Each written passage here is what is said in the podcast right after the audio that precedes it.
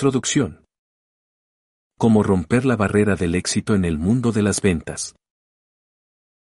Cuando empecé mi carrera de vendedor, haciendo visitas inesperadas de una oficina a otra durante el día y de casa a apartamento durante la noche, me aterrorizaba cerrar la venta. Cada día, salía a la calle a vender sin temor a enfrentarme cara a cara con los prospectos y transmitirles con entusiasmo la información sobre mi producto. Pero ya al final, Sentía que me ahogaba en el momento de preguntarles titubeando, ¿qué le gustaría hacer ahora? Invariablemente, el prospecto respondía, bueno, déjelo aquí y déjeme pensarlo mejor. Luego aprendí que las palabras, déjeme pensarlo mejor, eran una excusa cortés de los clientes cuando quieren decir, hasta nunca, porque nunca más me volverá a ver. Pero en ese entonces estaba convencido de que todos en la ciudad estaban, pensando lo mejor, y de que el auricular de mi teléfono pronto saltaría de su base con muchas llamadas de compradores ansiosos. Sin embargo, ninguno me llamó nunca. Por fin comprendí que lo que me impedía vender no era el producto, el precio, el mercado o la competencia. El culpable era yo mismo. O para ser más específico, mi temor a plantear la pregunta del cierre. Un día, decidí que estaba harto de frustraciones y fracasos. En la siguiente ocasión, cuando el prospecto me dijo, ¿Por qué no me deja pensarlo mejor y me llama luego? Le respondí algo que cambiaría mi vida. Con el corazón en la boca, contesté. Lo siento, pero nunca hago segundas llamadas. ¿Cómo dice? Preguntó el cliente un poco sorprendido. ¿Qué nunca hace segundas llamadas? No, le reiteré. ¿Usted ya sabe todo lo que necesita para tomar una decisión ahora por qué no la toma? El cliente me miró, luego miró mi folleto, y entonces levantó la vista y dijo. Pues bien, si no puede volver a llamarme, creo que me quedaré con esto. Sacó su chequera, firmó el pedido, me pagó y me dio las gracias por la visita. Salí de allí con la orden de compra en la mano y en un leve estado de conmoción. Acababa de experimentar un momento crucial. Me fui a la próxima puerta, le hice mi presentación al encargado de decidir, y cuando me pidió tiempo para pensarlo utilicé las mismas palabras, no hago segundas llamadas. Me dijo, bien, entonces lo compraré ahora. Después de mi tercera venta en menos de 45 minutos, comparadas con mi ritmo normal de tres ventas a la semana, me sentía en las nubes. En el plazo de un mes, había roto todos los récords de venta de mi compañía, me habían promovido a gerente de ventas y mis ingresos se habían multiplicado 20 veces. Tenía a mi cargo a 32 vendedores, a quienes entrené para que cerraran la venta en la primera entrevista y el negocio floreció. A través de los años he aprendido cuán esencial es el conocimiento de las habilidades clave relacionadas con el cierre de una venta para ganar todo el dinero que realmente podemos. He estudiado, practicado y utilizado incontables técnicas de cierre de ventas, todas incluidas en este libro, y he entrenado a más de un millón de vendedores para convertirlos en estrellas de su profesión. El mayor valladar para tener un gran éxito como vendedor estriba en nuestra incapacidad para hacer que el prospecto actúe. El propósito de este libro es mostrarle cómo puede eliminar ese obstáculo para que cierre todas sus ventas y gane todo el dinero que quiera. Todos los grandes vendedores son buenos en el cierre. Saben hacer una prospección profesional, identificar las necesidades del posible cliente, fomentar confianza, responder a las objeciones y solicitar la orden de compra de diferentes maneras. Ellos entienden por qué los prospectos dudan y dilatan el negocio, y también saben estructurar sus ofertas para superar esos obstáculos. Como resultado, pertenecen a la élite integrada por el 20% de los vendedores que se gana la mayor parte del dinero. Cuando me inicié en el campo de las ventas, no tenía entrenamiento alguno. Me habían dado algunos folletos a leer y me habían dicho que simplemente saliera y empezara a hablar con la gente. Estaba muy nervioso por tener que visitar a desconocidos, y le temía al rechazo, del que recibí más de dos tazas. Me movía pesadamente de oficina a oficina y de puerta a puerta, ganando apenas lo suficiente para sobrevivir. La gran pregunta. Entonces, un día, empecé a preguntarme, ¿por qué algunos vendedores tienen más éxito que otros? Esa pregunta cambió mi vida. Desde ese día en adelante, busqué el consejo de otros vendedores, especialmente sobre cómo responder a las objeciones y cerrar la venta. Me leí todos los libros que pude y practiqué las mejores respuestas que contenían. Escuché programas grabados en audio en los que los grandes vendedores explicaban su técnica. Asistí a seminarios de ventas y me sentaba en la primera fila. Pero sobre todo, ponía en práctica todo lo que aprendía. Si me parecía bueno, salía inmediatamente a probarlo con prospectos reales. Luego descubrí que esa es la única manera de aprender, cuando existe una posibilidad real de triunfar o fracasar. Sin embargo, lo más importante fue que aprendí a reclamar el pedido y a cerrar la venta. Practicaba todas las técnicas de cierre que encontraba cada vez que enfrentaba a un prospecto vacilante con el tiempo llegué a no experimentar temor alguno de pedirle al candidato que tomara una decisión. Y esa habilidad me llevó rápidamente de mendigo a príncipe, de vendedor novato hasta la cumbre de todas las organizaciones de ventas con las que trabajé. El gran salto.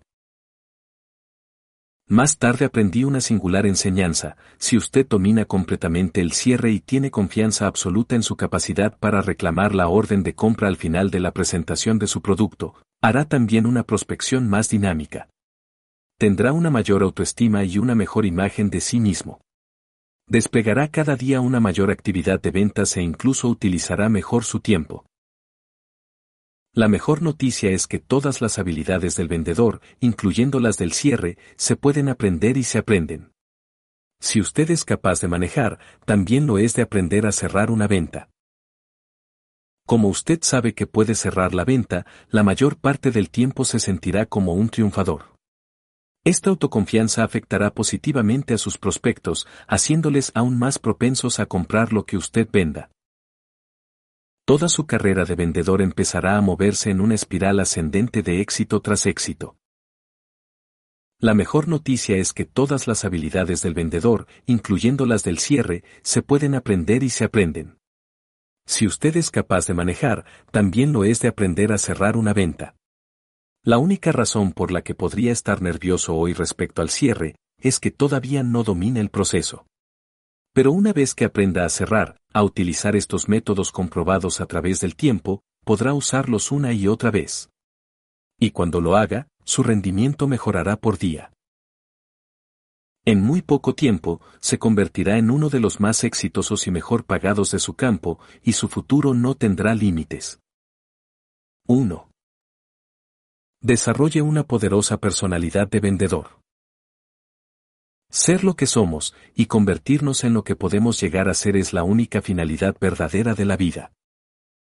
Robert Louis Stevenson Convertirse en un excelente cerrador de ventas es una tarea interior comienza dentro de usted.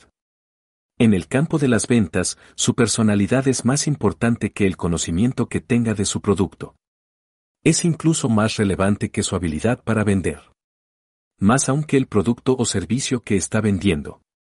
En efecto, su personalidad determina el 80% de su éxito como vendedor. Esto es fácilmente demostrable por el hecho de que existen vendedores que pueden lograr altos volúmenes de ventas incluso con un producto costoso y altamente competitivo en un mercado deprimido. Al mismo tiempo, hay personas con productos exclusivos en mercados en auge que venden poco. ¿Cómo prepararse mentalmente?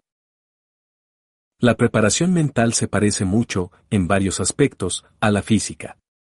Esta requiere una dieta y ejercicios apropiados. La preparación mental requiere una apropiada dieta mental y una práctica regular. Cuando usted está mejor preparado mentalmente, su felicidad y su volumen de ventas aumentan en forma proporcional. Los grandes vendedores tienen un alto nivel de autoconfianza y autoestima. La autoconfianza se define como un crecimiento natural de la manera en que usted se agrada y respeta a sí mismo. Mientras mejor imagen tenga de sí mismo, más confianza tendrá a la hora de buscar prospectos, presentar su producto y cerrar sus ventas. Sin la autoconfianza, es casi imposible ser un vendedor exitoso. Sin esa seguridad, usted buscará cualquier excusa para evitar hablar con sus prospectos o decidirse a actuar si existe una posibilidad de fracaso o rechazo. Recuerde, mientras más se agrade usted a sí mismo, más le agradarán los demás. Y cuando a usted los demás le caen bien, ellos confiarán en usted. Mientras más confianza tengan en usted, más probabilidades habrá de que compren lo que usted vende. Los seres humanos siempre aceptamos con mejor disposición la recomendación de alguien a quien creemos que le agradamos, que la de alguien de quien no estamos seguros. Tome el control de su vida. A veces les pregunto a los vendedores que asisten a mis seminarios, ¿cuántos aquí trabajan para sí? Alrededor de un 10 o 15% del público levanta la mano. Entonces, vuelvo a preguntar, ¿cuántos aquí trabajan realmente para sí mismos? Si usted se agrada y se cuida a sí mismo, también los demás le agradarán sinceramente y podrá tener más éxito con ellos. Uno por uno, los que están en el público van entendiendo a qué me refiero. Uno por uno levantan sus manos. De repente comprenden que todos trabajan para su propio provecho. El mayor error que usted puede cometer es pensar que trabaja para cualquier otra persona que no sea usted mismo.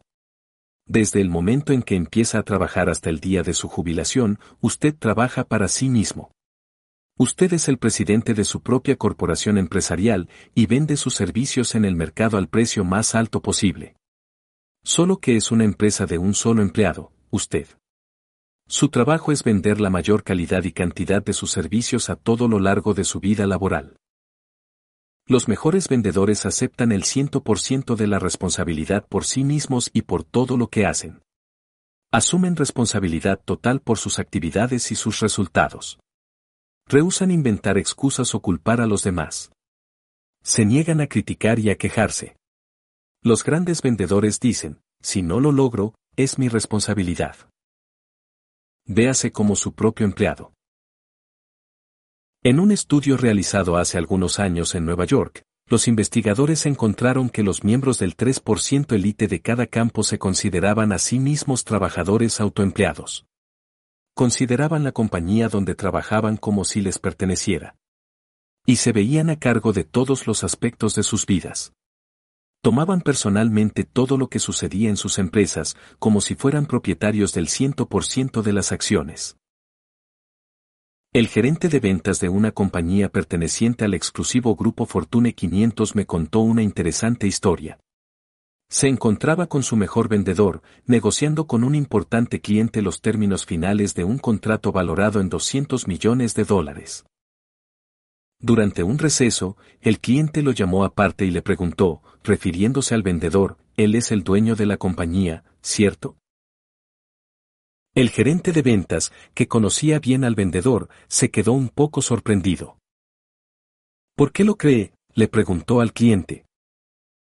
Bueno, pues porque en todas mis reuniones con él se ha referido constantemente a la compañía como mi compañía y también mi personal, mi contrato, y así sucesivamente. Cuando habla, suena como el propietario lo es. Mi amigo, el gerente de ventas, sonrió y dijo, Sí, en cierto sentido lo es. Usted es el jefe. Como presidente de su propia corporación de servicios usted está 100% a cargo de todo lo que suceda en su negocio. Usted decide sobre su entrenamiento, su desarrollo y el constante mejoramiento de sus habilidades.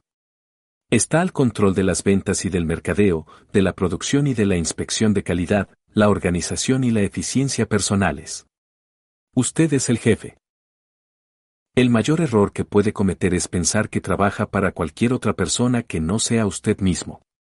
Desde el momento en que usted empieza a trabajar hasta el día de su jubilación, usted trabaja para sí mismo. Resulta absolutamente desconcertante ver cómo tantos empleados se ven a sí mismos de manera pasiva y no activa. En vez de tomar el control de sus vidas y cambiar las cosas que no les gustan, esperan pasivamente a que venga la compañía y lo haga por ellos. La gran mayoría de los adultos no invierte en su desarrollo personal y profesional. No leen, ni escuchan. Programas en audio, ni asisten a seminarios. Esperan que la empresa lo haga por ellos, no solo que cubra los costos, sino también que les den el tiempo libre para mejorar sus habilidades, a fin de que ellos puedan entonces ganar más dinero.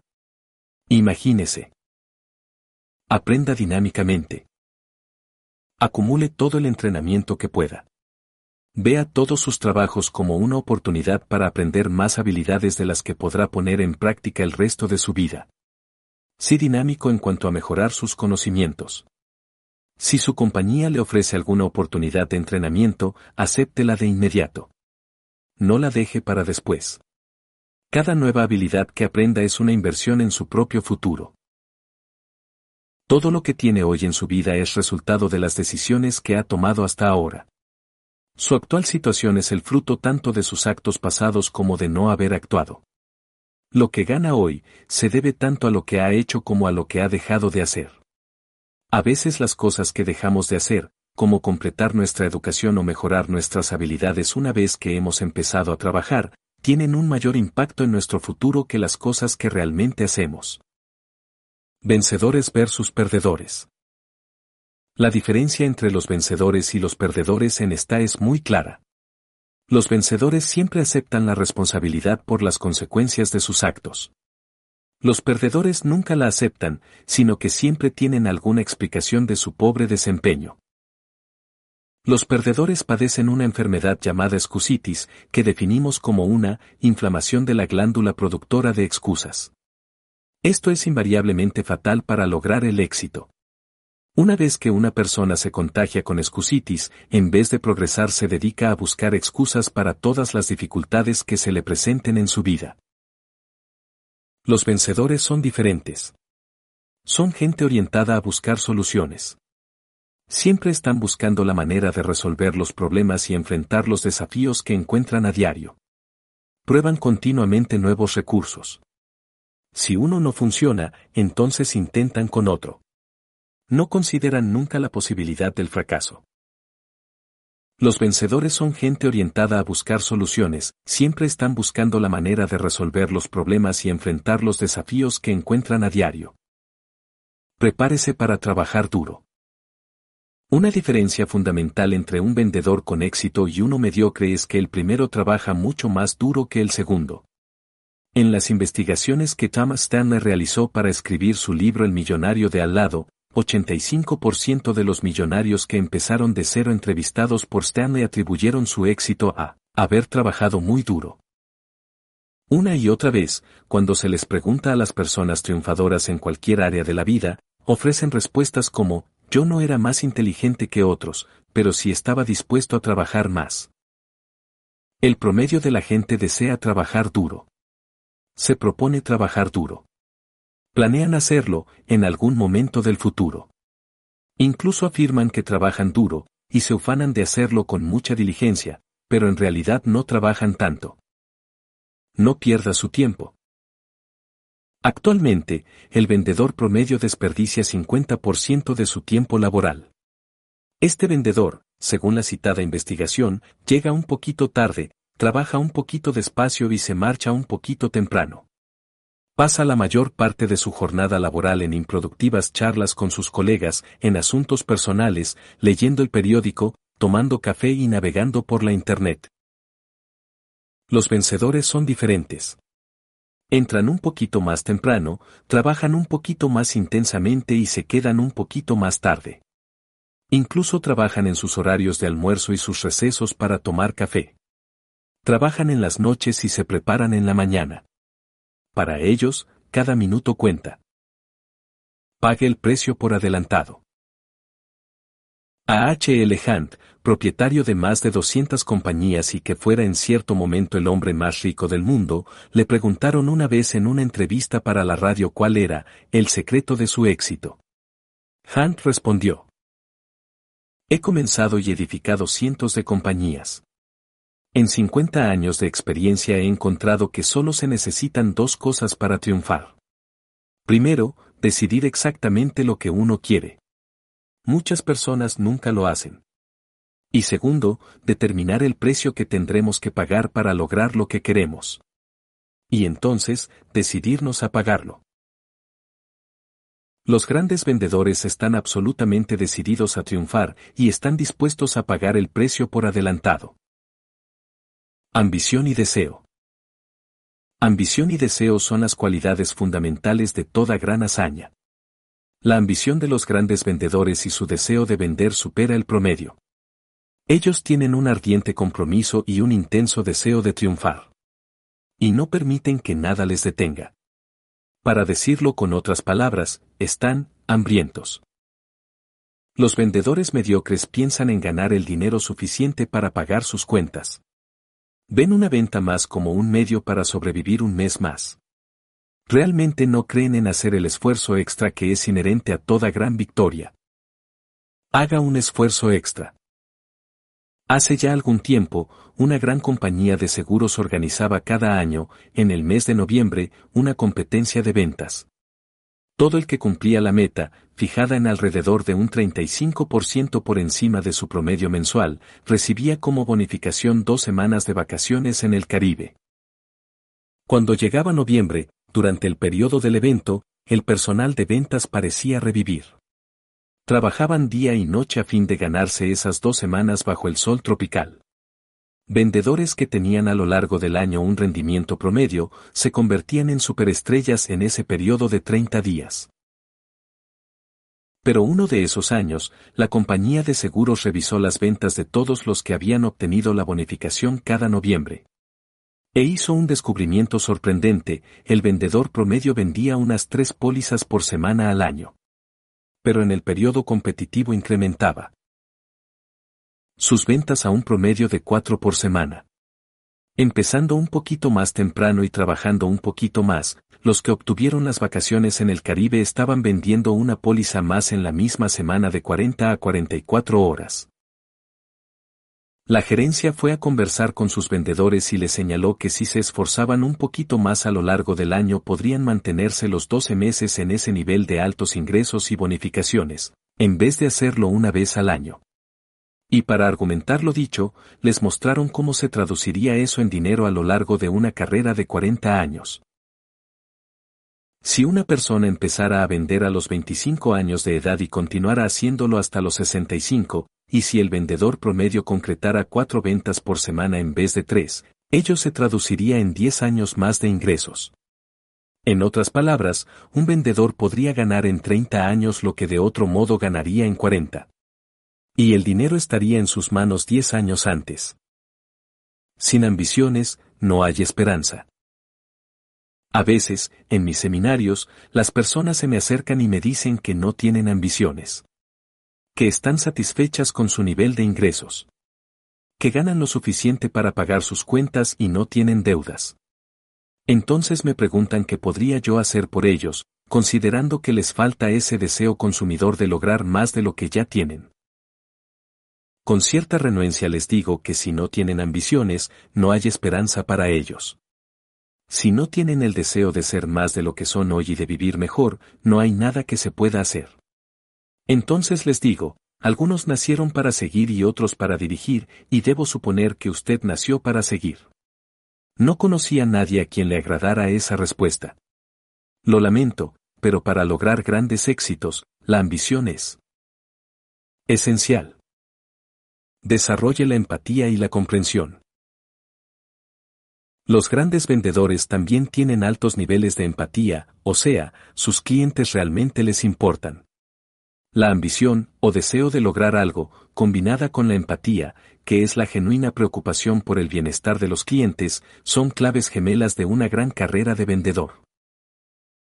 Daniel Goleman, autor de Emotional Intelligence, afirma que el EQ o cociente emocional es más importante para el éxito que el IQ o cociente de inteligencia.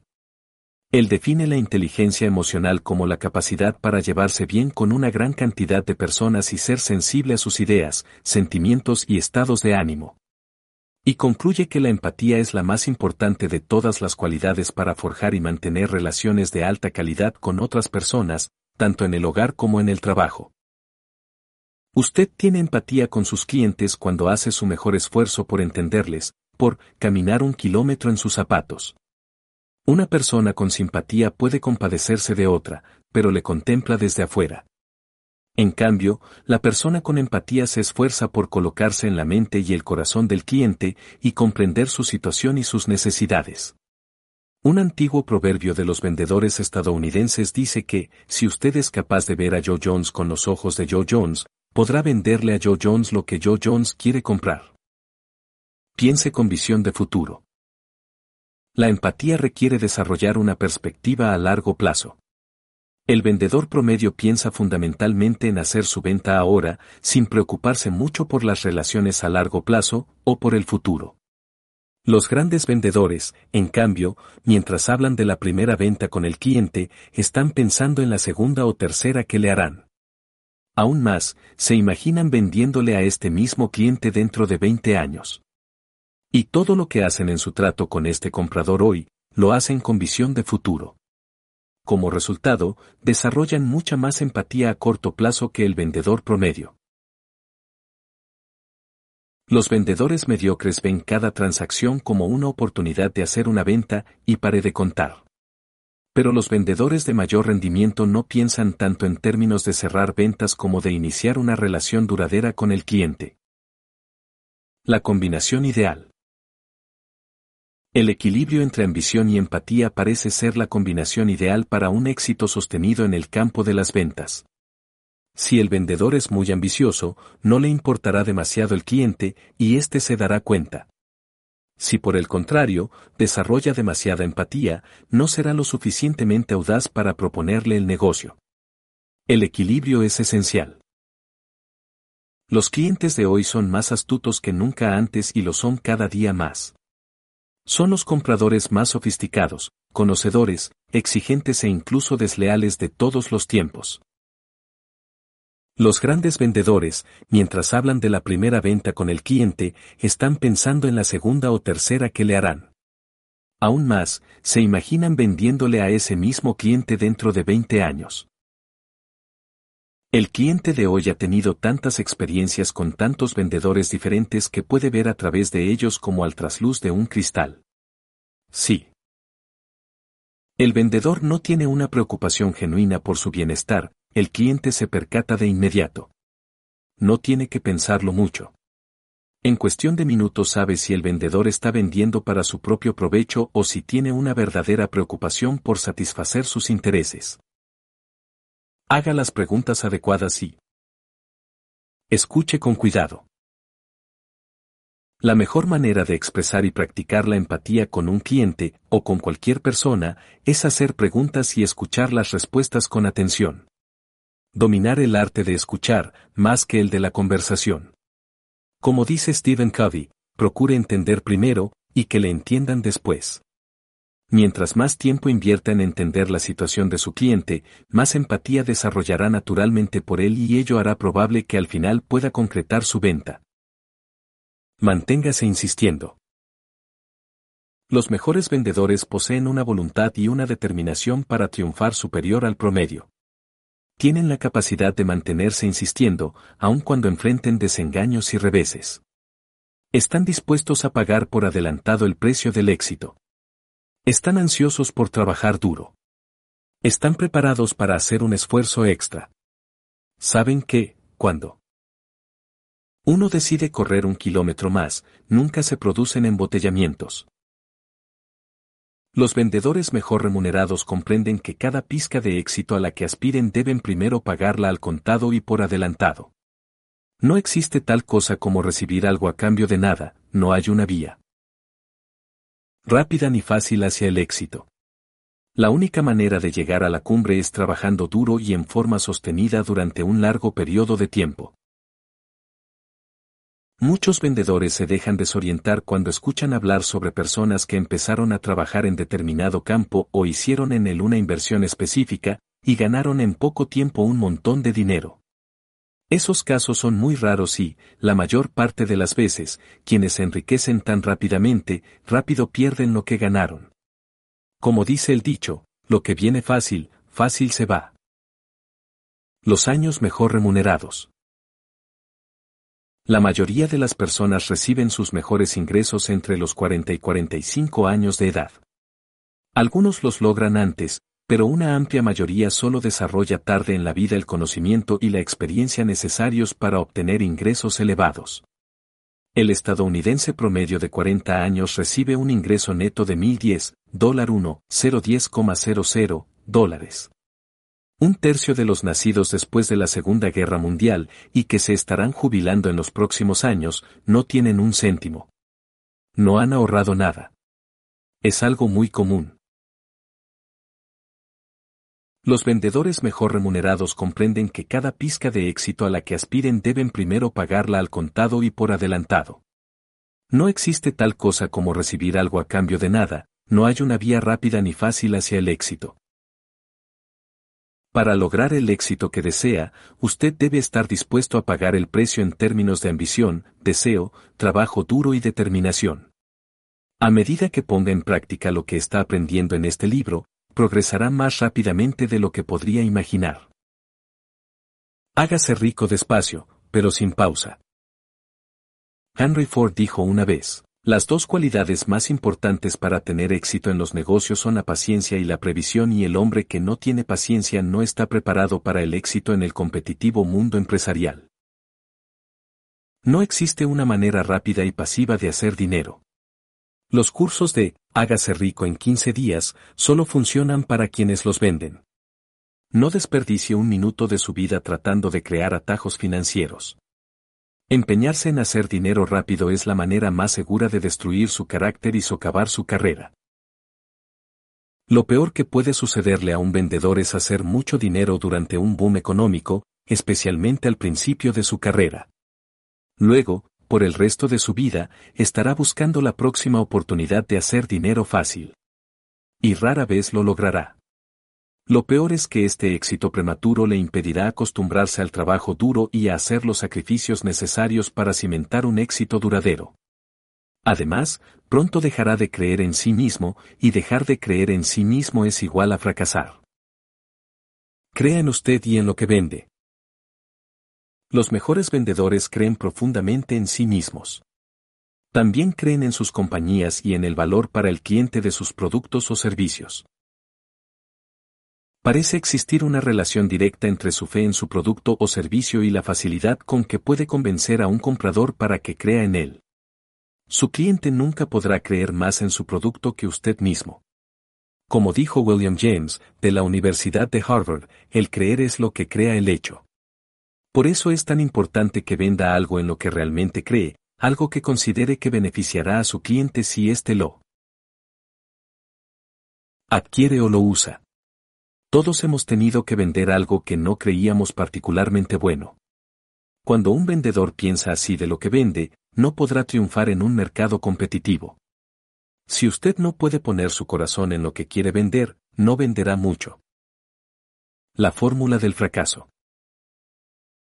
Continuamente se me acercan vendedores que me dicen, no me gusta este producto, o esta compañía, o la gente con quienes trabajo, o la gente a quienes tengo que venderles, pero deseo venderlo bien, ¿qué consejo me da? Sencillamente, no puedo ayudarles. Si usted no ama su producto ni cree sinceramente en él, no es posible que pueda venderlo con éxito. La competencia es enorme. Si usted no siente respeto por su compañía, su jefe y sus clientes, no tiene ninguna posibilidad frente a un profesional que sí lo sienta. En efecto, no podrá triunfar en un mercado competitivo ni siquiera si siente por su producto un entusiasmo tibio. Necesita creer que su producto es, sin lugar a dudas, excelente. También necesita creer que el cliente se podrá beneficiar de él. Si no cree profundamente estas cosas en su corazón, nunca podrá convencer a otros de que deben comprar lo que vende. Haga lo que más le guste hacer.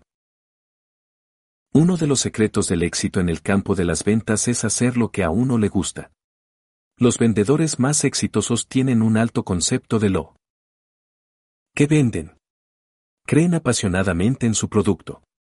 Lo defienden y argumentan su valor. Hablan de él día y noche. Cuando se van a dormir, piensan en su producto. Y cuando despiertan en la mañana, están ansiosos por hablarles de él a sus prospectos. Fíjese en los mejores vendedores de las mejores compañías y comprobará que estos tipos son fanáticos de sus productos y servicios. Por eso venden tanto. Uno de mis mejores vendedores me dijo una vez, cuando uno entra en este negocio, puede vivir de él. Pero cuando el negocio entra en uno, puede darse la gran vida. Nunca escuché algo más cierto. Cuando uno entra en este negocio, puede vivir de él. Pero cuando el negocio entra en uno, puede darse la gran vida, nunca escuché algo más cierto. Mantenga su palabra.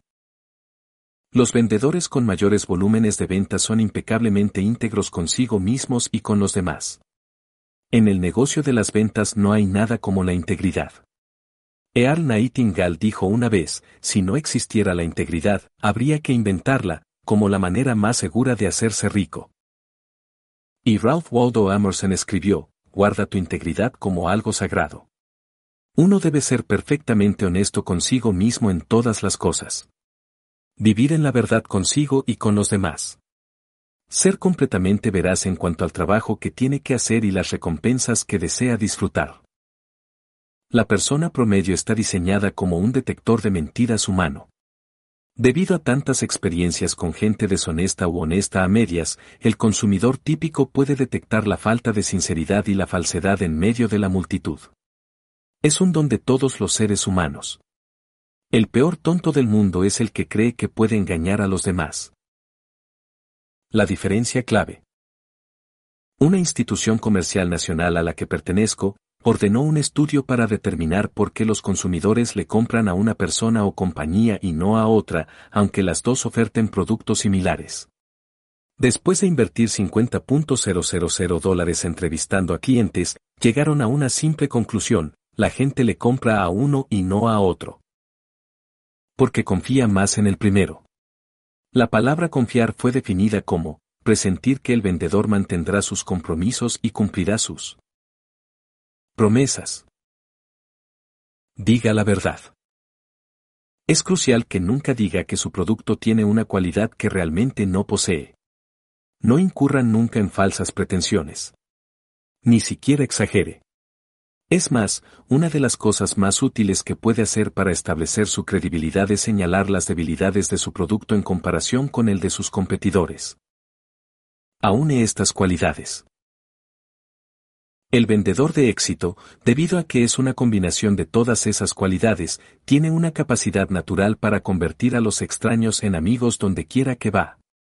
Cuando usted es totalmente sincero consigo mismo y practica con los demás la cualidad de la empatía, tiene una mejor imagen de sí mismo, y a su vez goza de la estima y la aceptación de sus clientes.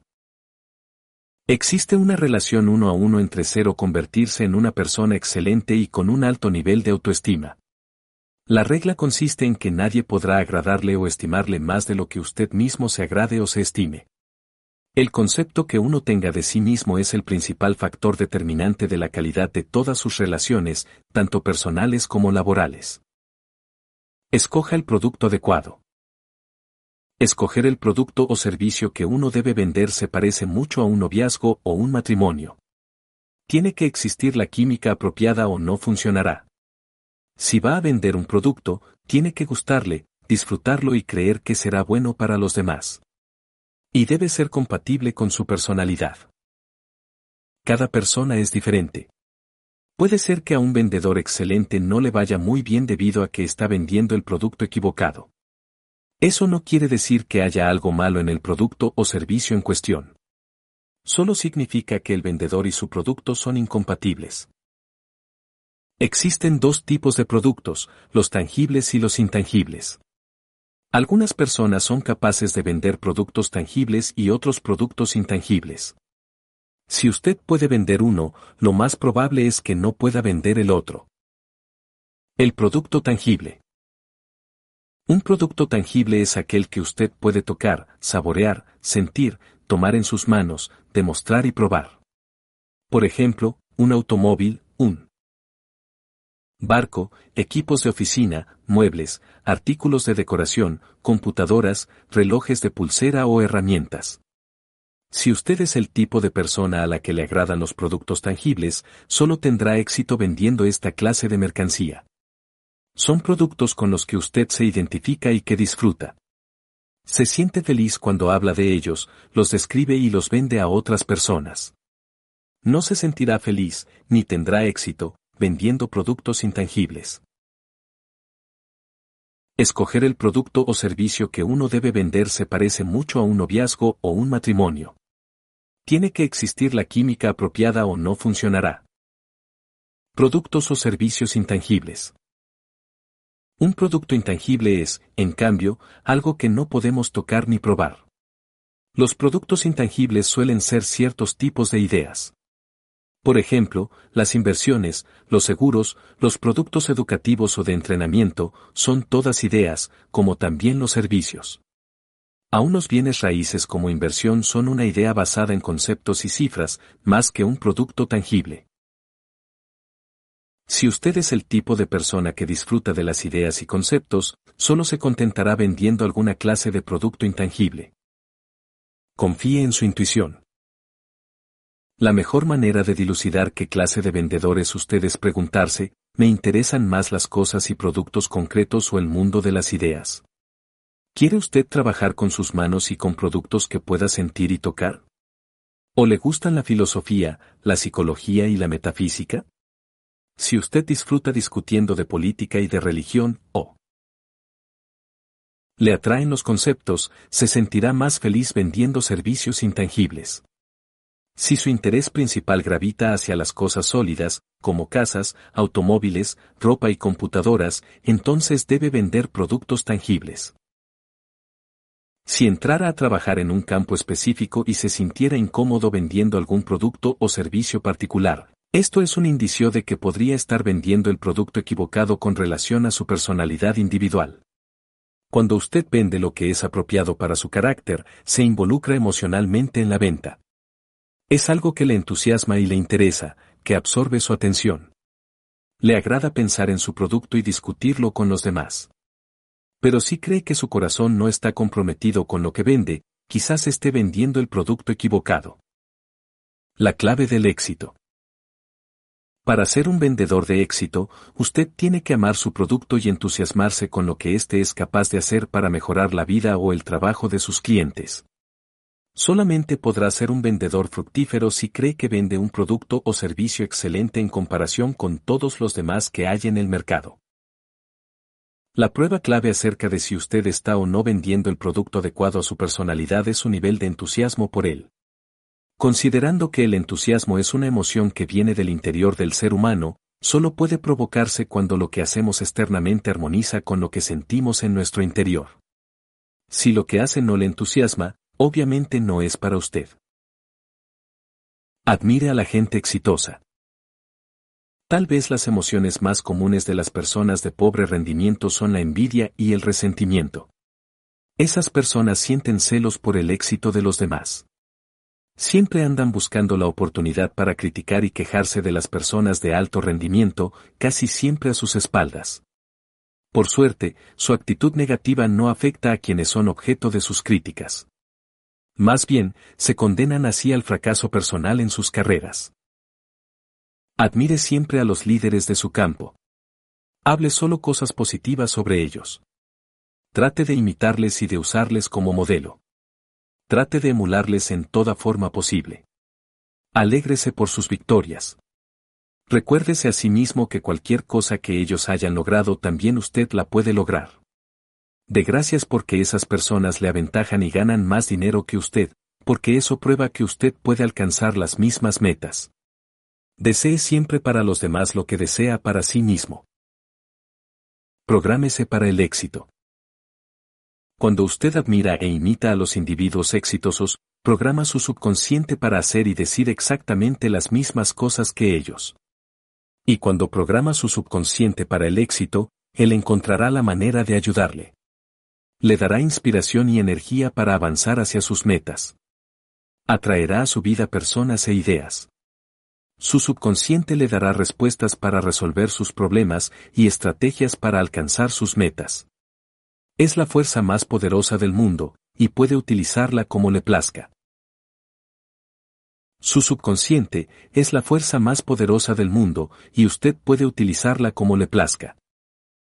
Espere el éxito con confianza. En más de 50 años de investigaciones sobre los factores de la motivación, los psicólogos han encontrado que una actitud de expectativa confiada parece ir de la mano con un alto nivel de éxito en cualquier área. Si espera confiadamente triunfar, comenzará por ser optimista. Este optimismo obra un efecto sobre todos los que le rodean, lo cual les lleva a reaccionar de una manera más positiva hacia usted y sus ofertas. La ley de las expectativas dice que, sea lo que sea que espere, si lo espera con confianza se convertirá en su propia profecía cumplida. Si espera triunfar, sin duda triunfará. Si espera ser popular donde quiera que vaya, lo será. Si espera pasarla bien en una fiesta, así será. Sus expectativas se convertirán en realidades. Nuestras expectativas ejercen una gran influencia sobre los demás. Si usted espera confiadamente venderle a un prospecto, su expectativa será captada por la mente subconsciente del comprador potencial. Sus expectativas le capacitan de una manera muy positiva para influir en el prospecto a fin de que tome la decisión de comprar, lo cual es bueno para ambos. Decídase a esperar lo mejor. Uno de los mayores obstáculos para vender son las expectativas negativas. Esto sucede cuando el vendedor, como resultado de su actitud o de su experiencia previa, no espera tener éxito, inconscientemente elabora por adelantado expectativas negativas, y cuando va a ver al prospecto ya está convencido de que está perdiendo su tiempo. Aquel, a su vez, capta esa sensación pesimista y responde a la oferta. Negativamente. Sus expectativas, positivas o negativas, están absolutamente bajo su control. Pueden ayudarle o perjudicarle y, buenas o malas, influyen en la conducta de quienes le rodean.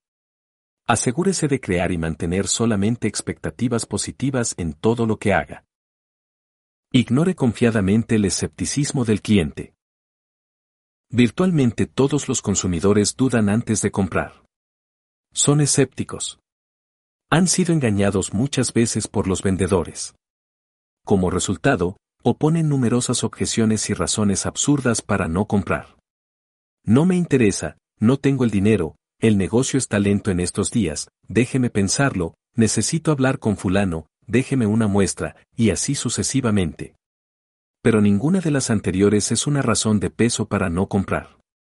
Son respuestas normales y automáticas a cualquier oferta de venta. Sin embargo, si usted espera confiadamente vender, y pasa por alto esas objeciones, el cliente empezará, poco a poco, a relajarse y a acercarse. Muchos compradores dubitativos han cambiado por completo de postura gracias a la actitud positiva y las expectativas confiadas del vendedor, que simplemente ignoró la resistencia inicial a su oferta y continuó hablando, preguntando y escuchando. A la larga, la resistencia del cliente se desploma y decide comprar. Cuando quien nos vende es un vendedor profesional, hace que nos decidamos a comprar desde el principio. Es más, disfrutamos la experiencia. No nos asaltan los remordimientos de comprador. Estamos contentos con el producto o servicio que hemos adquirido y ansiosos por tenerlo, empezar a usarlo y disfrutar de él. Y mientras más confiada y positiva haya sido la actitud del vendedor, más satisfechos estamos con la experiencia de compra. Esta debe ser también su meta con cada uno de sus clientes. Cambie su modo de pensar, cambie su vida. La ley de la correspondencia estipula que, su mundo exterior es un espejo de su mundo interior. En otras palabras, todo lo que nos sucede por fuera es un reflejo de lo que va por dentro. Si usted desea cambiar o mejorar alguna parte de su vida personal o laboral, tendrá que empezar por cambiar interiormente. Todo lo que hemos estado hablando hasta ahora ha girado en cuanto a producir esos cambios interiores de manera positiva y constructiva. Nutra su mente con proteínas mentales. Tome hoy la decisión de leer materiales sobre su campo durante 30 a 60 minutos cada día. Como cualquier profesional, cree su propia biblioteca con volúmenes sobre el oficio de vender. Cada mañana, en vez de leer el periódico o ver televisión, invierta entre 30 y 60 minutos en leer algo relacionado con las ventas que pueda ayudarle durante el día a desempeñarse mejor. Henry Ward Beecher dijo, la primera hora es como el timón del día. Lo que usted pone en su mente en esa primera hora fija su tono mental para el resto de la jornada. Si usted nutre su mente con algo positivo, educativo y elevado en la primera hora, se desenvolverá mejor durante todo el día. Se sentirá más optimista, relajado y seguro de sí mismo. También, más resistente, y se recuperará más pronto de los rechazos y desengaños. Todos los triunfadores se levantan temprano y empiezan a funcionar inmediatamente.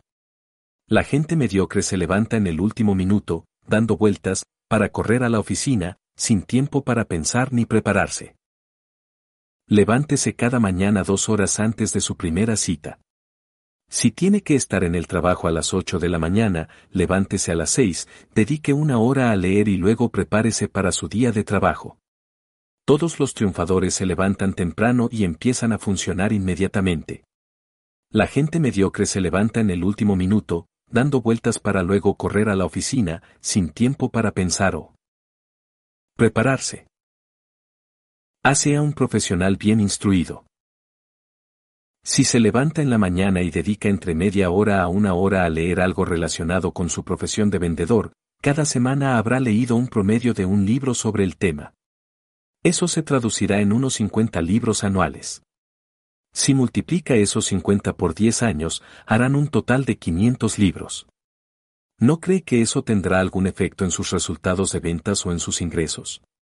El hecho es que cuando uno se disciplina para leer materiales afines a su profesión durante 30 a 60 minutos diarios, no tarda en convertirse en uno de los vendedores más conocedores, más hábiles y mejor pagados del ramo. Al leer los mejores libros escritos a través de los años por los mejores vendedores, aprenderá ideas, gajes del oficio, estrategias y técnicas que le ayudarán a vender más y más rápido de lo que podría imaginar.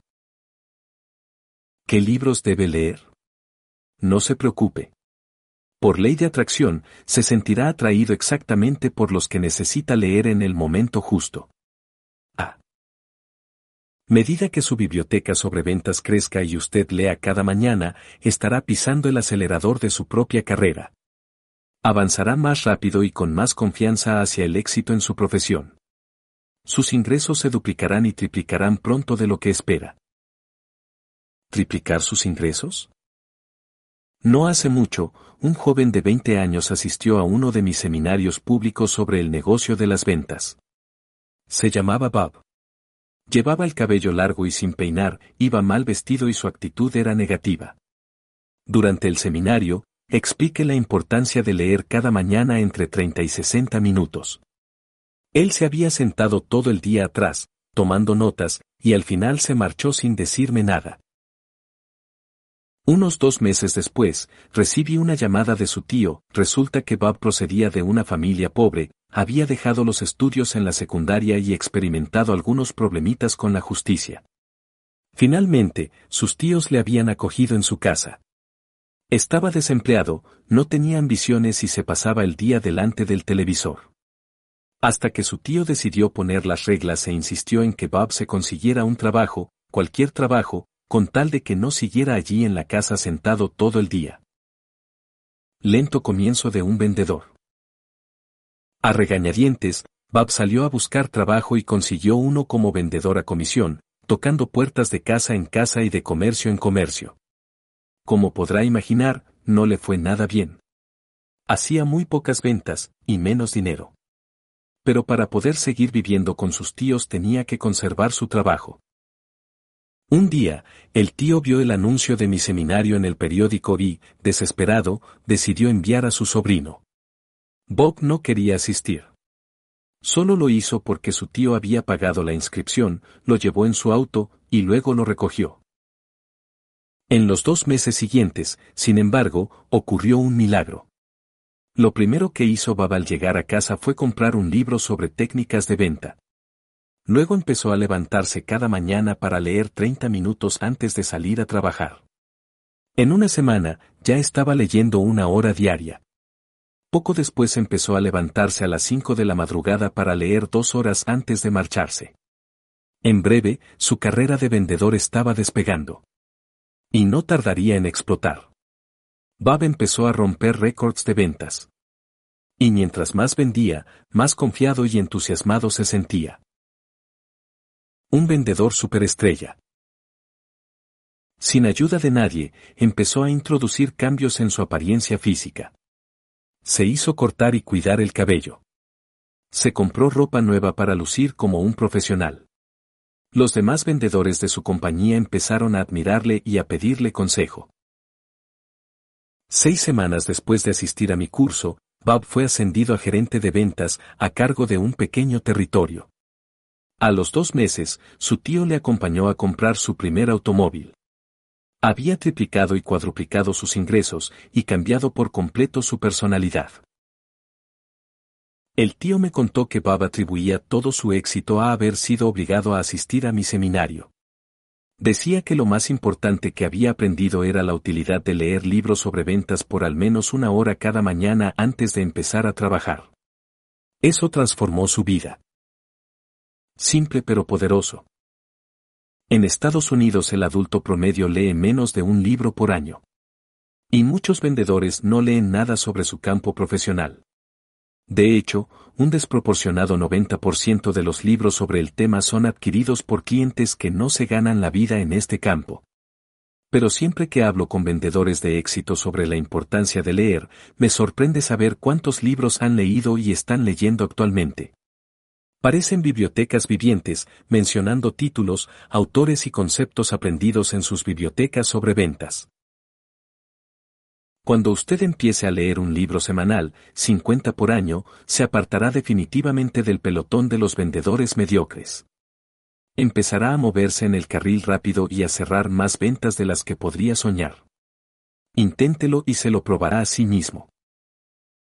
Se dice que, leer es para la mente lo que el ejercicio es para el cuerpo. Mientras más lea, más agudo y alerta estará. A medida que lea más sobre este campo, aprenderá más ideas nuevas para vender más productos de manera más efectiva. A más lecturas, más rápido será su ascenso hacia la cumbre de su profesión. Cómo seleccionar a los mejores. Vendedores. Uno de mis clientes es un gerente de ventas con 32 vendedores a su cargo, vendiendo productos en una industria sumamente competitiva. Sin embargo, los empleados de su compañía ganan como promedio el triple que los competidores con un producto similar. Por esta razón, todos desean trabajar con él. Vendedores de otras compañías le piden continuamente empleo. Él me cuenta que había desarrollado una manera muy simple de distinguir en el campo de las ventas a los vencedores de los perdedores. Cuando se sentaba a entrevistar a un potencial vendedor, le decía, gracias por venir. Antes de comenzar permítame hacerle una pregunta, en su biblioteca de desarrollo personal, ¿cuáles son sus cintas o discos de audio y sus libros favoritos sobre el tema de las ventas? Entonces hacía una pausa esperando la respuesta. Si el vendedor en potencia dudaba, o admitía que no tenía ninguno, mi amigo se paraba, le tomaba por el brazo y le llevaba hasta la puerta.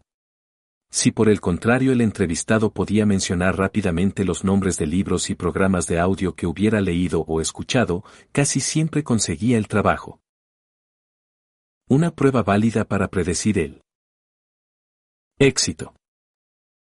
Lo que había aprendido este gerente es que un vendedor que no esté personalmente comprometido con su mejoramiento personal, invirtiendo su dinero en libros y programas de audio, nunca tendrá éxito en un mercado competitivo. Sería una pérdida de tiempo contratarle e intentar entrenarle. Por experiencia, había aprendido a contratar solamente a quienes ya estuvieran comprometidos con sus propios programas autodidactas de desarrollo personal y profesional. Esas eran las personas que muy pronto se convertían en superestrellas de las ventas y eran capaces de ganar tres veces lo que sus competidores de compañías rivales. Sería lo mismo que poner a competir en cualquier deporte a un atleta con sobrepeso, sin buena forma física, fumador, goloso y perezoso para entrenar. No importa cuán buena persona pueda ser, o cuán sincera, ni él. Deseo que tenga de triunfar, sencillamente no tendría ninguna probabilidad frente a un rival determinado y bien entrenado. El escritor Reed Buckley dijo una vez, si usted no está aprendiendo y mejorando sus habilidades continuamente, en alguna parte otra persona lo estará haciendo, y cuando se enfrente con ella, usted perderá. Escuche programas de audio. Nick Carter, conferencista empresarial, ha dicho que, el aprendizaje mediante las grabaciones de audio es la mayor revolución en la educación desde la invención de la imprenta. Cuando yo comenzaba en este negocio, frustrado y descontento, trabajando numerosas horas para obtener muy pocos resultados, alguien me introdujo al aprendizaje mediante cintas de audio. Ellas cambiaron mi vida. Aún ahora, después de tantos años, recuerdo la experiencia maravillosa de escuchar a los mejores vendedores compartiendo sus experiencias y explicando sus métodos. Algunos de ellos todavía siguen conmigo. Si usted no está aprendiendo y mejorando continuamente sus habilidades, en alguna parte otra persona lo estará haciendo, y cuando usted se enfrente con ella, perderá. Reed Buckley Cuando usted nutre continuamente su mente, aprendiendo a través de grabaciones de audio entre una visita y otra, se programa a un nivel profundo para decir y hacer lo que dirían o harían los triunfadores en una situación de venta. Convierta el tiempo de viaje en Tiempo de aprendizaje. El vendedor profesional promedio maneja alrededor de 40.000 kilómetros por año. Esto quiere decir que, sin contar el tráfico, el vendedor promedio pasa tras el volante unas mil horas anuales. Este es el equivalente de seis meses a razón de semanas de 40 horas o dos semestres universitarios.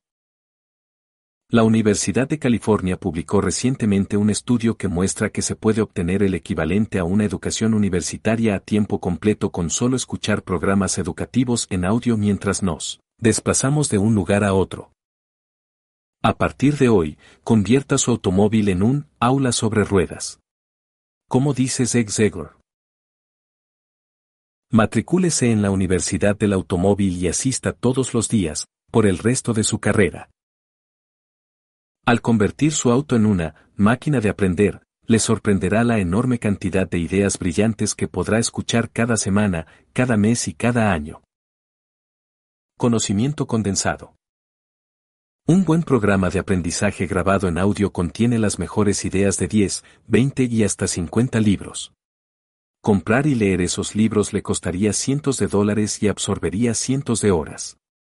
En vez de eso, puede obtener la esencia destilada de los mejores pensadores de su campo escuchando sencillamente programas de audio mientras maneja. Se puede obtener el equivalente a una educación universitaria a tiempo completo con solo escuchar programas educativos en audio mientras nos desplazamos de un lugar a otro. Y no solo eso, también puede detener el programa al llegar a una idea particularmente buena y dedicar algún tiempo a pensar cómo puede aplicarla a su trabajo de vendedor. Es posible repetir y escuchar tantas veces como necesite un programa grabado en formatos de audio. Al escuchar esos programas, usted mantendrá su mente despierta y alerta a través de toda su jornada de ventas. Como un atleta estelar, cuando llegue a entrevistarse con un prospecto, estará atento y listo para desempeñarse en su mejor forma. Haga que cada minuto cuente. La gran tragedia es que los vendedores mediocres desperdician el precioso tiempo que tienen para aprender. Mientras conducen, escuchan en sus autos la radio o algún disco compacto de música. Se pierden una de las mejores oportunidades de aprender que están al alcance de los vendedores profesionales. Se dice que la radio es goma de mascar para los oídos. Para un vendedor, escuchar la radio es el equivalente de un atleta cuya dieta consistiera en caramelos y gaseosas. El vendedor que hace eso pierde su concentración. Se deja distraer por lo que está en el aire. En lugar de pensar en cómo podría vender más efectivamente, sus poderes mentales se debilitan. Pierde su filo. No permita que le ocurra a usted. Haga lo que hacen los mejores. Los vendedores mejor pagados que conozco escuchan constantemente programas educativos en audio. Sus vehículos son como aulas móviles. Generalmente llevan consigo varios programas diferentes y los alternan basándose en lo que creen que necesitan aprender más en cada momento. Los mejores vendedores ni siquiera saben si el receptor de radio de sus autos funciona, pues nunca lo encienden. ¿Asume usted con seriedad su carrera? Si una persona empleada en ventas competitivas insiste en escuchar la radio mientras conduce, es un indicio de que no toma en serio su posible éxito. He trabajado con incontables vendedores profesionales que durante años apenas sobrevivieron con sus bajos ingresos y que luego, como resultado de escuchar un programa grabado en audio, muchas veces uno de los míos, los vieron duplicarse y triplicarse en 30 días. ¿No sería trágico que lo único que le impidiera a usted ganar tres veces más de lo que gana hoy fuera el no acceder a la información contenida en un simple programa educativo? Las preguntas mágicas. Existen dos preguntas esenciales que puede utilizar para acelerar su avance hacia los ingresos elevados en este campo. Son dos de las mejores preguntas que he aprendido a hacerme en mi carrera. Me las he formulado durante años y son las responsables de ayudarme a ganar o a ahorrar muchos miles de dólares. La primera pregunta que debe hacerse después de cada transacción de venta es, ¿qué hice correctamente? Esta pregunta le mantiene concentrado en las partes más positivas de su actuación. Aun si la visita fuera un completo fracaso, seguramente hubo ciertas cosas que usted hizo correctamente. Es importante que sepa identificar las mejores partes de su desempeño, pues nadie tira al bebé junto con el agua de la tina. Por ejemplo, podría anotar, fui bien preparado. Investigué previamente al cliente. Asistí puntualmente a mi cita. Fui bien vestido y acicalado. Hice preguntas y escuché cuidadosamente antes de hablar. Hice mi presentación completa. Le solicité dos veces la orden de compra al prospecto. Y así sucesivamente. Al hacerse la pregunta, que hice correctamente, usted se mantiene enfocado en los mejores elementos de su actividad de ventas. Al revisar estas actividades inmediatamente después de una visita profesional, usted las programará en su subconsciente y creará una predisposición a repetir estas conductas positivas en su próximo intento. Concéntrese en mejorar. La segunda pregunta que debe hacerse es, ¿qué debía hacer de manera diferente? Esta pregunta le obliga a pensar en las cosas positivas que podría hacer para mejorar su actuación en una situación similar. Aun si la visita hubiese sido completamente exitosa, habría ciertas cosas que podría hacer de otra forma en el futuro para mejorar su técnica. La ventaja de estas dos preguntas es que las respuestas a ambas son positivas. Oblíguese a revisar y ensayar mentalmente los mejores ingredientes de su gestión de ventas. Entonces, la próxima vez que se encuentre en una situación similar, su mente subconsciente los devolverá y pondrá a su disposición para la diligencia actual. Prográmese positivamente. Los vendedores mediocres tienen una tendencia a hacerse preguntas que no deben. En lugar de preguntarse, ¿qué hice correctamente?, se preguntan, ¿qué hice mal? En lugar de concentrarse en los mejores componentes de su gestión, se concentran en los peores. Y esto solamente les programa para repetir los mismos errores en el próximo intento. ¿Qué debía hacer de manera diferente? Es superior a, ¿qué errores cometí? Quédese encallado en sus errores y deficiencias y puede estar seguro de que volverán a ocurrir. Las personas exitosas recuerdan continuamente sus mejores gestiones de venta. Revisan y ensayan lo mejor de lo que hicieron o dijeron ante el cliente. Como resultado, programan continuamente una gestión de alta calidad en su subconsciente. Luego repiten una y otra vez sus mejores actuaciones en las visitas subsiguientes. El poder de la sugestión. El poder de la sugestión ejerce una fuerte influencia sobre nosotros a través de nuestro día de trabajo y de nuestra vida. Una de las claves para el éxito es tener control absoluto de las influencias sugestivas que permitimos que accedan a nuestra mente consciente y subconsciente.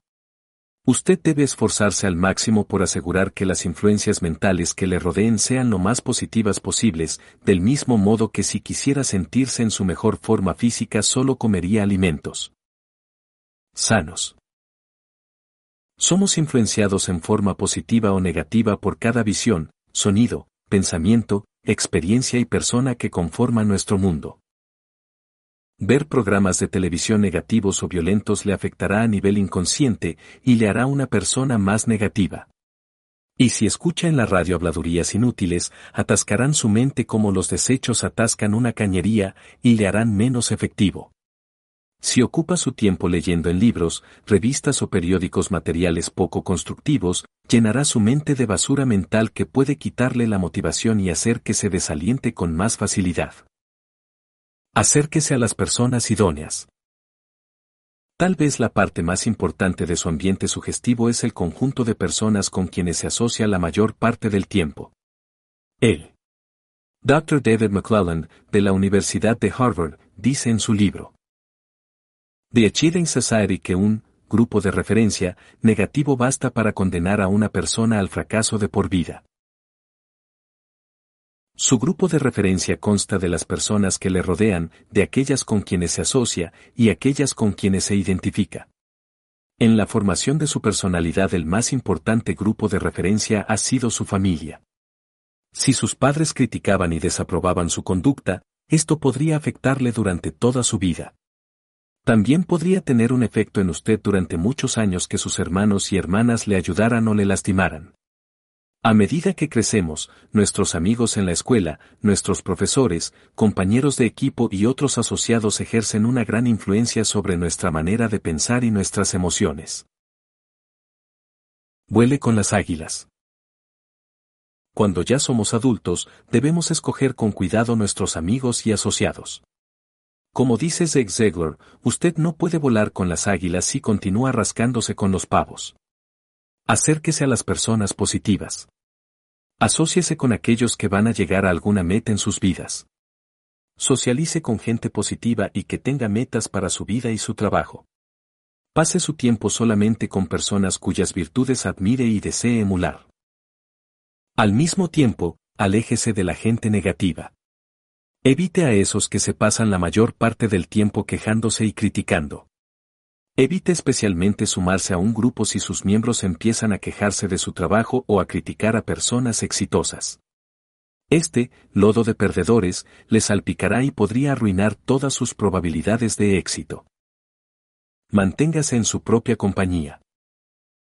Dos viejos dichos nos recuerdan que, los iguales se atraen, y que, los pájaros del mismo plumaje vuelan juntos. Los mejores vendedores tienden a ser solitarios. Esto no quiere decir que trabajen solos. Sencillamente significa que son selectivos a la hora de escoger a las personas con quienes pasan su tiempo.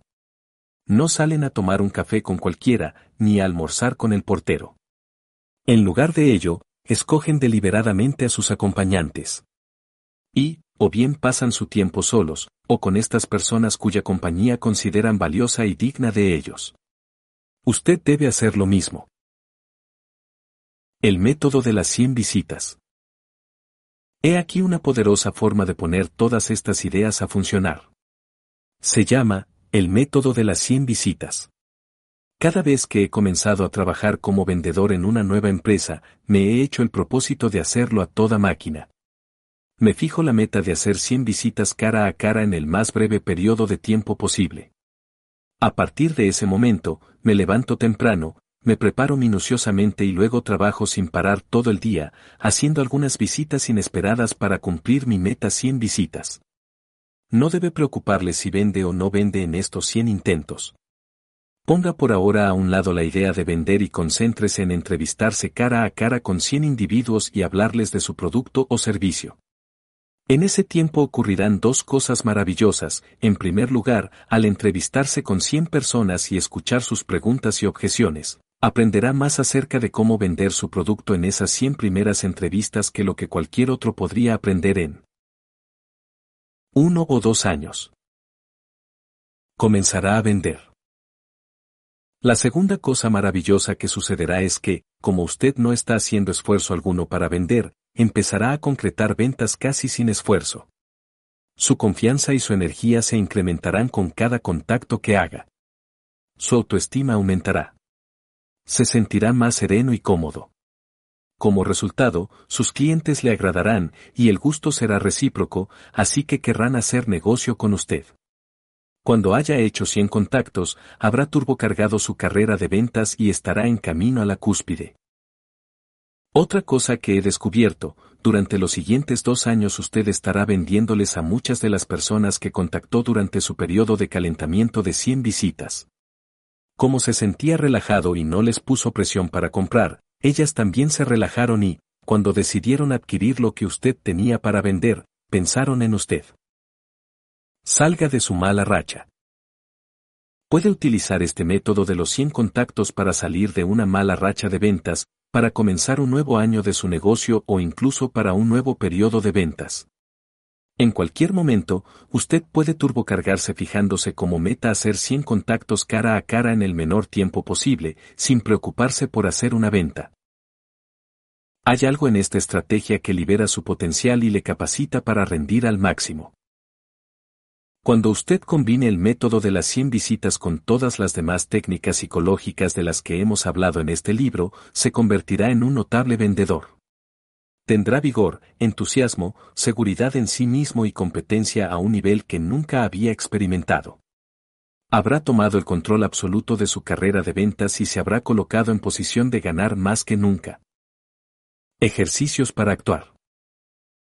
1. Decida hoy convertirse en uno de los vendedores profesionales más esforzados de su industria, empiece a trabajar más temprano, esfuércese más trabajando, quédese hasta tarde. 2. Haga un plan para salir a contactar a 100 nuevos prospectos en el menor tiempo posible. Considere como su meta ver en el próximo mes a más personas que ningún otro vendedor en su empresa. 3. Acepte 100% la responsabilidad por su trabajo y por su vida, y rehúse excusarse por cualquier razón, véase a sí mismo como presidente de su propia y personal corporación de ventas. 4. Empiece a crear su propia biblioteca de desarrollo personal con libros y materiales en audio, y conságrese a aprender toda su vida. 5. Asegúrese de estar vendiendo el producto adecuado para usted, sea tangible o intangible, se siente entusiasmado y motivado a venderlo cada día. 6. En su trabajo como vendedor, así como en su vida, piense y actúe con visión de futuro, imagine que durante los próximos 20 años les estará vendiendo a las mismas personas. 7. Desarrolle una persistencia inconmovible, decida por adelantado que no se rendirá hasta obtener un éxito resonante en su carrera de vendedor. El fracaso no existe más que en el desistir. No existe la derrota sino cuando viene de adentro. Ni tampoco hay más barrera infranqueable que nuestra propia e inherente debilidad de propósito. Albert Hubbard 2. La psicología del cierre. La sabiduría se aprende mucho más del fracaso que del éxito. A menudo descubrimos que funcionará una vez que detectamos qué es lo que no funciona, y es probable que quien nunca haya cometido un error no haga jamás un descubrimiento. Samuel Smiles. El cierre suele ser la parte más penosa de la presentación de un vendedor. Es la que más odian la mayoría de los de este oficio. Se sienten renuentes a proseguir. Se quedan paralizados y pierden su sensación de control sobre el proceso de venta. Al prospecto también le desagrada tener que tomar la decisión de comprar. Se va poniendo igualmente nervioso a medida que se acerca el final de la presentación. La tarea suya como vendedor profesional es estructurar la presentación de tal manera que pueda moverse con fluidez hacia el cierre y concluir la venta. Cerrar se parece mucho a encontrar un bache al final del camino en su conversación con el prospecto. Ya ha establecido confianza, identificado las necesidades, presentado su producto y rebatido las objeciones. Ahora necesita concluir la transacción y obtener el pedido. A medida que se aproxime a este bache final en el camino, su tarea es llevar al prospecto más allá de ese punto, lo más pronto posible. No la saque. Hay una historia acerca de un caballero que llama a su amigo dentista y le dice, Bill, tengo una muela dañada y necesito sacármela. Quisiera saber cuánto cobras por sacármela. El dentista le responde, Pues, Jack, 80 dólares. Dios. Eso es mucho dinero cuánto tardas en sacarla, dice Jack. Más o menos un minuto. ¿80 dólares por un minuto? Se queja Jack. Eso es mucho dinero por tan poco tiempo. Bueno, Jack, repone el dentista, si lo que te preocupa es el tiempo que me tardo, puedo tardarme todo el tiempo que quieras. Hágalo suavemente y sin dolor. Usted está obligado con su cliente a avanzar con fluidez durante el cierre y a asegurar que sea lo más rápido e imperceptible posible. A fin de minimizar el estrés a ambas partes, debe procurar hacerlo con rapidez y eficiencia. Esta es una parte clave de su trabajo. Siempre se produce un periodo de tensión al final del proceso de venta. Para usted, como vendedor, el cierre representa la culminación de todos sus esfuerzos. La idea de perder un cierre puede ser muy estresante. Uno empieza a sentirse tenso. El estómago se le retuerce. El plexo solar se pone rígido. A veces el ritmo cardíaco se acelera y la garganta se reseca. Como necesita pedirle al cliente que actúe y puede negarse, la sola idea del cierre desencadena un temor tremendo al fracaso. Mientras más corto sea el proceso de cerrar, menos estrés experimentará. Dirija al prospecto rápidamente a través del cierre. Usted está obligado con su cliente a avanzar con fluidez durante el cierre y a asegurar que sea lo más rápido e imperceptible posible. Por suerte, esta es una habilidad del vendedor que usted puede aprender de la experiencia ajena y de la práctica. Una vez que haya explicado su producto y haya estimulado el deseo de comprar del prospecto, avance rápidamente del cierre a ultimar los detalles de la compra. Ordene su presentación al revés. La idea consiste en planear su cierre por adelantado. En vez de planificar primero su presentación de ventas y después su cierre, debe planear primero su cierre y después su presentación de ventas. Decida primero cómo piensa sugerir el pedido, y luego ordene su presentación al revés. Comience teniendo presente el final. Luego vaya al principio y organice su presentación de ventas de modo que desemboque de manera lógica en la pregunta del cierre. Tómese el tiempo necesario para determinar cómo va a reclamar exactamente la orden cuando esté claro que el prospecto ha recibido toda la información y está listo para comprar. Planee y ensaye sus técnicas de cierre hasta que pueda repetirlas dormido. Los mejores vendedores profesionales planifican sus cierres por adelantado, palabra por palabra. Y también usted debe hacerlo. Los vendedores aficionados, que se debaten en su frustración año tras año, tienden a intranquilizarse en cualquier conversación con un prospecto. Pero cuando llega la hora de sugerir el pedido, tienen él. Corazón en la boca, la frente les suda y dicen lo primero que se les ocurre. Entonces, cruzan los dedos y rezan, con la esperanza de que el prospecto compre. Los vendedores profesionales se mueven a través de la presentación y el cierre en un único, fluido y bien preparado proceso. Seis requisitos básicos para cerrar. 1. Debe estar positivo, entusiasmado y ansioso por cerrar su venta. Las emociones son contagiosas. Cuando es obvio que usted desea intensamente lograr su venta, su deseo tendrá un efecto positivo en la conducta del prospecto. 2. Debe tener claro todo lo que requiere el prospecto.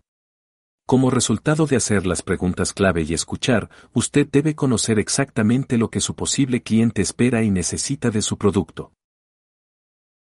3. El prospecto debe entender su oferta y el valor que tiene para el su producto o servicio.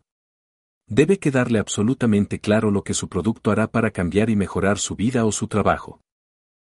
4. El prospecto debe creer y confiar en usted. Se requiere un alto grado de afinidad y armonía. Además el prospecto debe tener fe en su compañía y creer que ésta cumplirá sus promesas. 5. El prospecto debe desear disfrutar de las ventajas y beneficios de su oferta. Debe anhelar lo que usted le vende. No tiene ningún sentido tratar de cerrar una venta cuando el prospecto no está intensamente interesado en beneficiarse de su producto o servicio. 6. El producto debe ser apropiado para el cliente, ideal para sus necesidades, su capacidad de pago y sus circunstancias. Debe quedarle claro al prospecto que ha tomado una decisión correcta al adquirir ahora dicho producto o servicio. Solo cuando usted haya cumplido con estos seis requisitos podrá proceder confiadamente al cierre de la venta. Si alguno de ellos no ha sido cumplido, el prospecto rehusará comprar. Un cierre muy temprano. Suponga que visita un típico lote de autos usados. Usted se detiene a mirar uno de los carros por unos segundos y de repente sale el vendedor y le dice, esa es una buena elección, ¿por qué no lo compra? En una situación como esa, usted no sabe nada del auto y el vendedor no sabe nada de usted. Le está pidiendo que haga una oferta o que compre el vehículo antes de que usted sepa algo de él. Después de hacer la pregunta del cierre, usted debe quedar en silencio absoluto. No diga ni una palabra, permita si es necesario que el silencio aumente, porque el primero que hable, pierde. Intentar cerrar antes de que esté plenamente informado de lo que va a comprar no estimula el deseo de hacerlo.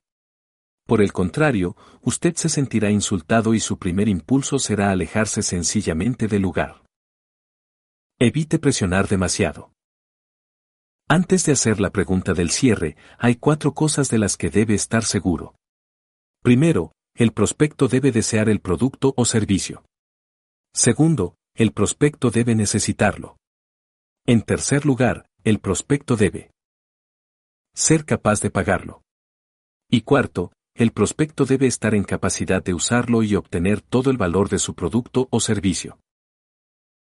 Si usted le sugiere hacer el negocio antes de que se hayan establecido estos cuatro requisitos, lo más probable es que esté matando la venta. Utilice el silencio después de hacer la pregunta del cierre. La única presión que le es lícito ejercer como vendedor profesional es la del silencio que sigue a la pregunta del cierre. Después de hacerla, usted debe quedar en silencio absoluto. No diga ni una palabra. Permita si es necesario que el silencio aumente, porque el primero que hable, pierde. Una vez, un presidente de una compañía de rápido crecimiento estaba considerando la compra de un sistema de computadoras valorado en 750.000 dólares, para automatizar todos los aspectos de su negocio, a nivel nacional. La compañía que estaba aspirando a obtener el contrato lo había hecho todo a la perfección. El vendedor había establecido afinidad, identificado las necesidades del cliente, hecho un análisis completo, verificado cada detalle y preparado una propuesta con todo lo necesario para que el cliente la considerara. Habían concertado la cita final y el vendedor debía estar presente para cerrar la venta. El presidente de la compañía Prospecto había comenzado en su juventud en el mundo de las ventas. Sentía curiosidad por ver cómo ese vendedor de computadoras pensaba cerrar una venta de 750.000 dólares.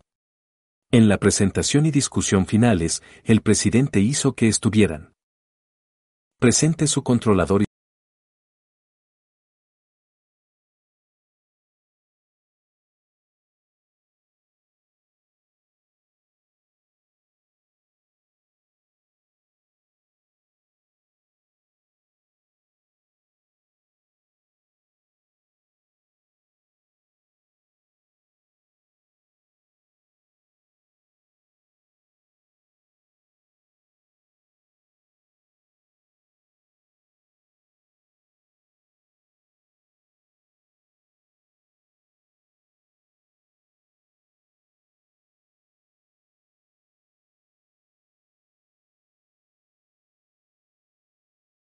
su contador, a fin de revisar los detalles.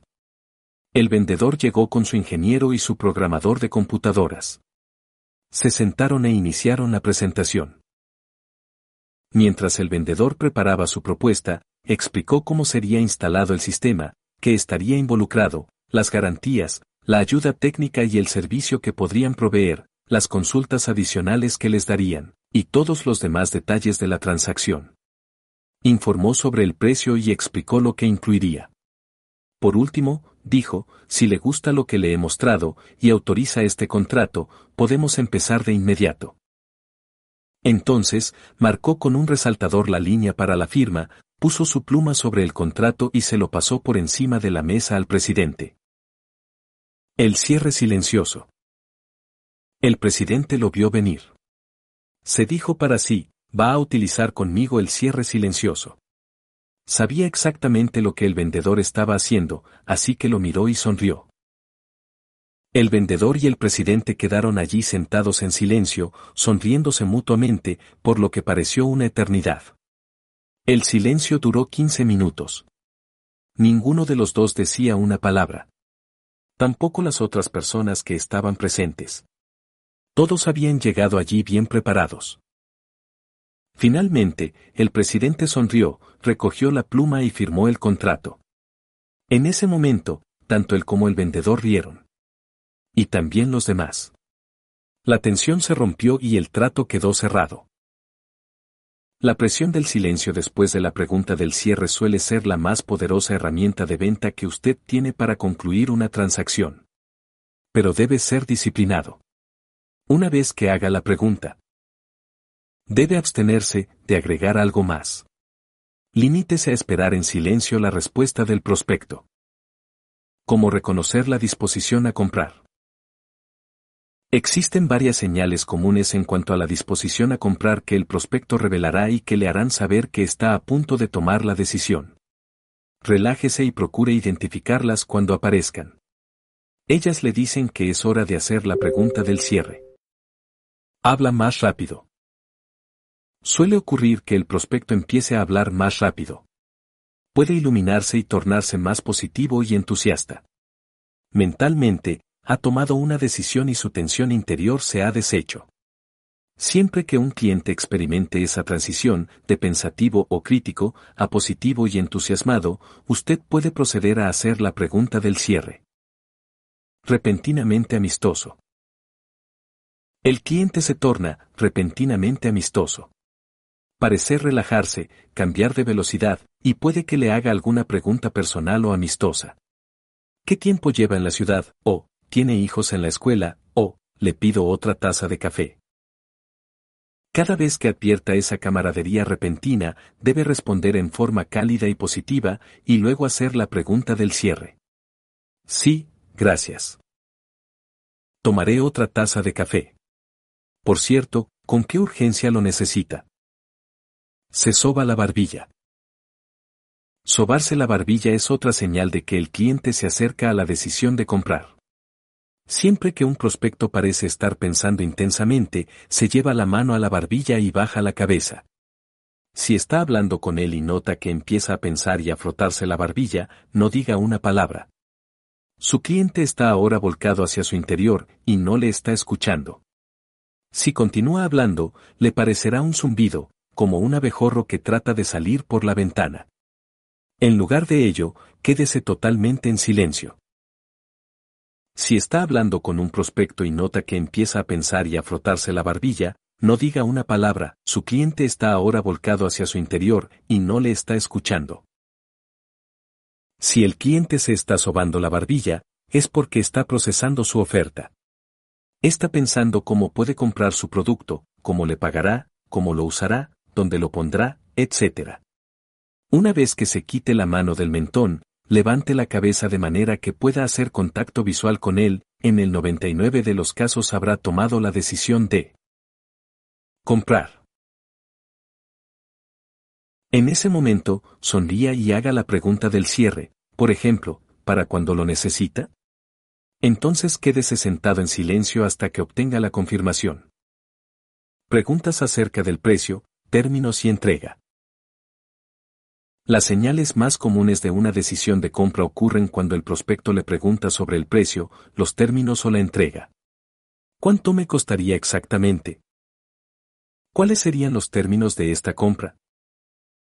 Si decido comprarlo, ¿cuánto tardaría en recibirlo? Siempre que el prospecto le haga una pregunta en relación con el precio, los términos o la entrega, conviértala en su pregunta de cierre mencionando uno de los tres puntos que él no expuso. Por ejemplo, si le pregunta, ¿cuánto me costaría? Usted puede responder, ¿con cuánta urgencia lo necesita? Y cuando continúe diciendo, para fines de este mes, la venta será un negocio cerrado. Recuerde que la persona que pregunta tiene el control. He aquí la clave, siempre trate de responder a una pregunta con otra. Eso le permite obtener más información y, muchas veces, cerrar la venta. Pero, lo que es más importante, le permite mantener el control de la conversación. Prospecto, ¿cuándo lo podría recibir? ¿Usted, cuántos necesita? Si el prospecto le da una cifra específica, la venta está cerrada. Cambio de actitud, postura o voz. Cualquier cambio notable en la actitud, la postura o la voz puede indicar que se acerca la decisión de comprar. Si el prospecto se sienta correctamente o empieza a calcular cifras, usted puede sondearle para asegurarse de que se trata de la señal que estaba esperando. Preguntándole. Por cierto, ¿con cuánta urgencia lo necesita? o, ¿le gustaría que comenzáramos de inmediato? o, ¿cuántos necesitará? o, prefiere que hagamos la entrega en su oficina o en sus almacenes. Siempre que observe que un prospecto cambia de algún modo su actitud o su lenguaje corporal, moviéndose en su silla, luciendo más animado o tornándose amistoso, debe suponer que ha tomado su decisión, y hacer una pregunta para confirmarlo. ¿Por qué es difícil el cierre? Existen varias razones por las que el cierre es la parte más difícil y estresante de una venta. La primera de ellas es el natural temor del vendedor al rechazo. Desde la infancia estamos condicionados por una alta sensibilidad a la forma en que otros nos tratan, especialmente a su aprobación o desaprobación. Esto comienza con nuestros padres y luego se traslada a nuestros jefes o clientes. Como adultos, aunque a nivel inconsciente, nos preocupa mucho agradar a los demás y ser aceptados. La posibilidad del rechazo es algo que nos causa un fuerte estrés, por lo que hacemos cuanto podamos por evitarla. El rechazo no es personal. Cuando apenas comenzaba a vender, sintiéndome extremadamente nervioso, un vendedor experto me dijo algo que cambió mi curso de acción, recuerda que, te diga lo que te diga un prospecto, su rechazo no es personal. ¿Qué concepto tan importante, el rechazo no es personal? Un prospecto no le puede rechazar a usted como persona porque ni siquiera sabe quién es o qué está vendiendo. Lo único que hace es responder a una oferta comercial en una sociedad competitiva, en la cual la gente que trata de venderle algo le abruma. Cuando le dice algo como, no me interesa, eso no quiere decir nada, no es una reflexión sobre la capacidad o el carácter de usted. Es una reacción refleja y natural a cualquier oferta de venta. Casi una tercera parte de los vendedores abandona la profesión cada año debido a que no pueden soportar el rechazo que es inherente a este negocio. Los mejores vendedores, sin embargo, se recuerdan constantemente a sí mismos que el rechazo no es personal y no permiten que les afecte. El fracaso es solo. Retroalimentación. La segunda razón por la que el cierre es difícil es el temor al fracaso, a intentarlo y no triunfar. Es el temor a perder su tiempo, su esfuerzo e incluso su dinero, a hacer una inversión de energía y emociones en un posible cliente y perderlo todo cuando el prospecto decide no comprar. El temor al fracaso y el temor al rechazo son las razones principales por las que la gente fracasa o se queda en la mediocridad en la vida. Solo cuando somos capaces de sobreponernos a estos dos temores empezamos a desarrollar todo nuestro potencial como vendedores y en todas las demás áreas de la vida. Debe persuadirse constantemente de que el fracaso no existe, porque es solo retroalimentación. Cuando usted ensaya algo y no funciona, debe tomar la experiencia como una lección valiosa que puede aprender, y después olvidarla. Repítase a sí mismo, unos comprarán, otros no. Así que, ¿qué importa? El próximo. Supere sus temores. La cita es de Ralph Waldo Emerson, haga las cosas que teme hacer, y el temor de seguro morirá. Este es uno de los principios más importantes que se haya descubierto acerca del éxito. La única manera en que usted puede eliminar un temor que le esté refrenando es hacer exactamente lo que teme. Puede estar seguro de que entonces el temor morirá. Tanto el valor como la cobardía son hábitos. Uno puede desarrollar el hábito del valor confrontando sus temores y cargando contra ellos, en lugar de ocultarse y huir, como hace la mayoría. Como dijera una vez Mark Twain, el valor no es la ausencia de miedo, sino su control y dominio. Haga lo que tema hacer. Haga más contactos y experimentará menos temor a hacerlo. Si continúa haciendo tantos como pueda día tras día, sin que le importe si el prospecto responde positiva o negativamente, llegará a un punto en que su temor desaparecerá. Confrontando sus temores al fracaso y el rechazo, usted conseguirá desarrollar un coraje habitual. En ese momento estará doblando otra esquina en su carrera, y sus ventas comenzarán a aumentar rápidamente. Cuando usted haya desarrollado la audacia como hábito, junto con la capacidad para enfrentar sus temores al fracaso y el rechazo, su vida mejorará. Se sentirá muy bien consigo mismo.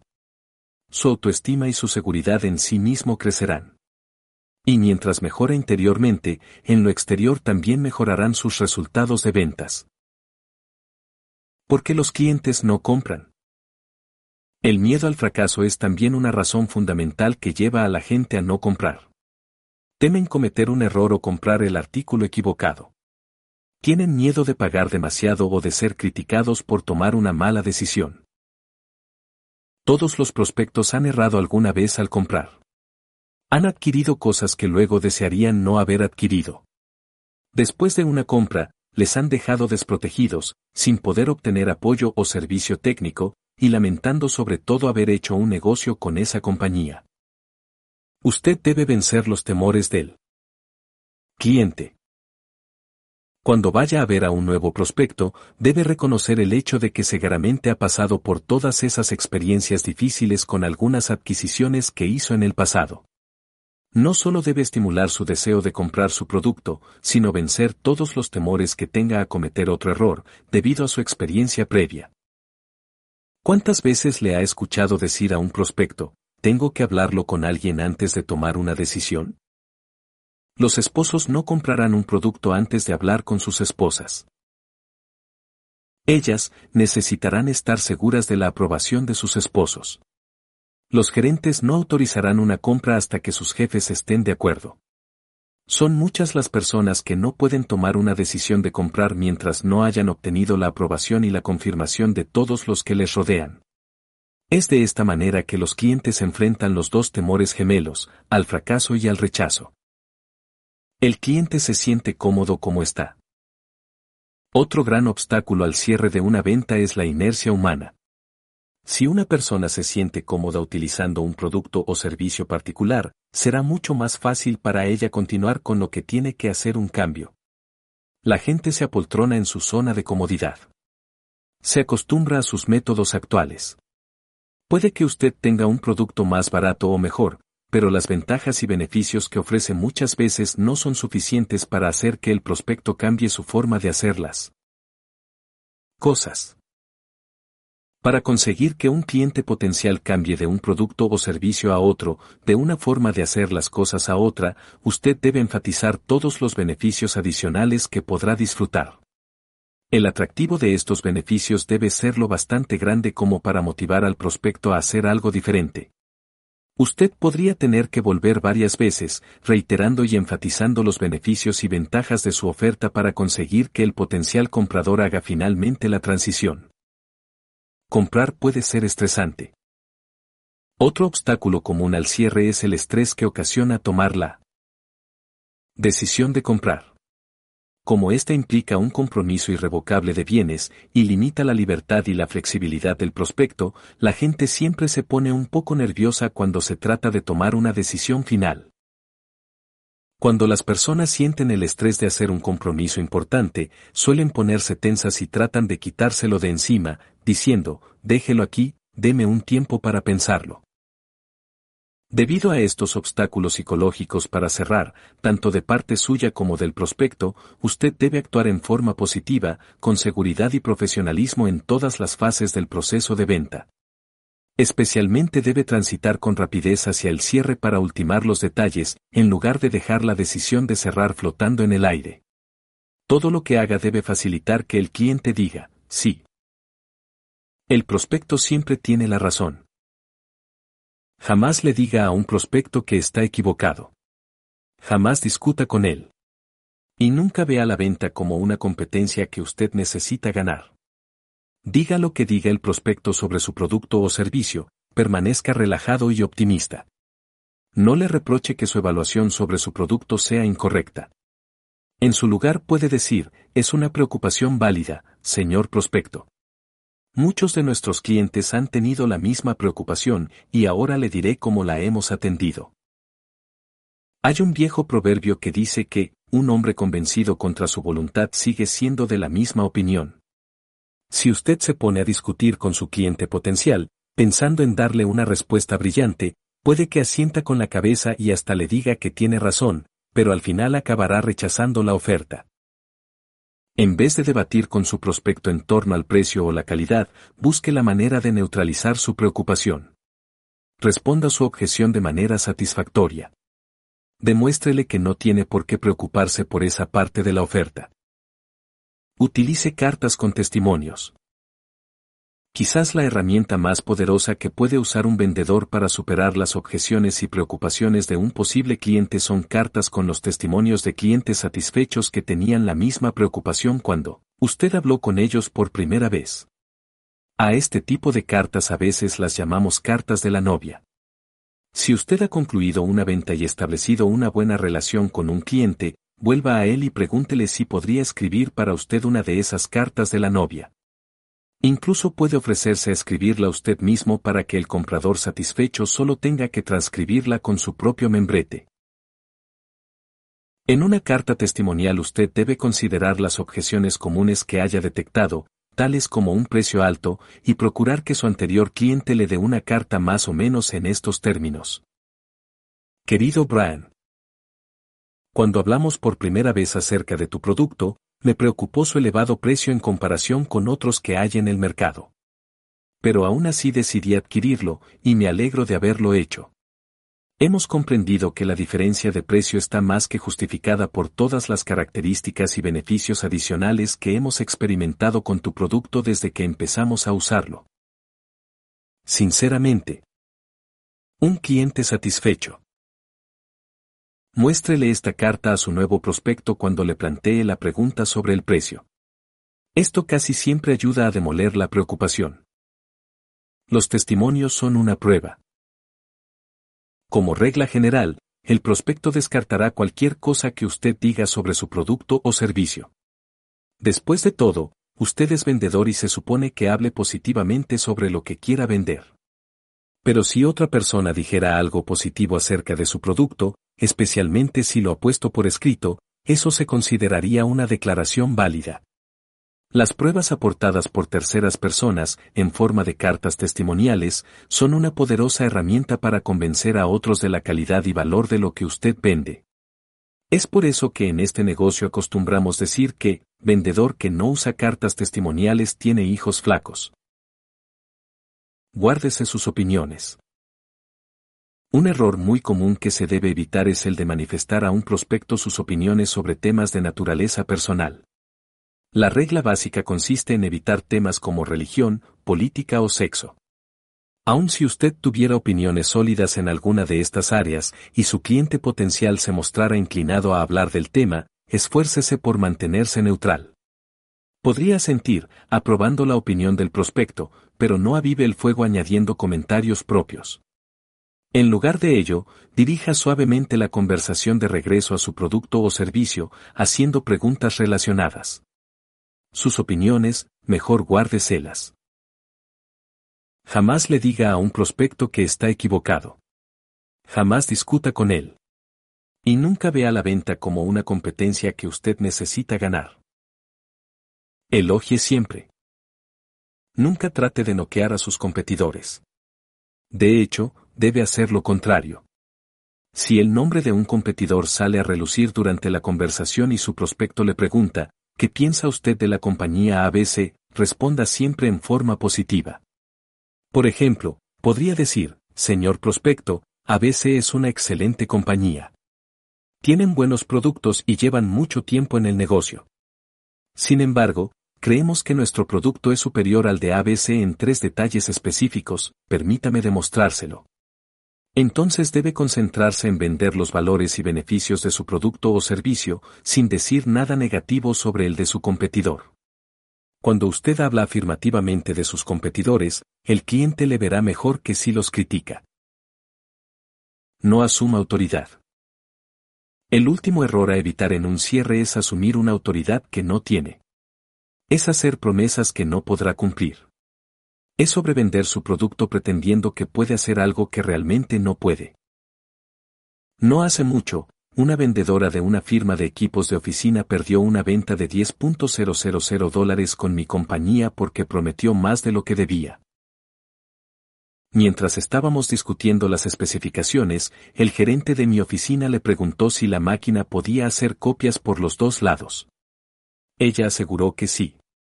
Pero cuando revisamos más detalladamente las especificaciones, descubrimos que definitivamente la máquina N o hacía copias por los dos lados. La vendedora no se había tomado el tiempo necesario para comprender a plenitud lo que estaba vendiendo. No solo perdió la venta, sino también gran parte de su credibilidad. No deje que esto le suceda a usted. Otros obstáculos para cerrar. Las expectativas negativas son otro importante obstáculo para cerrar una venta. Ocurren cuando el vendedor concluye anticipadamente que un prospecto particular no va a comprar. Así se crea un prejuicio sobre el posible cliente basándose en su actitud inicial o su entorno físico. Tal vez el prospecto carezca de estilo o no luzca calado. Quizás la oficina o sus muebles son antiguos, o estos últimos están amontonados. El vendedor salta a la conclusión de que no tiene entre manos un buen prospecto y deja de hacer verdaderos esfuerzos para concluir la venta. Recuerde la ley de las expectativas, que establece que, lo que uno espera confiadamente se convierte en su propia profecía cumplida. Sus propias expectativas ejercen una influencia indebida sobre las personas que le rodean. Las de otras personas, especialmente aquellas a quienes usted admira y respeta, tienen también una extraordinaria influencia en usted. Sus expectativas determinan su actitud, y su actitud determina cómo trata usted a los demás. Espere lo mejor. La regla en relación con las expectativas debe ser siempre esperar lo mejor. Espere agradar a los demás, que la gente se sienta atraída por su producto o servicio. Anticipe que le harán preguntas difíciles antes de comprar. Y luego espere coronar, en la mayoría de los casos, su esfuerzo.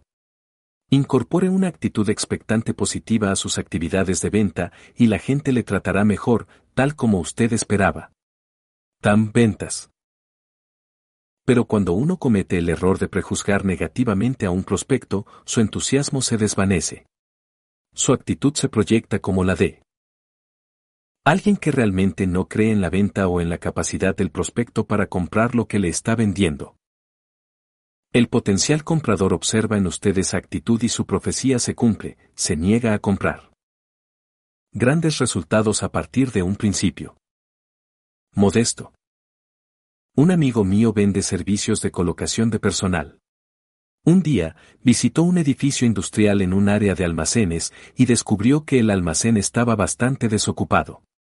Había solo un empleado, sentado detrás de un escritorio en una pequeña oficina, junto a la entrada principal. No había más oficinas ni más divisiones. El edificio estaba vacío. Como mi amigo ya estaba allí, tocó confiadamente en la puerta y se presentó ante la única persona disponible. Comenzaron a hablar de su negocio. Él le contó al prospecto que se dedicaban a la selección de personal. La especialidad de su empresa era encontrar y proveer personal técnico y no técnico a corporaciones industriales. Tenían capacidad para facilitar a una compañía ingenieros, técnicos, dibujantes, así como secretarias, contadores y tenedores de libros trabajaban principalmente con compañías manufactureras y de construcción. No prejuzgue al prospecto. Entonces el solitario prospecto dijo, por ahora no tenemos nada en marcha. A mí me enviaron aquí del este del país para abrir esta oficina. Estamos trabajando en un importante contrato y tenemos grandes esperanzas, pero hasta ahora no hemos concretado nada. Si quiere llamar dentro de un par de semanas, voy a estar aquí. Por favor, manténgase en contacto, es posible que necesitemos sus servicios más adelante. Mi amigo lo enfocó con una actitud de expectación positiva. Cada dos semanas, llamaba por teléfono y, si estaba en el área, pasaba por allí y tomaba una taza de café. Siempre recibía la misma respuesta, la compañía estaba todavía a la espera de finalizar dos grandes contratos. De cualquier modo, siempre trataba bien al prospecto le llevó información y le presentó los precios de sus servicios. Le llamaba regularmente y se mantenía en contacto telefónico con él. Un día cuando entró al edificio, el prospecto le recibió diciéndole, me alegro de que estés aquí.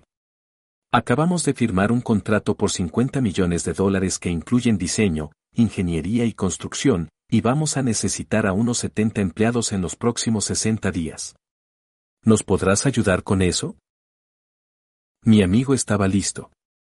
En los siguientes 60 días ganó más de 200.000 dólares en comisiones por contratar y colocar personal técnico para aquella empresa.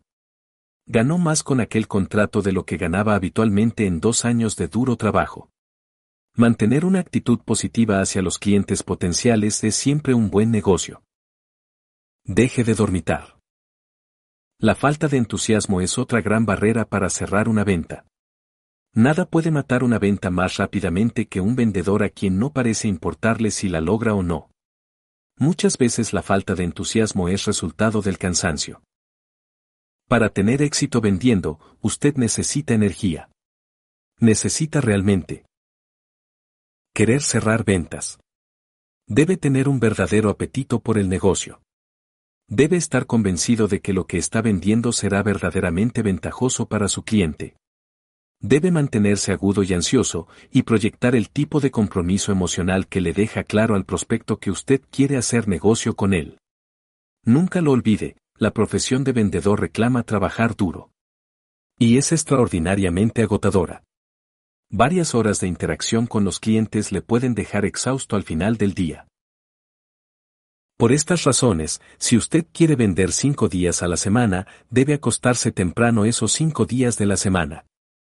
Apague el televisor, cierre bien la casa y váyase a la cama a las 10 de la noche. Procure dormir 8 horas antes de cada jornada de ventas. Cuando uno ha descansado bien tiene mucha más energía. Se sentirá listo para rendir el máximo. El cliente es lo primero. Su capacidad para cerrar una venta también puede ser entorpecida por falta de sinceridad. Eso suele ocurrir cuando el vendedor llega a preocuparse más por ganar su comisión que por beneficiar al cliente. En cuanto el vendedor empieza a ver al prospecto como fuente de ganancias y no como una persona que necesita ayuda con un producto o servicio, su tono de voz, su lenguaje corporal y su actitud cambian. Tan pronto el vendedor empieza a pensar en su comisión, el prospecto empieza a sentirse como un pez en una pecera con el gato al acecho. Si usted quiere vender cinco días a la semana, debe acostarse temprano esos cinco días. Apague el televisor, cierre bien la casa y váyase a la cama a las 10 de la noche. Procure dormir ocho horas antes de cada jornada de ventas. Los compradores potenciales suelen ser muy perceptivos. Captan las vibraciones emocionales del vendedor. Un prospecto sabe cuando usted está tratando de ayudarle y cuando está tratando de ayudarse a sí mismo con otra venta.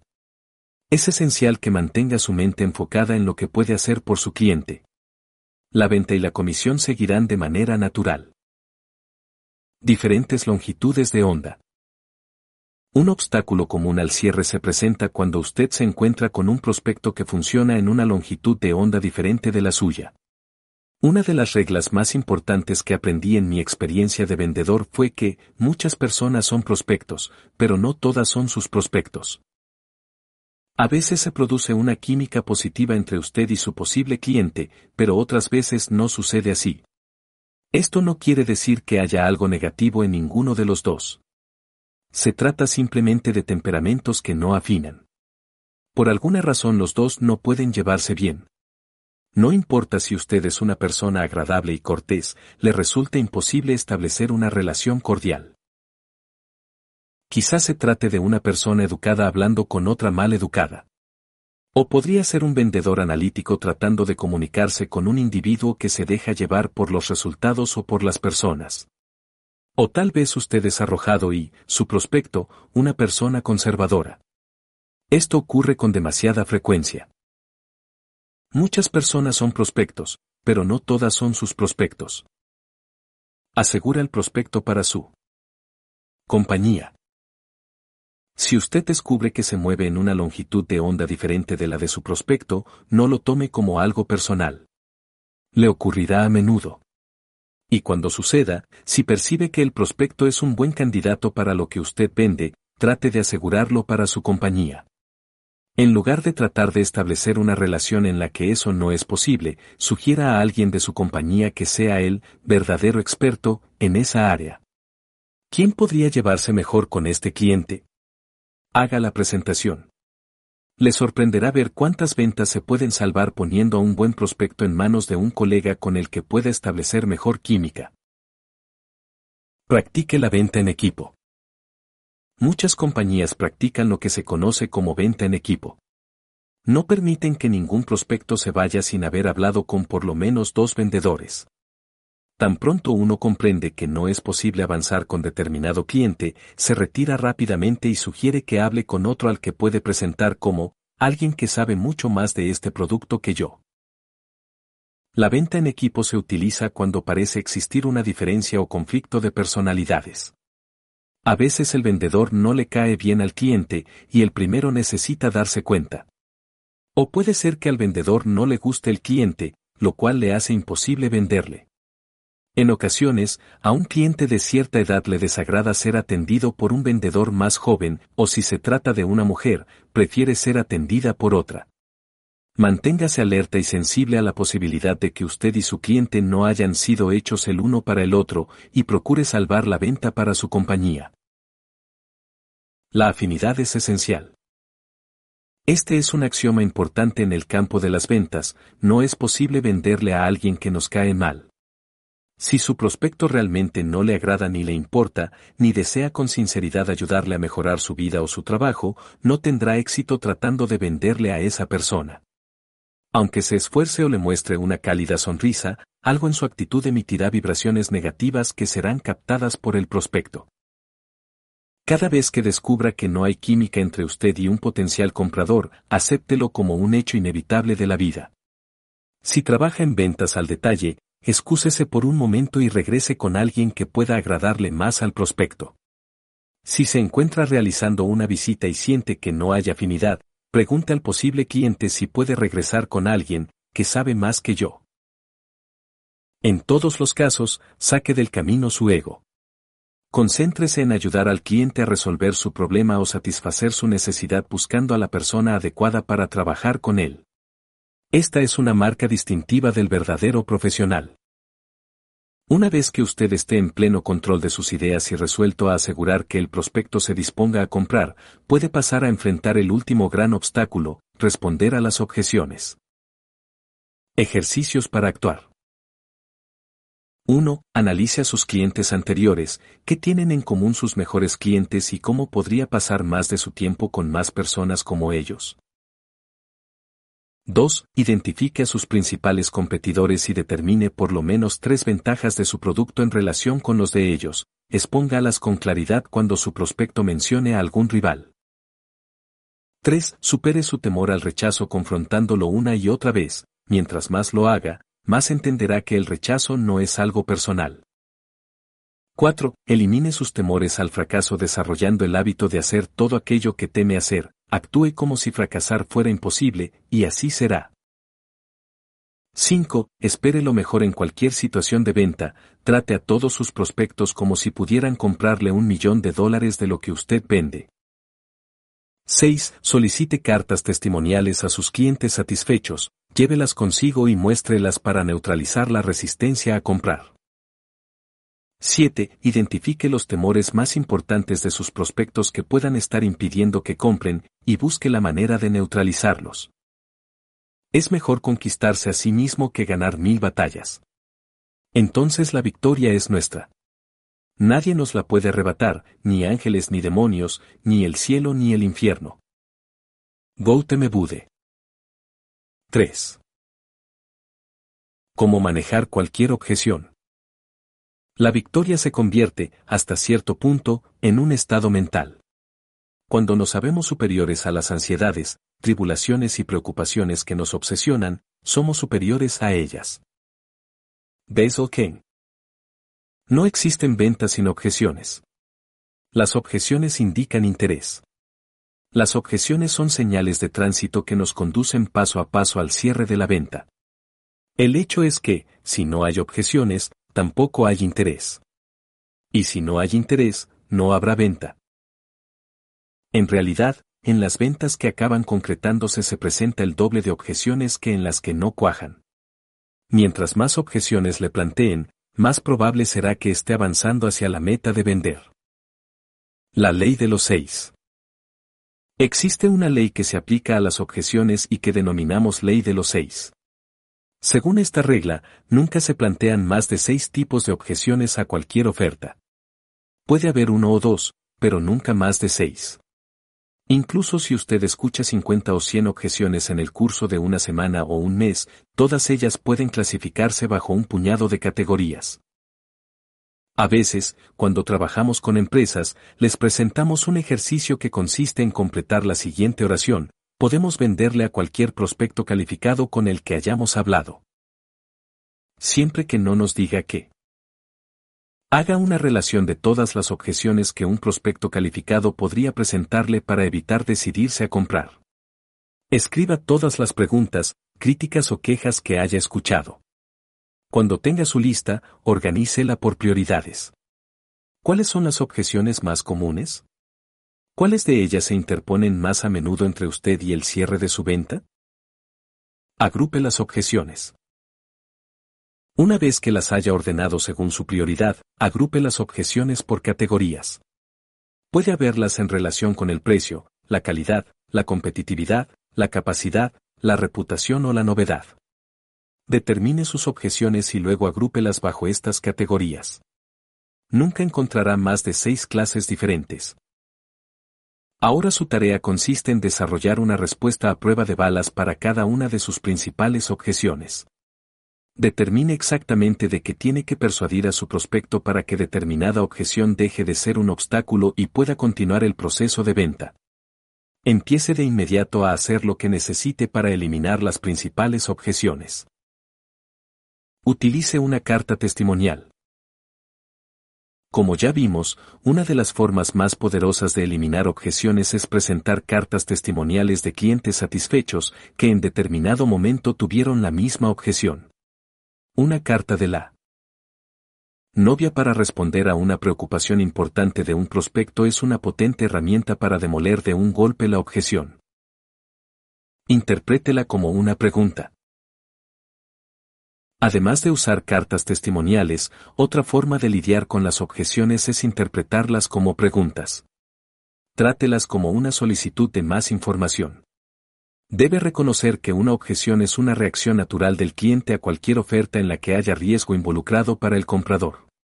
Cuando el prospecto le dice, está muy caro, puede responder diciendo, es un buen punto, ¿por qué le parece que cuesta más de lo que usted esperaba pagar?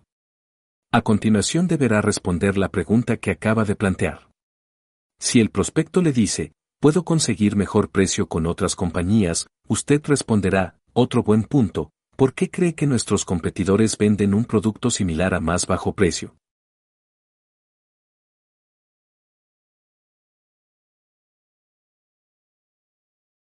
Ofrezca una razón convincente. Otra forma de enfrentar una objeción es tratarla como si el cliente le estuviera pidiendo una razón para eliminarla. Si el potencial comprador dice, no puedo pagar ese precio, debe imaginar que lo que realmente está diciendo es, muéstreme cómo puedo justificar el gasto de esta cantidad de dinero. Cuando un cliente le diga que, tiene que consultarlo con otra persona, debe interpretar que lo que quiere decir es, me daría, por favor, suficientes razones para comprar esto sin tener que consultarlo con otros? Facilite las objeciones. Sobre todo, facilite las objeciones. La mayoría de los clientes no desea entrar en una discusión o un debate con usted acerca de su producto o servicio. Sienten reticencia a objetar, por temor a que usted se enoje o se ponga terco. Por esa razón, usted debe facilitar las objeciones del cliente respondiendo a ellas de buen grado, en una forma amigable y constructiva. Las objeciones no son nada de temer. Al contrario, son las baldosas que forman el camino hacia la coronación de sus ventas, los peldaños de la escalera hacia la comodidad financiera. Los mejores vendedores son aquellos que han aprendido a lidiar con las objeciones de la manera más rápida y efectiva. Elogie la objeción. Elogie cada objeción cuando la escuche por primera vez. Es una buena pregunta. Me alegro de que lo haya mencionado. Como dijera Abraham Lincoln, a todo el mundo le gusta que lo halaguen. Cuando usted halaga a alguien por plantear objeciones o preguntas sobre su producto o servicio, le hace sentir mejor consigo mismo. Como resultado, se sentirá más cómodo para hacer otras preguntas. Pero como un abogado en un juicio, que nunca hace una pregunta cuya respuesta no conozca, usted nunca debe internarse en una situación de venta sin saber cómo va a responder a las principales objeciones que escuchará. Escuche atentamente. Cuando le presenten una objeción, escúchela hasta el final. No presuma saber lo que el prospecto le va a decir. Muchas veces un prospecto empezará a plantear una objeción que usted ya ha escuchado antes, pero le añadirá al final su preocupación o problema particular. Tenga paciencia. Practique su capacidad de escuchar. Y antes de responder, haga una pausa. Una pregunta de aclaración, ¿qué quiere decir? Replantee lo escuchado en sus propias palabras para demostrarle al prospecto que le está escuchando y que entiende su preocupación. Cuando usted halaga a alguien por plantear objeciones o preguntas sobre su producto o servicio, le hace sentir mejor consigo mismo. Objeción o condición. Determine si la reacción del cliente es una objeción o una condición. Una objeción es algo que usted puede responder.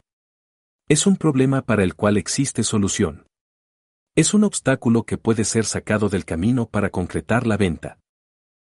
Una condición, en cambio, es una razón genuina para no continuar. Si una compañía está a punto de declararse en bancarrota, no podrá comprar su producto o servicio. Por muy bueno que sea, la bancarrota crea una condición que hace imposible proseguir con el proceso de venta. Si una persona no tiene dinero, esta condición le imposibilita comprar.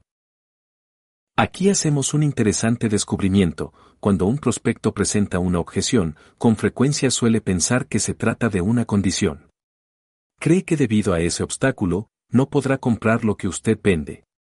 Pero rara vez es así. Por ejemplo, cuando un prospecto expresa, no lo puedo comprar, ¿qué quiere decir? Significa que no lo puede comprar en este momento o que no lo puede abonar en un solo pago. ¿Qué no lo puede comprar hoy, pero podría comprarlo más adelante? Cuando una persona dice, no lo puedo comprar, usted debe responder siempre, ¿qué quiere decir exactamente cuando dice que no lo puede comprar? Mi póliza de un millón de dólares. Un día, un amigo común me presentó a un vendedor de seguros. El hombre me hizo una serie de preguntas y luego fijamos una cita. Durante esa segunda reunión me propuso un seguro de vida que me cubriría por un millón de dólares. Casi me caigo de la silla. Le dije que era demasiado dinero, y que no podría adquirirlo. Haciendo caso omiso de mi resistencia inicial, me explicó que no sería sensato en mi posición, con una esposa y dos hijos, tener un seguro de vida de menos de un millón de dólares. Finalmente admití que necesitaba esa cantidad, pero le repetí, no puedo comprarlo. No tengo los tres mil dólares que hacen falta para el depósito inicial. Gracias, pero en este momento no es posible. Entonces él me propuso, ¿qué tal si lo estructuramos en pagos mensuales y se lo consigo por 250 dólares al mes? ¿Le parecería bien así? Francamente, me sorprendió, hasta entonces yo solo había oído hablar de seguros de vida basados en pagos anuales. No tenía idea de que pudiera pagarlo en mensualidades. Lo que yo consideraba una condición genuina, una razón para no comprar, resultó ser una mera objeción para la cual había una respuesta lógica y funcional. Firmé el formulario y compré mi seguro. Utilice su creatividad. Sus prospectos no están al tanto de las diferentes formas en que pueden adquirir y pagar su producto o servicio. Por tanto, están convencidos de que, no pueden comprarlo. Solamente después que usted les demuestre que existen opciones cambiarán de actitud y le comprarán lo que quiera venderles. Supongamos que el prospecto dice, no puedo pagarlo en mensualidades. Entonces usted responde, ¿qué le parece si extendemos los pagos por tres años en lugar de dos para que se le queden en menos de 500 dólares mensuales? ¿Podría pagarlo así? Cuando le presenten una objeción y usted la haya escuchado hasta el final, pídale al prospecto que la explique más detalladamente. Es en este punto donde resulta muy útil la pregunta, ¿qué quiere decir? Asegúrese de entender claramente el razonamiento detrás de la objeción antes de intentar responderla. Si se apresura a contestar, podría estar respondiendo la preocupación equivocada y alejándose de su meta. Sea cortés y respetuoso. Enfrente todas las objeciones con amabilidad, cortesía y respeto. Debe ser también sensible y pausado. Incluso si ha escuchado mil veces una objeción, responda siempre como si fuera un comentario valioso y digno de consideración sobre su oferta. Quizás haya escuchado este dicho, a las personas no les importa cuánto sabe usted hasta que saben cuánto le importan ellas a usted. Cuando usted trata sus objeciones con tacto y amabilidad, los prospectos perciben que a usted le preocupan sinceramente sus opiniones. Como resultado, empiezan a apreciar sinceramente al vendedor y al producto o servicio que representa. Su preocupación la tuvieron otros.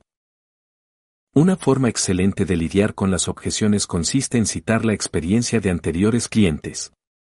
Esta es una forma profesional de reconocer que la objeción es válida y asegurarle al prospecto que no es el único que la ha planteado, para luego responder a ella de manera satisfactoria.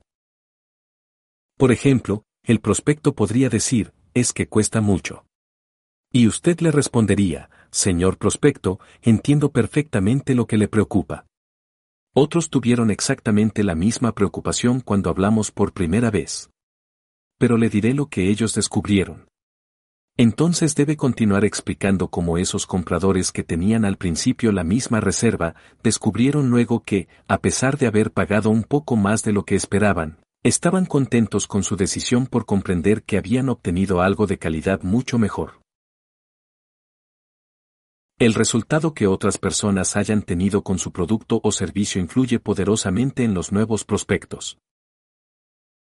Cuando usted les asegura que otros tuvieron la misma preocupación, pero luego compraron y están contentos con el resultado, se relajan y empiezan a creer que este producto puede ser también ventajoso para ellos. Utilícelo para muchas objeciones. Y si un prospecto le dijera, todos ofrecen muy buen servicio, pero después no dan seguimiento, ¿me han dejado colgado muchas veces? Señor prospecto, entiendo perfectamente lo que le preocupa. Otros. Tuvieron exactamente la misma preocupación acerca de nuestro servicio de seguimiento. Es una consideración importante al hacer una compra como esta. Pero ellos han comprobado que si llaman antes de las 3 de la tarde de cualquier día laborable, dos horas después de recibir su llamada, estamos dándole servicio o reparando lo que le hemos vendido. Si llaman después de las 3, enviamos a alguien a primera hora de la mañana.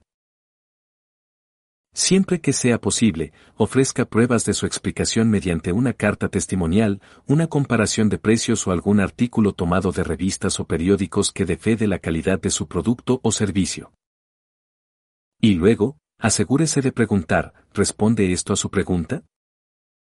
Nueve objeciones comunes que usted debe responder. 1. Objeciones que se omiten. El primer tipo de objeción que usted encontrará es la que se omite. El cliente tiene reservas sobre su oferta, pero no las expresa. Le escucha y asiente, pero usted no recibe de él una retroalimentación que le indique en qué punto se encuentra o si se está bien. La solución a las objeciones omitidas es dejar que el prospecto siga hablando. Haga preguntas abiertas, inclínese hacia él y escuche con atención sus respuestas. Mientras más oportunidades tenga un prospecto de responder a sus preguntas, más probable será que acabe revelándole que es exactamente lo que le impide comprar. 2. Excusas, excusas. La segunda forma que adoptan las objeciones es la de las excusas. Estas son generalmente reacciones instintivas ante cualquier intento de venta. Estamos contentos con nuestros proveedores. Estamos muy ocupados ahora y no tenemos tiempo para pensar en eso. Aquí tenemos todo lo que necesitamos. No estamos interesados por ahora. Estas no son más que excusas sin seriedad alguna. Un buen vendedor asiente, sonríe, se muestra de acuerdo y luego hace una pregunta para tomar control de la conversación. La mejor manera de manejar cualquier resistencia inicial a su aproximación, incluyendo excusas y reacciones instintivas, son estas palabras, entiendo. La mayoría de las personas en su situación reaccionaron de la misma manera la primera vez que les llamé, pero ahora son nuestros mejores clientes y nos recomiendan a sus amigos. Esta respuesta quita inmediatamente el foco de la conversación en su producto y lo concentra en otros clientes satisfechos. Casi invariablemente provoca la respuesta que usted desea, ¿de veras? ¿De qué se trata? 3. Objeciones maliciosas. Luego están las objeciones maliciosas. Como usted visita a tantas personas diferentes, ocasionalmente se topará con individuos que están descontentos o enojados con su situación actual. Como no pueden gritarles a sus jefes ni a sus cónyuges, la toman con este amistoso vendedor. Esas personas tienden a ser negativas en su comportamiento. Criticarán su producto o lo compararán desfavorablemente con los de sus competidores. A veces implicarán que el precio es abusivo o que su producto no tiene una calidad particularmente buena. La forma de lidiar con las objeciones maliciosas es comprender que usted no es el objetivo. La persona con quien está hablando enfrenta problemas propios que nada tienen que ver con su persona.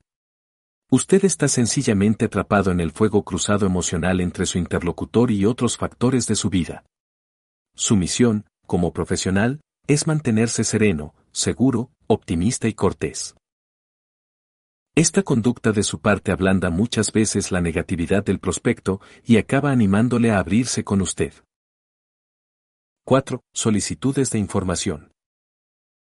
La cuarta objeción más común es una solicitud de información. Este es el mejor tipo de objeción que usted podrá escuchar, porque sabe responderla tan bien o mejor que cualquier otra parte de su presentación. Siempre que un prospecto solicita información sobre los resultados o beneficios que derivará de su producto o servicio, y sobre cómo puede obtenerlos, usted se encuentra en buena posición para concretar su venta.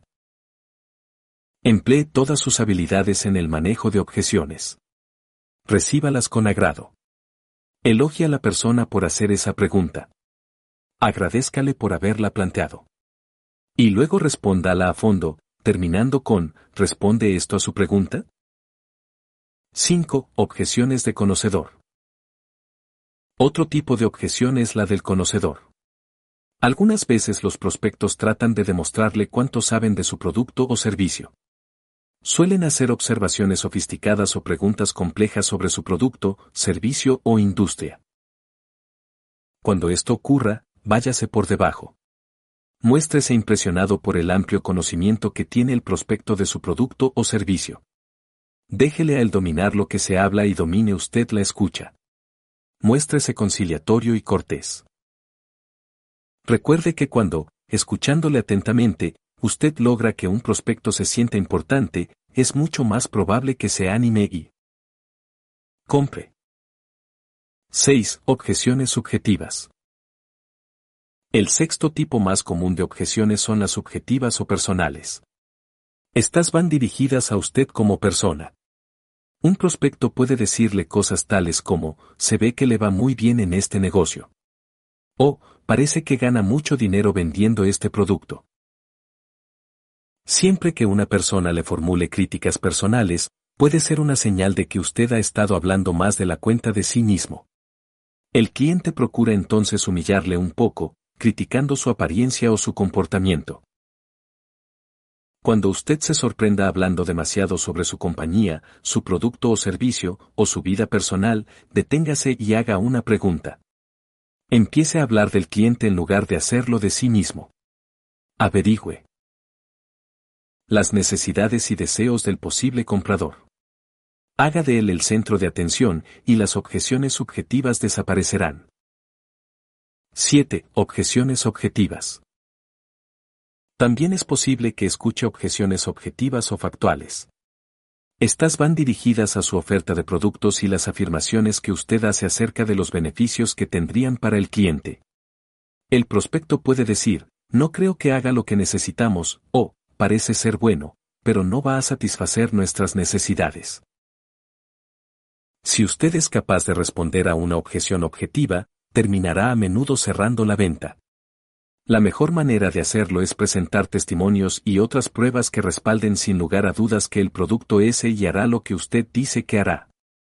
Ofrézcale al potencial comprador evidencias de que obtendrá los beneficios que usted le ha prometido y le estará facilitando la decisión de comprar. 8. Resistencia general a las ventas. La número 8 entre las formas más comunes de objeción es lo que llamamos resistencia general a las ventas. Esto siempre sucede al principio de una presentación. Hasta que usted sea capaz de neutralizar la resistencia general a las ventas, el cliente le estará oyendo, pero no escuchando. Intente hacer que deponga su resistencia inicial utilizando el cierre de aproximación. Señor prospecto, muchas gracias por su tiempo. Por favor, relájese. No estoy tratando de venderle nada hoy. Solo deseo hacerle unas preguntas y ver si mi compañía puede ayudarle de alguna manera a lograr sus metas en una forma costeable. ¿Le parece bien? Una vez que el prospecto se relaje y le dé permiso para interrogarle, usted debe comenzar inmediatamente con sus preguntas abiertas, preseleccionadas para calificar al prospecto y determinar si realmente necesita lo que usted le puede suministrar. 9. Objeciones de última hora. Las últimas entre las más comunes se denominan objeciones de última hora. Usted ha hecho su presentación y el prospecto puede ver claramente qué provecho obtendría si poseyera su producto o servicio. Ahora conoce y comprende lo que usted está vendiendo y el precio que debería pagar. Está a punto de decidirse a comprar, pero todavía duda. Como sé que estoy haciendo una buena inversión, podría decir. ¿O está seguro de que esto es lo mejor que puedo conseguir? Escuche con respeto y luego asegúrele que su producto o servicio es excelente, que tiene un precio justo y que todos los que lo están usando actualmente están muy satisfechos con su decisión. Entonces, deberá proceder a eliminar la objeción de última hora. Vaya directamente a la pregunta del cierre. Después de haber respondido a una objeción, usted puede proseguir inmediatamente a formular la pregunta del cierre. Por cierto, ¿cuál de estos dos prefiere? ¿Preferiría que le enviáramos la cuenta a la dirección de su casa o a la de su oficina? ¿Quiere que hagamos la entrega esta semana o sería mejor la semana que viene? Cualquier respuesta a una de estas preguntas indica que la venta es un hecho. Entonces proceda a llenar los papeles y obtener la firma. A veces se llama a las objeciones de última hora cortina de humo. Mida su reacción. Y no las tome demasiado en serio. Sonría y diga, muchas personas me han hecho la misma pregunta antes de comprar este producto. El cierre de las objeciones remanentes. Este es un cierre muy efectivo y fácil de utilizar. Digamos que usted ha hecho su presentación y el prospecto comprende su oferta y desea claramente disfrutar de los beneficios de lo que le ha presentado. Pero entonces dice, no sé si debería comprarlo ahora o esperar un poco. Para determinar las objeciones remanentes que le impiden comprar al posible cliente, diga, señor prospecto, en su mente parece haber alguna pregunta que le hace dudar de comprar ahora. ¿Puedo preguntarle cuál es? ¿Es el precio? Estas dos preguntas deben formularse una a continuación de la otra. Entonces el prospecto se verá obligado a darle una respuesta, afirmativa o negativa. Diga lo que diga, reconozca su preocupación y continúe, muy bien, señor prospecto, esa es una consideración importante. Y además de esa, ¿hay alguna otra razón que pueda hacerle dudar de comprar ahora? Averigüe la verdadera razón. En muchos casos, el prospecto se mostrará renuente a confesarle la verdadera razón que le hace dudar. Sabe que tan pronto usted la conozca y pueda responderla apropiadamente, se quedará sin objeciones y no tendrá más opción que comprar lo que usted le oferta. A causa de eso, tratará de guardarse esa objeción. En realidad no quiere que usted la conozca. A veces le presentará una objeción sin importancia, pero no es esa la causa real de sus dudas. Sin importar cómo responda a su pregunta, vuelva a inquirir, y además de esa, ¿hay alguna otra razón que pueda hacerle dudar de comprar ahora? Este interrogante deberá repetirla hasta que le conteste, no, esa era la última. La última respuesta que le dé a esta serie de preguntas será la objeción verdadera o remanente, no estoy seguro de poder comprarlo, o, no sé si su producto hará por mí todo lo que usted dice. Satisfaga la objeción final. Entonces, le dirá, señor prospecto, es una pregunta importante. Si puedo responderla en forma plenamente satisfactoria para usted, ¿estaría listo para seguir adelante? Quédese en silencio y espere por la respuesta. Cuando el prospecto finalmente le diga, sí, si puede darme una respuesta satisfactoria, estaré listo para comprar. Siga con esta otra pregunta, ¿qué haría falta para que se sienta satisfecho al respecto? Y de nuevo, espere en silencio a que le dé su condición para el cierre.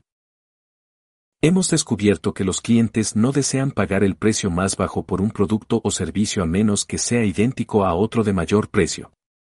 Lo que desean es un precio justo, un buen precio, el mejor, uno razonable o competitivo, pero no el más bajo.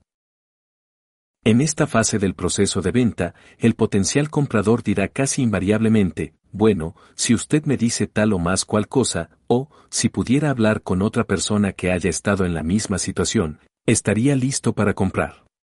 Ya tiene en sus manos la condición para el cierre, la objeción clave, el factor del cual debe convencerle para cerrar la venta. Continúe y demuéstrele que puede responder a esta objeción de modo que quede totalmente satisfecho y entonces sugiérale ordenar la compra. Objeciones relacionadas con él. Precio. Miles de clientes han sido entrevistados después de adquirir un producto o servicio. Durante la discusión de la venta plantearon numerosas preguntas acerca del precio y los términos. Pero después, cuando se les ha preguntado, ¿cuál fue la verdadera razón de que usted decidiera comprar este producto o servicio, en lugar de el otro similar de la competencia, rara vez mencionan el precio? Hemos descubierto que los clientes no desean pagar el precio más bajo por un producto o servicio a menos que sea idéntico a otro más costoso. Lo que desean es un precio justo, un buen precio, el mejor, uno razonable o competitivo, pero no el más bajo. ¿A qué se debe esto? Se debe a que muchos clientes han intentado ahorrar dinero comprando un artículo de más bajo precio y han terminado comprando algo que no valía más que el dinero que pagaron. Cuando usted compra un producto o servicio barato, termina decepcionado. La mercancía se descompuso, o no logró que le dieran servicio. Al mirar atrás, comprende que habría debido concentrarse más en la calidad que en el precio. A nadie le gusta pagar de más. Al mismo tiempo, a ningún cliente le gusta despilfarrar su dinero en el mostrador. A nadie le gusta descubrir que ha pagado más de lo necesario, o más que otro por comprar el mismo producto o servicio. Todos deseamos obtener el mejor precio, pero sabemos que el más bajo siempre nos acarrea más problemas de los que habíamos anticipado. Cuando le planteen una objeción de última hora acerca del precio, usted debe mirar fijamente al prospecto y asegurarle que está haciendo un buen negocio. Señor prospecto, este es un precio excelente. Usted está haciendo muy buen negocio. Si considera todo lo que hemos incluido en el paquete, va a estar muy satisfecho con su compra. El cierre, supongamos.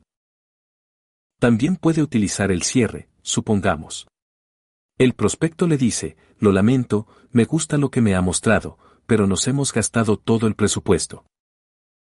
Su respuesta, señor prospecto, supongamos que eso no fuera un problema, ¿existe alguna otra razón que le haría dudar de seguir adelante ahora? Cuando usted lo formula de esta manera, el prospecto se ve obligado a decir, no, esa es la única razón, o, bueno, sí, hay otra razón. Siempre que usted diga, bien, Supongamos que eso no es un problema, supongamos que podemos resolverlo de manera que usted quede satisfecho, supongamos que podemos demostrárselo convincentemente, puede por lo general descubrir la objeción final o la condición para el cierre. Supongamos que podemos bajar el precio otros 100 dólares.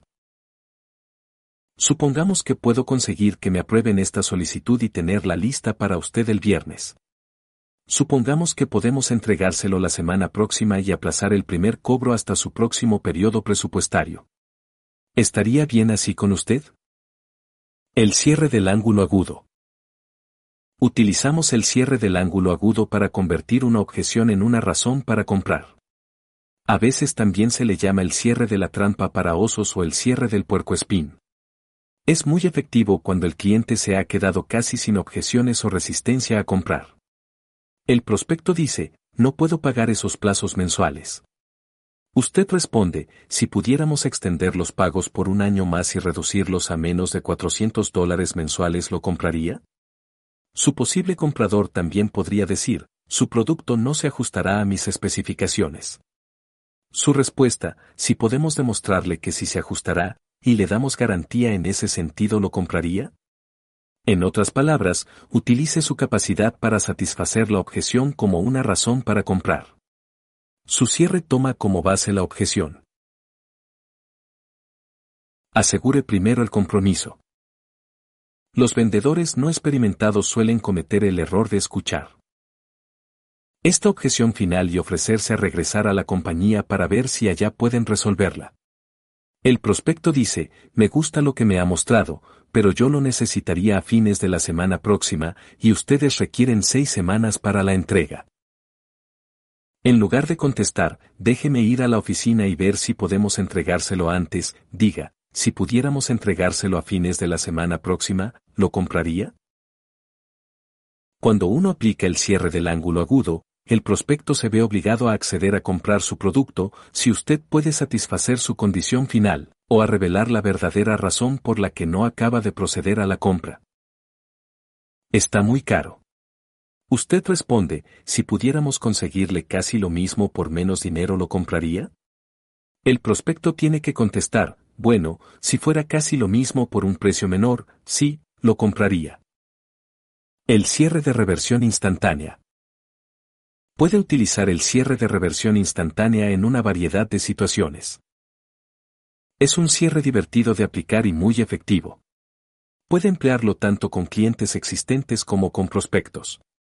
Un amigo mío me contó que había duplicado sus ingresos en menos de un año cuando empezó a utilizar este cierre, después de asistir a uno de mis seminarios. Cuando el prospecto le presenta cualquier objeción, especialmente si es una de las más comunes, como, no podemos pagarlo, usted responde, señor prospecto, justamente por eso es que debe comprarlo. Esto siempre capta la atención del prospecto y le obliga a preguntar, ¿cómo? ¿Qué quiere decir con eso? Busque una buena respuesta. Esto le da unos segundos para pensar una respuesta lógica a la pregunta. El prospecto le dice, está muy caro. Señor prospecto, usted le responde, justamente por eso es que debe comprarlo. Su interlocutor se sorprende y pregunta, ¿qué quiere decir con eso? Y usted sigue, señor prospecto, usted desea obtenerlo por el precio más bajo posible, ¿cierto? Por supuesto. Y al mismo tiempo usted desea obtener la mejor calidad, ¿no es así? Pues, claro. Y probablemente va a terminar comprándolo alguno de estos días, ¿verdad? Bueno, sí, probablemente algún día. Pues, señor prospecto, justamente por eso es que debe comprarlo hoy al precio que le estamos dando, porque usted nunca podrá conseguir. Una combinación de producto, calidad y precio mejor que esta de hoy, ¿por qué no se anima y lo compra? Utilícelo en cualquier caso. Uno de mis clientes trabajaba con una compañía de televisión por cable que vendía pay television puerta por puerta. Utilizando esta técnica de cierre el equipo triplicó sus ventas. El vendedor tocaba a la puerta y preguntaba, ¿le interesaría tener Pay Television? El cliente en potencia respondía inmediatamente, no gracias, no podemos pagarlo. El vendedor entonces reponía, justamente por eso, señor prospecto, es que debe comprarlo, porque no lo puede pagar. La puerta, que estaba empezando a cerrarse, volvía a abrirse cuando el prospecto decía, ¿qué quiere decir? La razón por la que no había contratado televisión por cable o un plato satelital era que, hasta ese momento, estaba convencido de que no podía pagarlo. El vendedor entonces proseguía, Señor prospecto, puedo hacerle una pregunta, ¿cree que alguna vez se decidirá a tener en su hogar TV para la familia, con películas, deportes, teatro, arte, programas para niños, etc.? El prospecto entonces contestaba, bueno, sí, algún día tal vez lo tendré. Entonces, justamente por eso, señor prospecto, es que debe comprarlo hoy.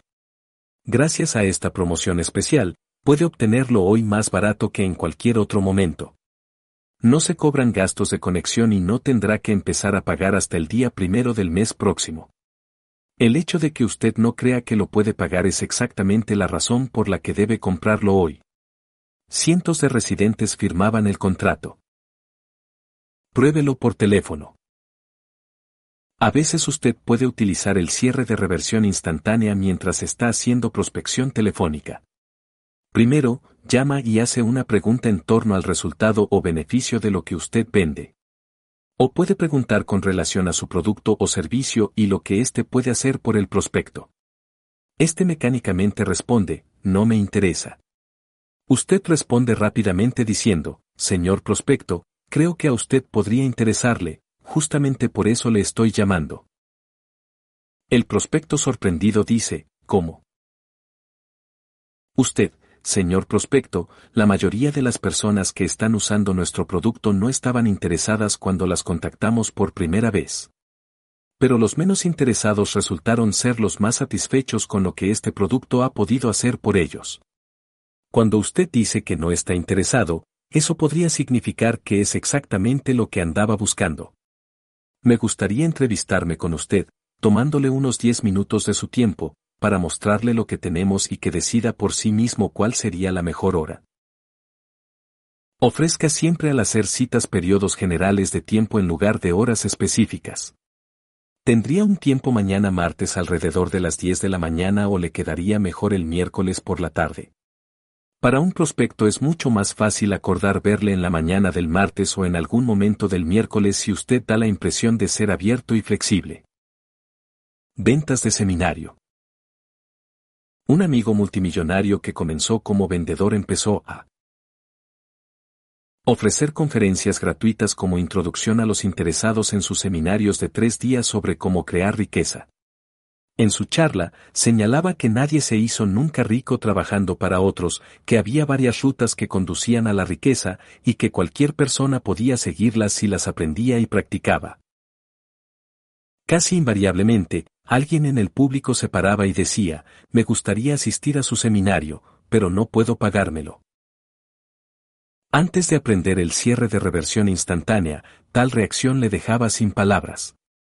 Pero cuando aprendió a usarlo, reponía al punto, esa, Señor, es justamente la razón por la que debería asistir. Llegado ese punto, todos en el público sentían curiosidad por saber lo que iba a decir. Entonces, Continuaba con el que se había puesto en pie, ¿puedo preguntarle cuánto tiempo ha estado trabajando desde que terminó la secundaria? La persona respondía, 10 años, o 20 años. Entonces, el orador explicaba, este seminario de dos días cuesta 495 dólares y está garantizado incondicionalmente. Usted me cuenta que hace 10 o 20 años dejó de estudiar y que todo ese tiempo ha estado trabajando, y todavía no puede pagar 495 dólares? Esa es exactamente la razón por la que debería pedir limosna, un préstamo o robar, para asistir a este seminario y aprender a mejorar su condición financiera, de modo que nunca más tenga que pararse y confesar públicamente lo que ha confesado aquí. Lógica irresistible. La respuesta era tan lógica que resultaba casi irresistible. Todos los que estaban allí sentados, pensando que no podían pagarse la asistencia al seminario, comprendían de repente que habían trabajado durante años y que aún seguían pobres. Si no asistían a ese seminario, que además estaba garantizado, en diez años más seguirían en las mismas. Al final de la conferencia, la gente hacía fila para inscribirse en el seminario de mi amigo. Recuerde, al utilizar el cierre de reversión instantánea usted no necesita una pregunta de seguimiento extraordinaria. El propósito de decir, esa es justamente la razón por la que debe adquirirlo, es desarticular la preocupación del prospecto. Es hacerle despertar súbitamente para que concentre su atención en usted. El cierre, cambio de posición. Otro magnífico cierre que usted puede emplear cuando no ha podido descubrir la objeción clave se denomina el cierre del cambio de posición. Es especialmente efectivo cuando el prospecto no da una respuesta directa. Funciona así. Usted ha establecido una relación amigable y hecho su presentación, sin embargo, el prospecto aún no le revela lo que está pensando. Usted se dirige a él y le dice, Señor prospecto, vamos a cambiar de lugar por un minuto. Póngase usted en mi posición e imagine que es este vendedor. Hágase la idea de que está hablando con alguien a quien respeta. Usted le ha mostrado un producto excelente, pero la persona no toma ninguna decisión y tampoco le da un porqué. ¿Qué haría o diría usted si estuviera en mis zapatos? Es frecuente que el prospecto se identifique con usted y diga, entiendo lo que me quiere decir. Mi verdadera preocupación es esta.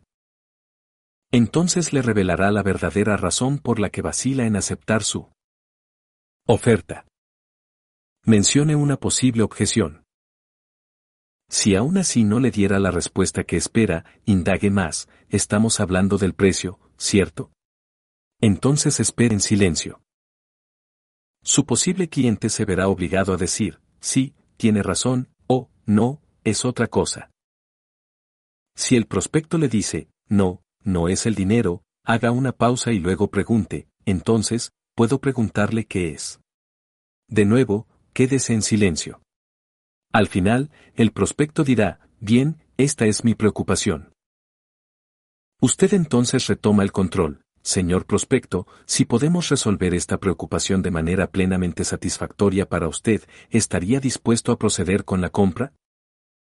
Si la respuesta es afirmativa, usted ha cerrado otra venta.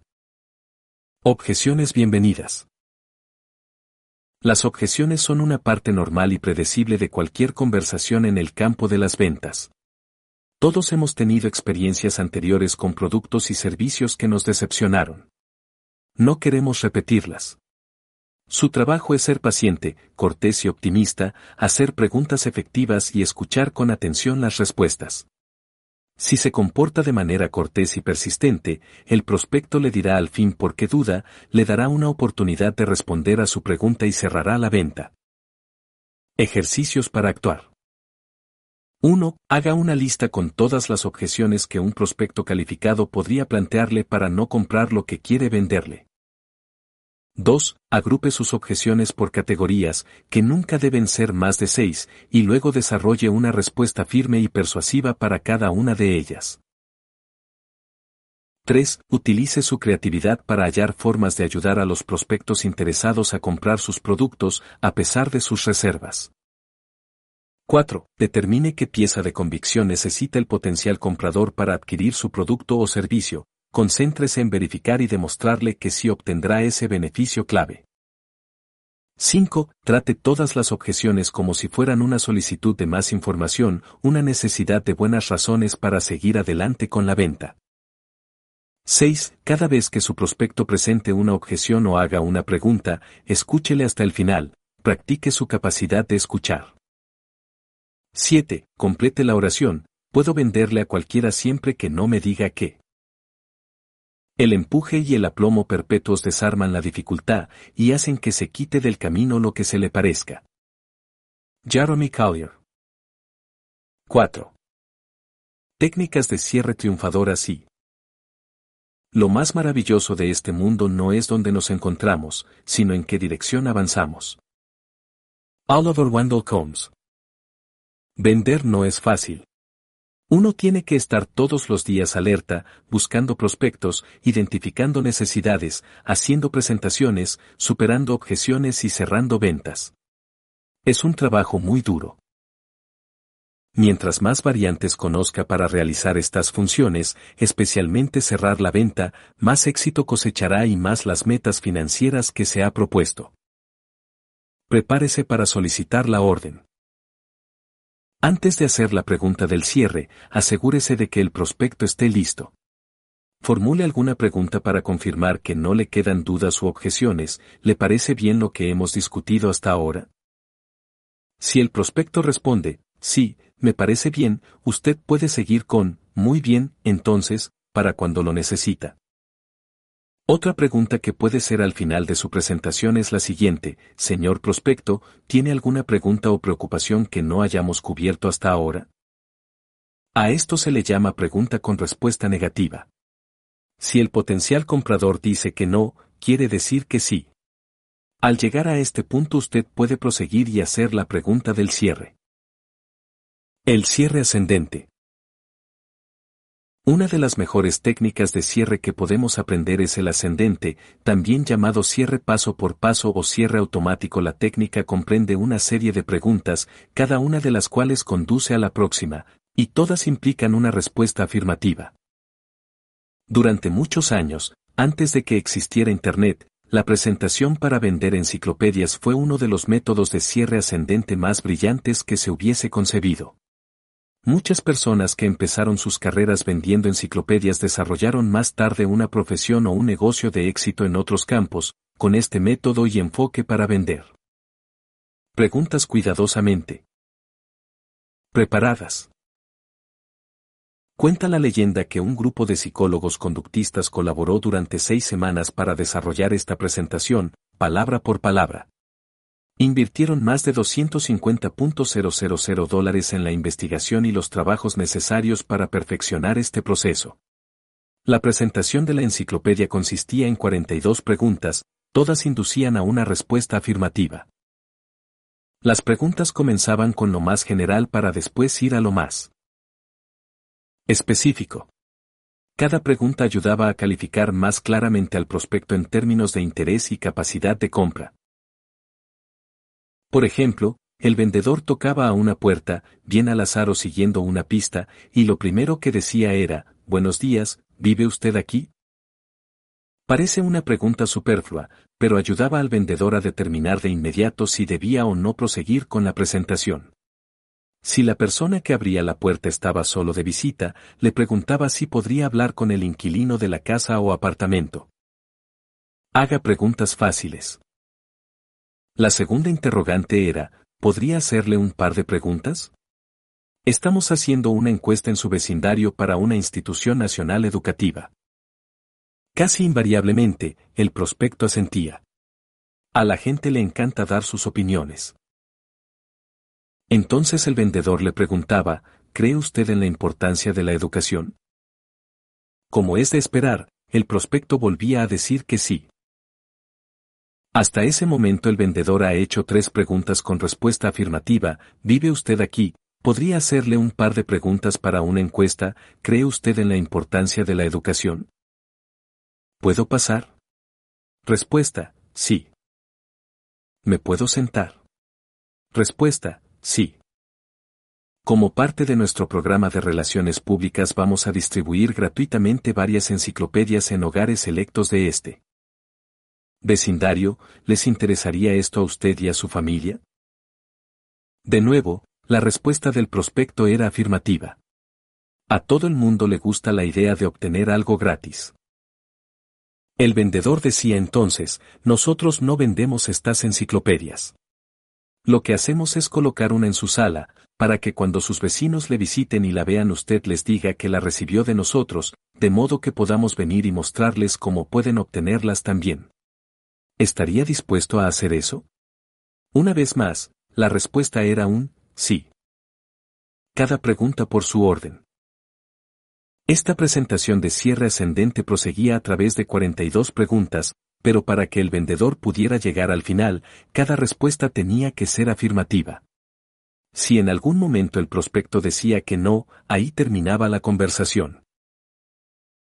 Al final de la presentación, que comenzaba con la oferta de una enciclopedia gratuita como gesto de relaciones públicas, el prospecto habría comprado un juego de enciclopedias por 3 mil dólares, firmado por 10 años para las actualizaciones anuales, y recibido gratuitamente un librero, un globo terráqueo y un juego de enciclopedias deportivas y para niños. Habría firmado asimismo un cheque por 500 dólares como depósito, suscrito un plan de pagos a plazos por un año, y estaría esperando el tesoro de libros educativos que pronto tendría en su hogar. El poder del sí. La razón por la que la presentación con cierre ascendente es tan efectiva es que se basa en el poder de sugestión de las respuestas afirmativas. Cuando usted hace una serie de seis preguntas o más a las que el prospecto contesta afirmativamente, a partir de entonces asentirá automáticamente y se mostrará de acuerdo con casi cualquier cosa que usted diga. Si al principio de su presentación usted puede hacer seis preguntas que sean respondidas con un sí, resulta muy difícil para una persona normal decir que no más adelante.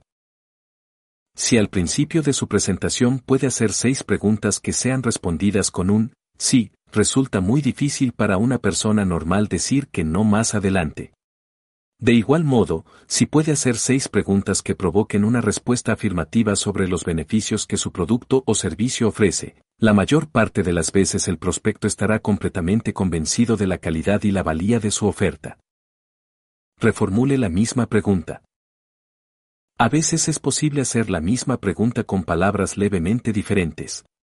Por ejemplo, Señora prospecto, ¿le gustaría incrementar sus ganancias? Respuesta, sí. ¿Está interesada en reducir sus costos? Respuesta, sí. ¿Le gustaría operar su negocio de manera más eficiente? Respuesta, sí. ¿Le gustaría hacer más en menos tiempo? Respuesta, sí. ¿Le interesaría un método de reducción de costos que con el tiempo? ¿Se paga solo y da ganancias? Respuesta, sí. ¿Quiere empezar con esto de inmediato? Respuesta, sí. Ofrezca los mismos beneficios. Cuando el prospecto dice sí seis veces consecutivas, responderá positivamente a casi cualquier cosa que usted le diga, aunque las preguntas ofrezcan los mismos beneficios, solo que formulados de manera diferente.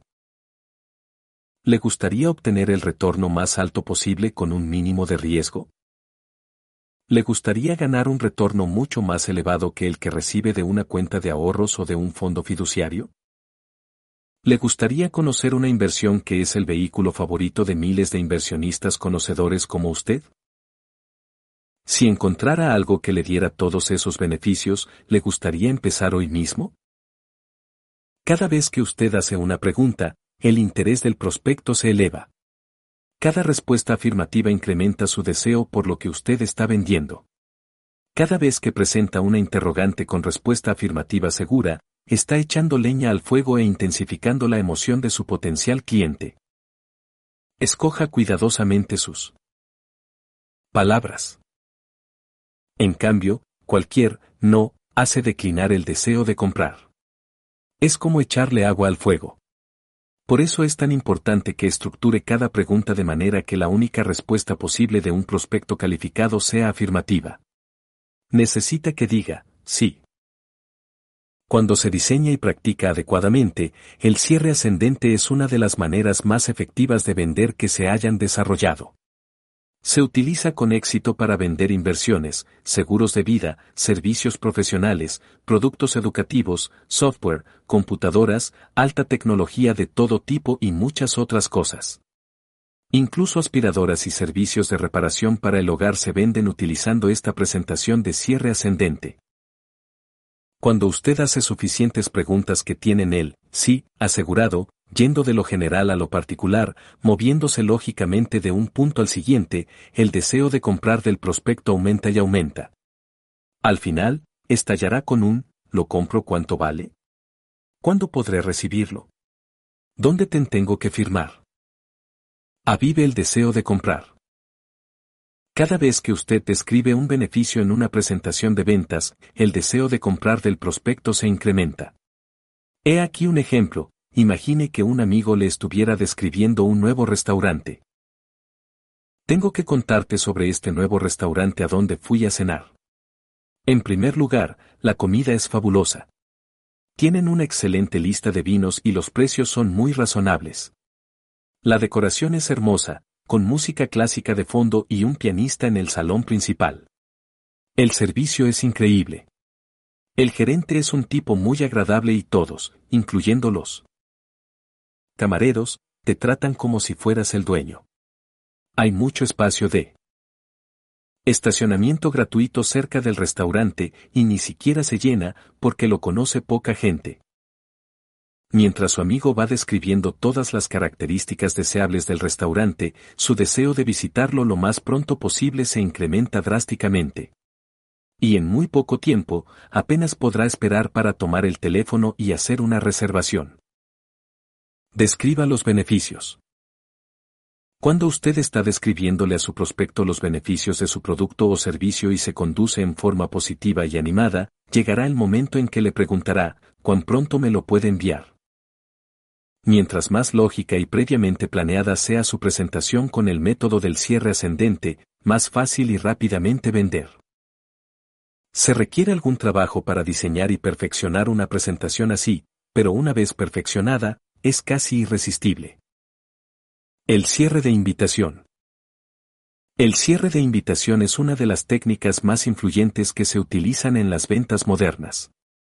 Al final de su presentación usted le hace simplemente al prospecto una invitación directa a comprar lo que le acaba de describir. En su forma más simple, usted pregunta primero que todo, ¿le ha gustado lo que le he ido mostrando hasta aquí? Cuando el prospecto responda, sí, me parece muy bueno, usted pasa inmediatamente al cierre de invitación preguntando, muy bien, entonces ¿por qué no lo prueba?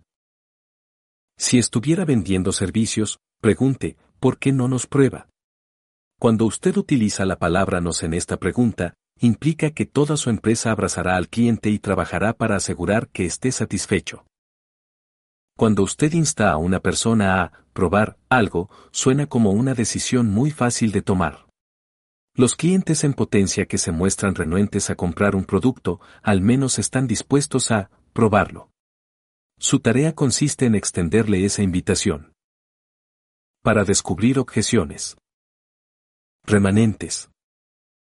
En ocasiones, cuando usted diga, ¿por qué no lo prueba?, su prospecto le planteará alguna razón que le esté haciendo dudar. Sencillamente relájese, responda claramente a la objeción y pregunte, ¿responde eso a su pregunta? Luego, proceda una vez más a sugerirle. Que compre. Si estuviera vendiendo servicios, pregunte, ¿por qué no nos prueba? Cuando usted utiliza la palabra nos en esta pregunta, implica que toda su empresa abrazará al cliente y trabajará para asegurar que esté satisfecho. Si en cambio está vendiendo un producto tangible, como un automóvil o un refrigerador, puede utilizar el cierre de invitación diciendo, ¿por qué no lo toma? o ¿por qué no lo compra? Solo pregunte. Aun si el prospecto estuviera haciendo comentarios como, no estoy seguro, tal vez debo esperar a más adelante, o, no sé si podré pagarlo, déjeme pensarlo bien, usted puede decir, sí, ya lo sé. Pero este es un producto superior, a un excelente precio. ¿Por qué no se decide y lo toma? Después, quédese en absoluto silencio. Le sorprendería saber cuántos clientes han agotado su resistencia a esas alturas de la presentación. Solamente están esperando que usted les invite a tomar la decisión. Y cuando usted lo hace, se sienten casi aliviados y suelen decir, ah, muy bien, lo tomo. Varias maneras de preguntar. Algunas de las preguntas típicas del cierre de invitación son, ¿Cuándo quiere que hagamos la entrega? ¿Con qué urgencia lo necesita? ¿Quiere que lo enviemos a su casa o a la dirección de su oficina? ¿En qué color lo prefiere? ¿Qué tamaño prefiere? ¿Cuándo le gustaría empezar? ¿Lo necesita inmediatamente? En todos los casos, cuando usted recurra al cierre de invitación, el prospecto deberá o bien asentir y seguirle la corriente mientras usted ultima los detalles, o presentarle una objeción que debe estar listo para responder con algo como, ¿qué quiere decir exactamente? Al utilizar el cierre de invitación usted conserva el control de la conversación. ¿Le apura mucho o estaría bien el martes? Y si le contestan que está bien, la venta está cerrada. Cómo lidiar con la resistencia al precio. Hemos hablado antes sobre la resistencia al precio. Todo el mundo tiene problemas con los precios. Estas preocupaciones muchas veces se remontan a la primera infancia, a todos los problemas emocionales relativos al dinero con los que hemos lidiado a través de nuestras vidas. La buena noticia es que el precio rara vez es la razón para comprar o no un producto o servicio. Es un factor relevante, pero casi siempre hay algo más importante que eso. Puntos a recordar acerca del precio. 1. Nadie dice que puede pagarlo. La primera vez que el precio sale a colación, nadie le dirá que puede pagarlo. No importa cuál sea, generalmente es muy caro, más de lo que el prospecto esperaba pagar. La mayoría de las veces esto se debe, bien a que el prospecto no tenía idea de lo que el producto o servicio le costaría o a que no lo había contemplado en su presupuesto. No hace mucho, estábamos promoviendo un seminario de dos días, un fin de semana, y dije desde la plataforma, este seminario cuesta solamente 4.95 por persona. Muchas personas fueron inmediatamente a la parte trasera del salón o nos telefonearon luego para decirnos que querían asistir al seminario de fin de semana que costaba solo 4,95 pesos, con todo incluido. En lugar de 495 dólares, pensaron que estábamos hablando de 4 dólares y 95 centavos. Y aún así, hubo quien pidió descuentos. No tenían idea de cuánto cuesta organizar un seminario de dos días en un hotel o centro de convenciones de primera clase y, como resultado, se quedaron perplejos al conocer el verdadero precio. Esto es muy común. El hecho es que la cantidad de dinero que tiene en su poder cualquier persona es limitada. Cuando usted le da un precio, esa cantidad representa todas las demás cosas que el prospecto podría comprar con igual cantidad de dinero. Esto se conoce como el principio de la alternativa excluida. Toda decisión implica la exclusión de otra cosa. Por cualquier cosa que uno compra, siempre hay otras que no podrá comprar. Todo el mundo valora la libertad de opción. Cada vez que usted compra algo, renuncia a cierta cantidad de opciones. Las limita, porque reduce la cantidad de dinero que tiene a su disposición. Y esa es la razón por la que, siempre que se menciona el precio, no importa cuál sea, la gente dice automáticamente, no lo puedo pagar. Cuando usted les dice por primera vez a sus prospectos cuánto le va a costar, se sorprenden. Y es por eso que debe dedicar suficiente tiempo a argumentar el valor de su producto o servicio antes de mencionar el precio. 2. Disposición y capacidad son dos cosas diferentes. La disposición a pagar y la capacidad para pagar son dos cosas diferentes. No hay nadie que esté dispuesto a pagar cualquier precio que usted mencione. Nadie quiere separarse de su dinero y reducir por tanto sus opciones. Pero poder. Pagar es algo totalmente diferente. La mayoría de las personas pueden comprar un producto o servicio si lo desean lo suficiente. La meta suya es incrementar su disposición a pagar incrementando primero su deseo de comprar. Repetir y enfatizar los beneficios de su producto o servicio que disfrutará el prospecto le ayudará a lograr esa meta. Mientras más desee el prospecto lo que usted está vendiendo, menos sensible será al precio. Convénzale de que el valor de su producto es mucho mayor que su costo deberá estar plenamente persuadido de que las ventajas que recibirá serán mucho mayores que el dinero que se le exige. Aplace la discusión del precio siempre que pueda. Hable en su lugar de los beneficios. Y así, cuando llegue al precio más adelante, no parecerá tan alto. 3. Un precio presentado fuera de lugar mata la venta. Esa es una regla fundamental para un vendedor. Si usted habla del precio antes de que el prospecto haya decidido que desea poseer y disfrutar de su producto o servicio, perderá interés y la conversación terminado. Es frecuente que un prospecto pregunte al principio de su conversación con un vendedor, ¿cuánto cuesta? En esa fase ni siquiera tiene idea de lo que usted le está proponiendo. No comprende las características y beneficios que le ofrecen y cuánto mejor estará al poseer lo que usted quiere venderle. Si le revela el precio antes de que conozca estas cosas, el prospecto no tendrá nada con que identificarse. El precio se convertirá entonces en el punto más importante de la conversación y probablemente le escuchará decir, es muy caro, no lo puedo comprar. No pierda la venta. Cuando el prospecto dice, solo dígame el precio y le diré si estoy interesado, está tratando de acelerar el proceso de información y de abreviar la conversación. Si usted responde a esa inquietud antes de lo debido, matará la venta.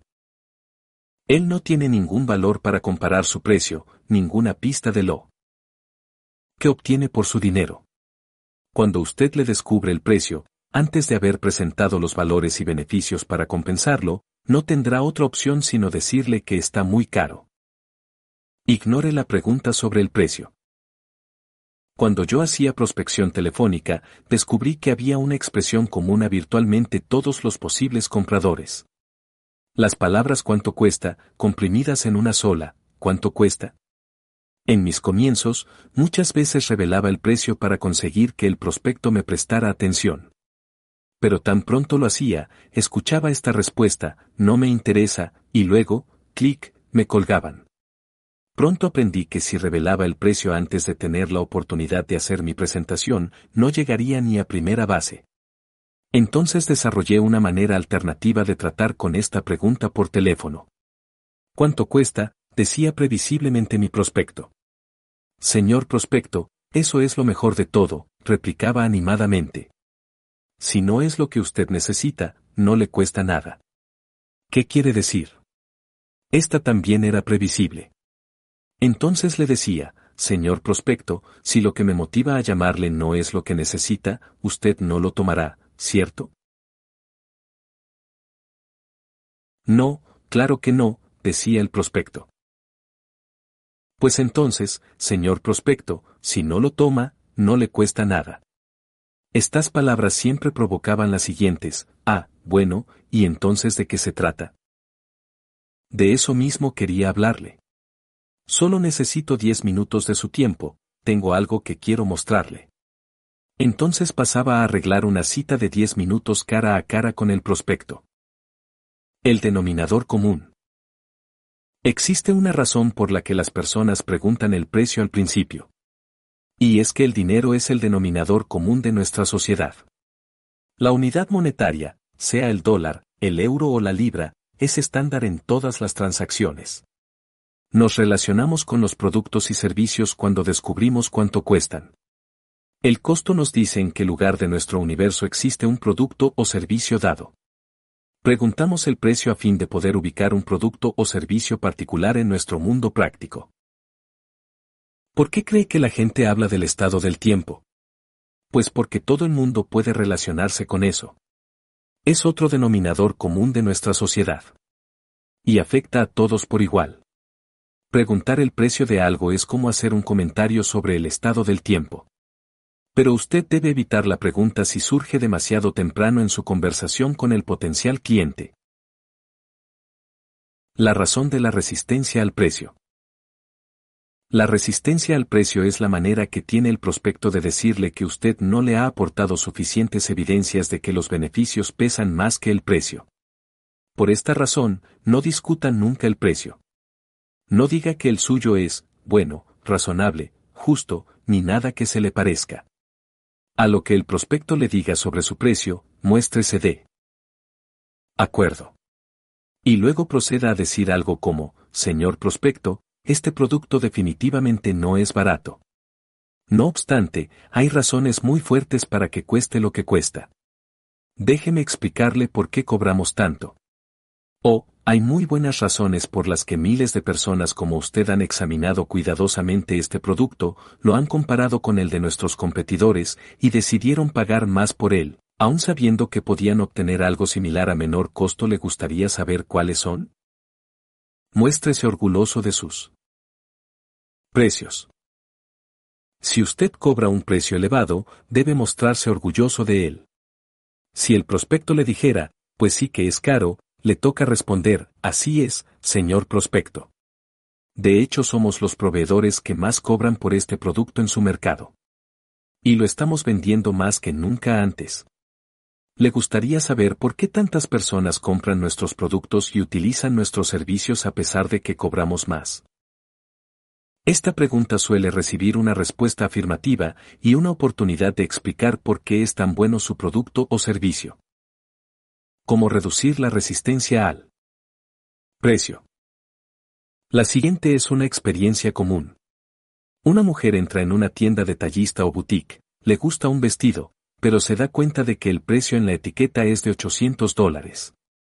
Entonces exclama. Dios, eso es mucho dinero. El vendedor se muestra de acuerdo y dice, oh, sí, este es un vestido caro. Es un St. John's Net.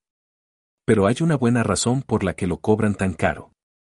En primer lugar, está hecho de los mejores materiales, cosido a mano, con hermosos botones, cuello y forro.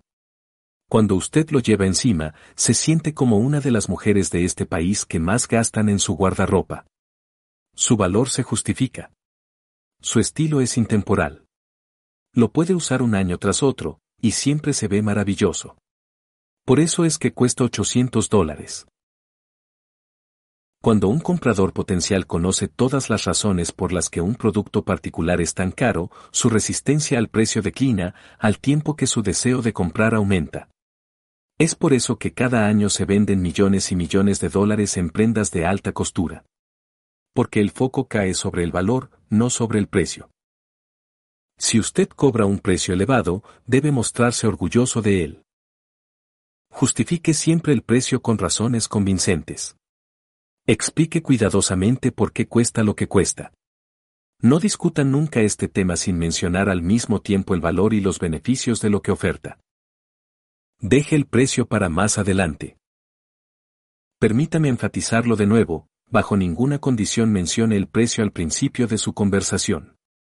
Cuando un prospecto le diga, bueno, me parece muy interesante, ¿cuánto cuesta? Responda, es una buena pregunta podemos volver a ella en un minuto, o, el precio es la mejor parte. Vamos a llegar a él en un minuto, y le complacerá mucho conocerlo. Pero antes, ¿podría hacerle un par de preguntas? Entonces proceda con las interrogantes y tome el control de la conversación. Escoja su oportunidad. En mis presentaciones de ventas siempre tengo un punto específico en el cual explico por primera vez el precio. Para ese momento de la conversación, el cliente ya entiende perfectamente lo que estoy vendiendo y por qué sería su mejor decisión comprarlo ahora. Solo entonces digo, apuesto a que quiere saber cuánto le va a costar pero el precio no se presenta hasta ese instante. No lo menciono hasta que. Y yo decido que es apropiado traerlo a colación. Si surgiera antes una pregunta al respecto, busco la manera de aplazar mi respuesta. Para reducir la sensibilidad al precio, enfoque constantemente su presentación en el valor recibido y no en la cantidad que cobrará. Hable de lo que el producto hace por el cliente y no de su costo. El cierre sándwich.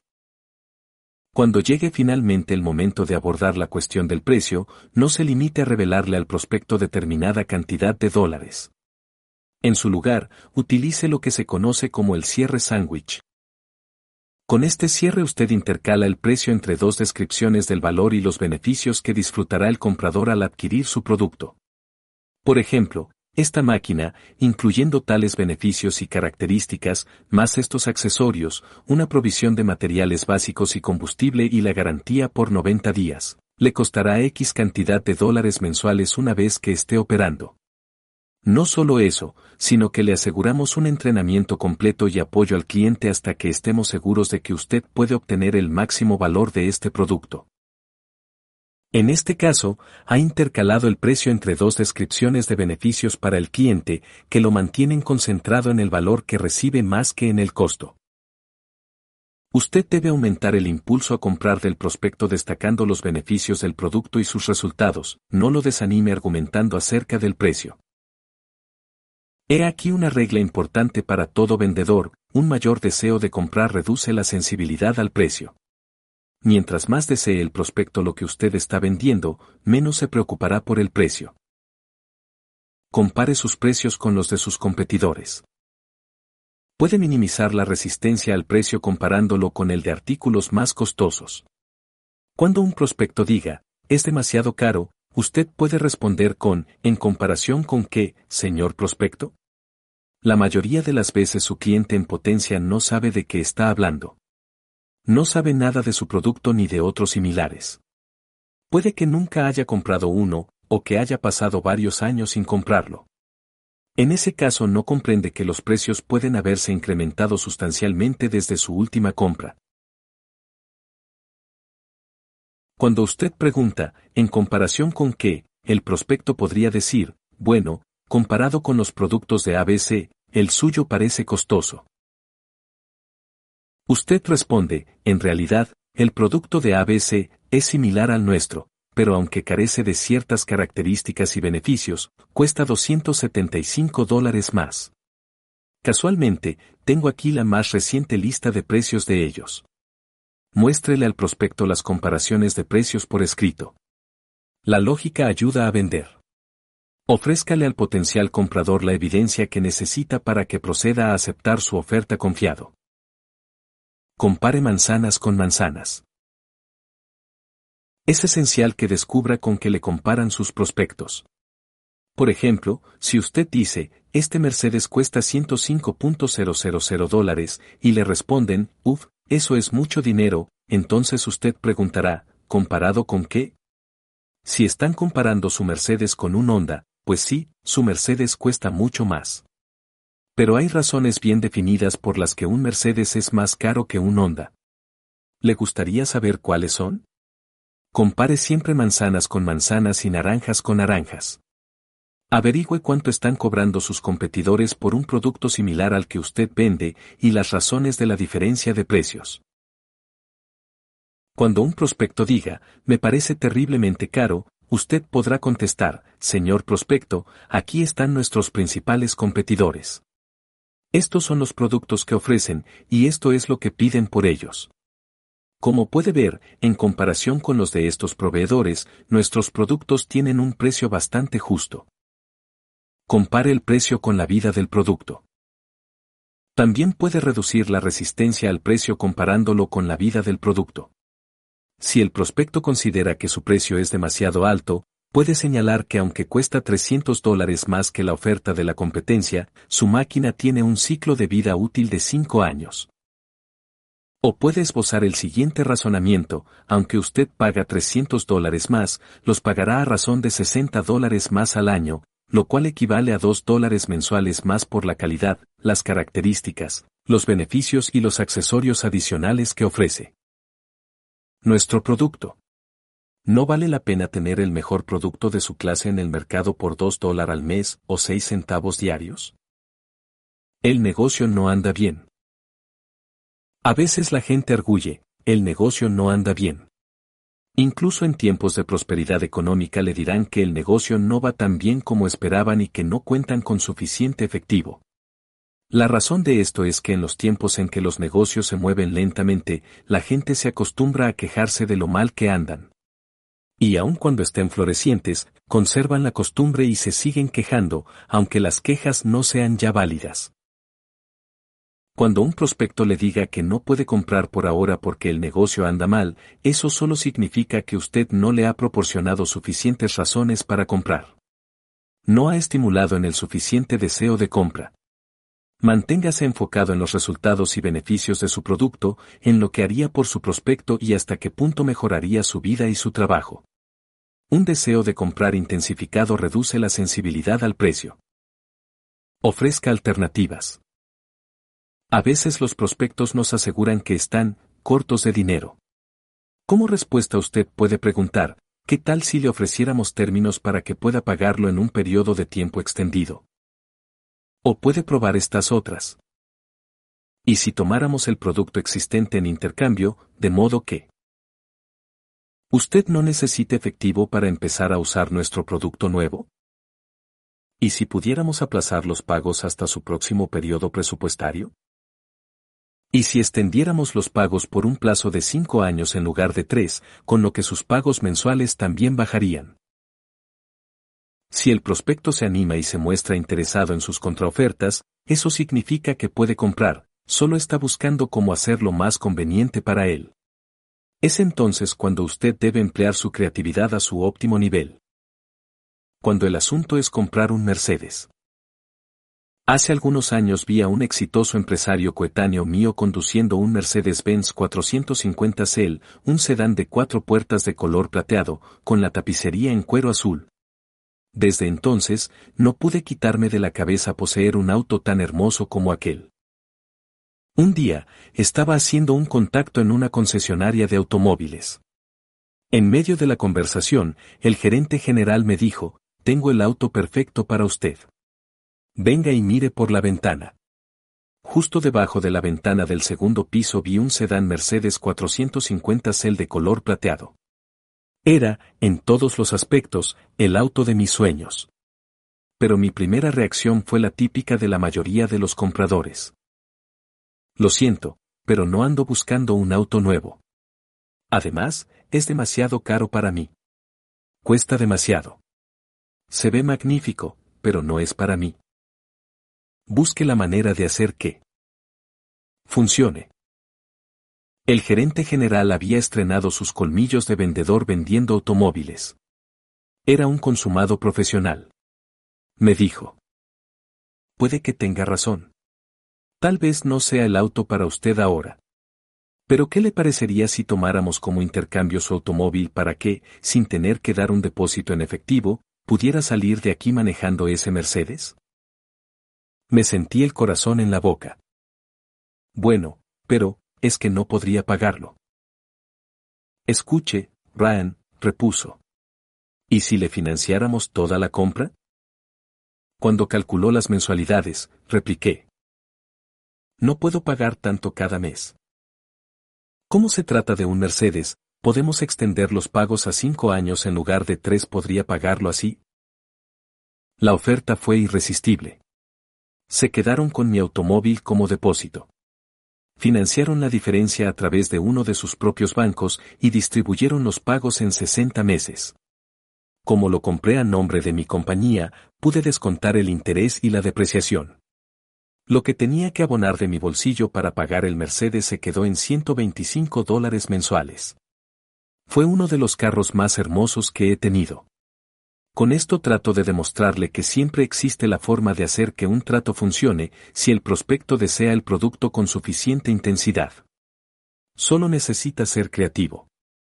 Una vez que el prospecto le haya expresado un interés intenso por comprar y disfrutar lo que usted quiere venderle, busque la forma de hacer que funcione para él. Cómo lidiar con las limitaciones presupuestarias. Muchas veces los prospectos se resisten a comprar debido a limitaciones presupuestarias. Le dicen, no lo contemplamos en el presupuesto. Y ya lo hemos gastado todo. Usted puede rebatir con, le tengo una solución. Le enviaremos el producto ahora, pero no recibirá la cuenta hasta su próximo periodo presupuestario que le parece. Si el cliente realmente lo desea, casi invariablemente aceptará. Como alternativa, usted puede tomar algo a cambio, o un depósito mínimo, ofrecer un producto más barato que cumpla el mismo propósito, o incluso tratar de que el cliente amplíe su presupuesto para incluir su producto ahora. Busque la manera y la hallará. Usted recibe lo que ha pagado. De cuando en cuando, si el precio está por encima de las expectativas del cliente, éste le dirá, eso es más de lo que yo esperaba pagar. ¿Me lo podría dejar en menos? He aquí cómo debe responder. Primero, pregúntele, señor prospecto, ¿alguna vez recibió usted algo a cambio de nada, que no? Usted entonces le pregunta, señor prospecto, ¿compró alguna vez algo barato que luego le saliera bueno? De nuevo, al cabo de unos segundos, reconocerá que nunca le ocurrió algo así. Por último, usted le preguntará, señor prospecto, ¿no es cierto que siempre recibe algo de valor equivalente a lo que ha pagado? Una vez que asienta por tercera vez, podrá decirle, señor prospecto, este es un excelente precio en este mercado tan competitivo. Estamos vendiendo este producto por el precio más bajo que podemos sin vernos forzados a abandonar el negocio.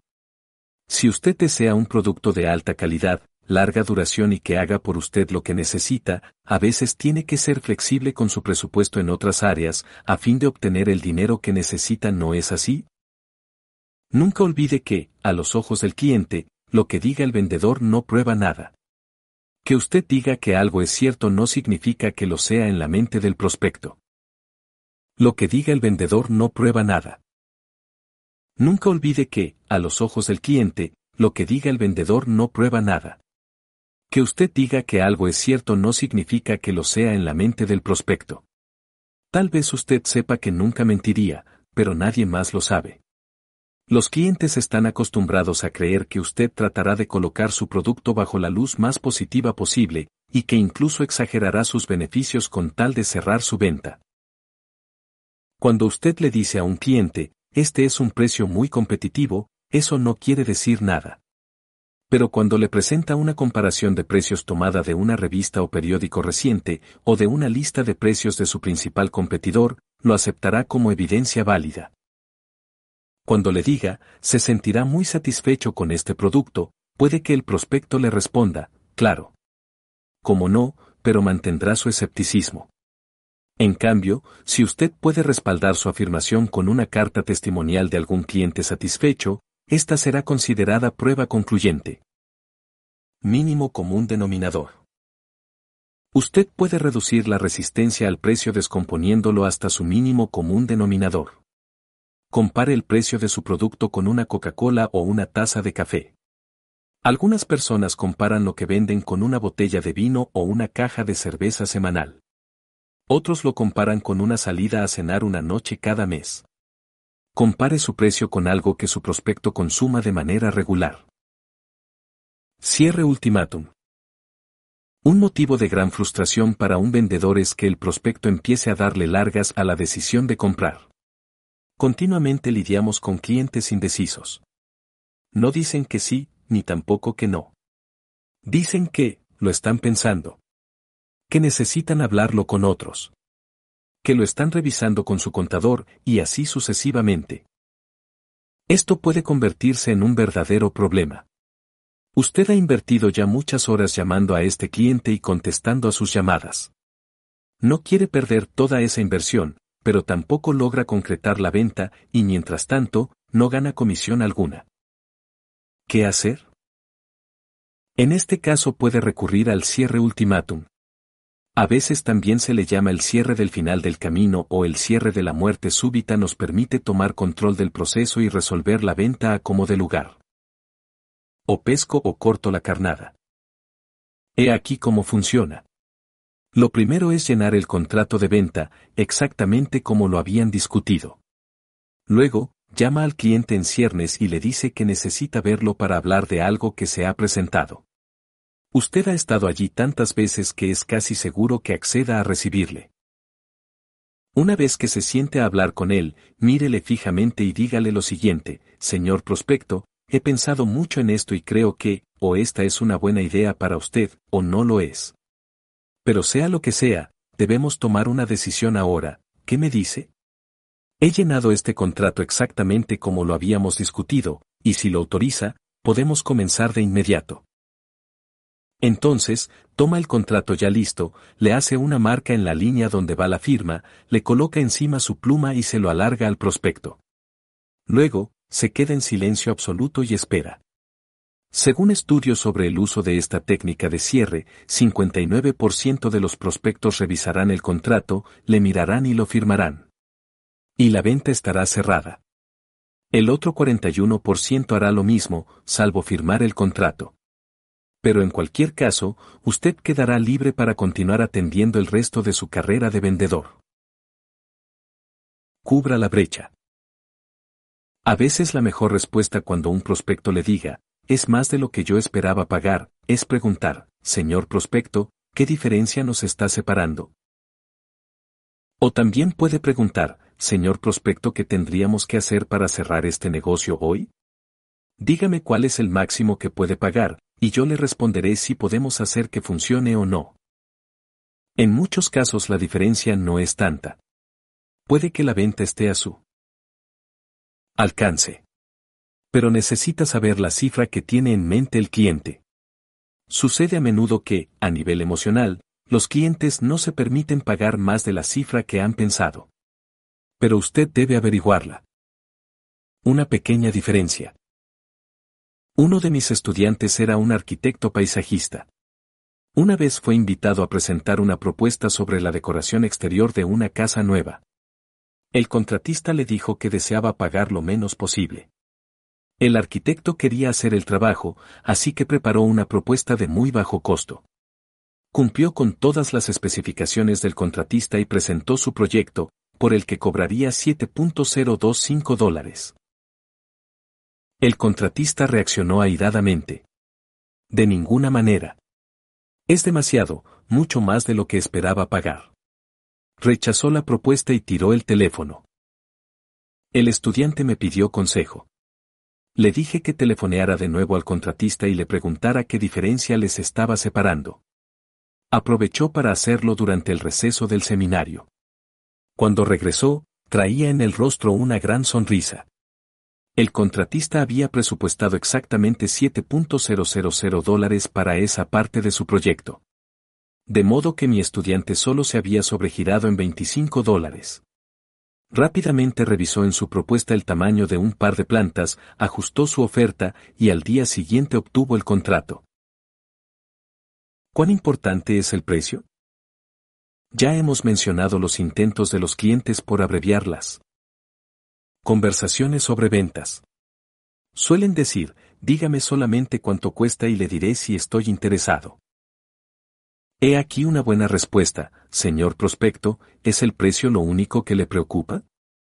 Porque no creo que usted vaya a comprar algo tan importante como esto teniendo en cuenta únicamente el precio más bajo. Al formularlo así, casi todos los prospectos estarán de acuerdo con usted.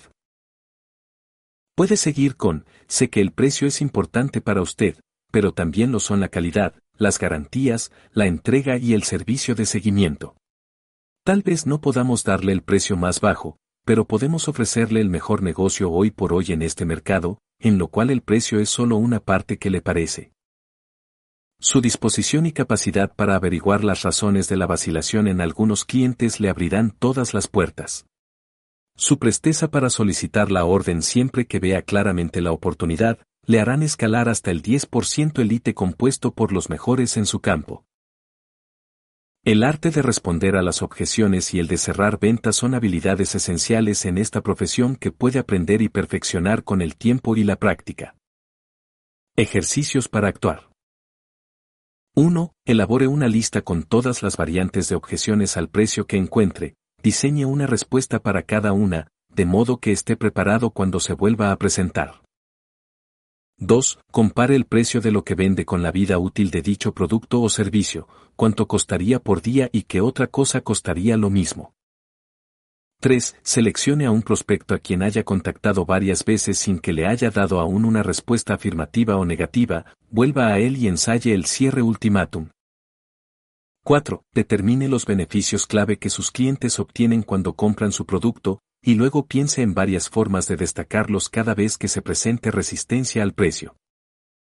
5. Diseñe para su producto o servicio una presentación según la fórmula del cierre ascendente. Prepare una serie de preguntas que previsiblemente obtendrán respuestas afirmativas, yendo de lo general a lo particular. 6. Prepárese a respaldar todo lo que diga con el fin de estimular el deseo de compra y responder a las objeciones, no descanse en sus propias apreciaciones optimistas, las que el prospecto descartará. 7. Utilice su creatividad para buscar formas de circunvalar las objeciones que bloquean una venta, siempre hay una solución. La paciencia y la perseverancia tienen un efecto mágico ante el cual las dificultades desaparecen y los obstáculos se desvanecen. John Quincy Adams. 5. Técnicas de cierre triunfadoras 2. La suposición operativa es que alguien, en algún lugar, tiene una idea mejor, la compulsión operativa es hallar a quien tenga esa idea, aprenderla y ponerla rápidamente en acción. Jack Welch. En el golf hay un dicho, uno hace un tiro largo para lucirse, pero mete la pelota en el hoyo para ganarse la vida. En el campo de las ventas, usted debe buscar prospectos, identificar necesidades, presentar soluciones y responder a objeciones. Esta es, en nuestra profesión, la parte del tiro largo. Pero solo podemos ganarnos la vida cuando conseguimos que el cliente haga su pedido y cerremos la venta. A través de la historia, los mercaderes han utilizado una variedad de métodos para ayudar al cliente a tomar la decisión de comprar. Las técnicas de cierre que hemos discutido hasta ahora y las que veremos a continuación son algunas de las más simples, populares y efectivas que se hayan desarrollado. Queda a su criterio valorarlas y determinar cómo puede utilizar cada una de ellas para vender más de sus productos o servicios. Tal como el chef de cocina que domina una amplia variedad de recetas para diferentes platos, es esencial que usted domine una variedad de técnicas de cierre. Debe poder solicitar la orden en por lo menos 10 formas diferentes, dependiendo del tipo de persona a quien le quiera vender y de la clase de objeciones que reciba. El cierre secundario.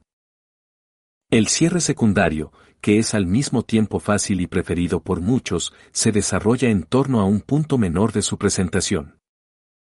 Si el prospecto se muestra de acuerdo con este punto secundario, es porque ha decidido, por extensión, comprar la oferta completa.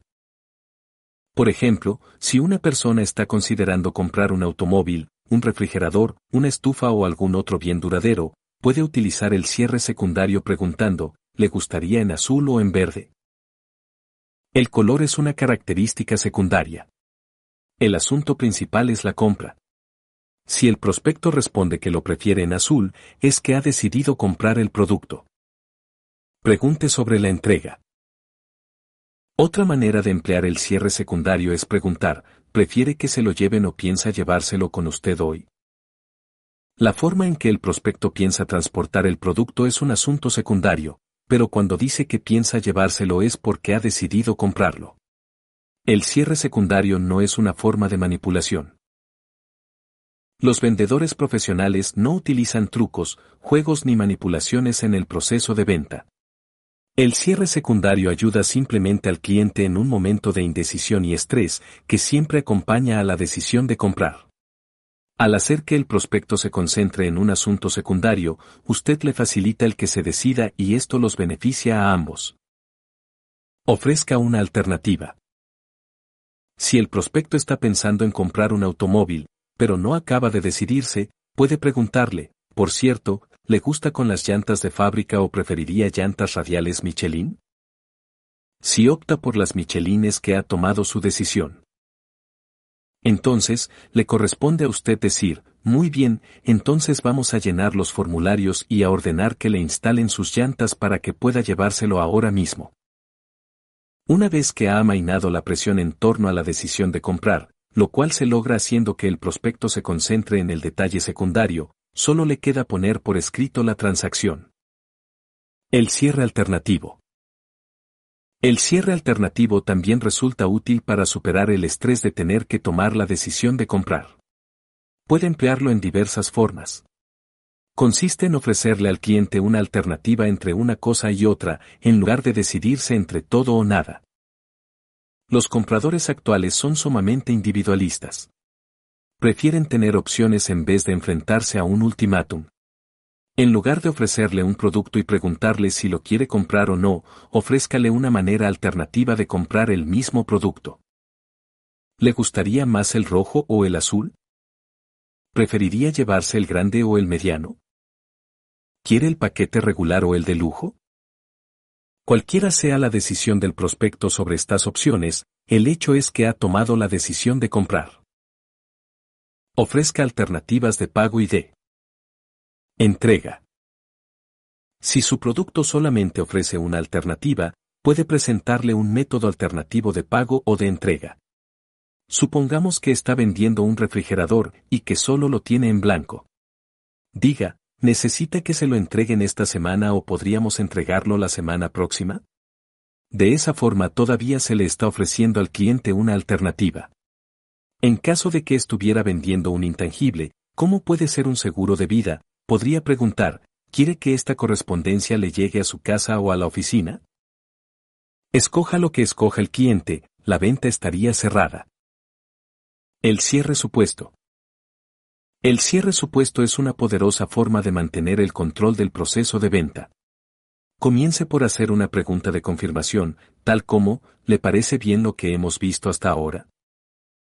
Si el prospecto dice, sí, me parece muy bien, debe suponer que está accediendo a comprar. Esto es muy importante, porque usted debe actuar como si hubiera dicho, lo compro, ¿cuál es el próximo paso? Muy bien, el próximo paso es. Continúe escribiendo el plan de acción, que va a suceder ahora.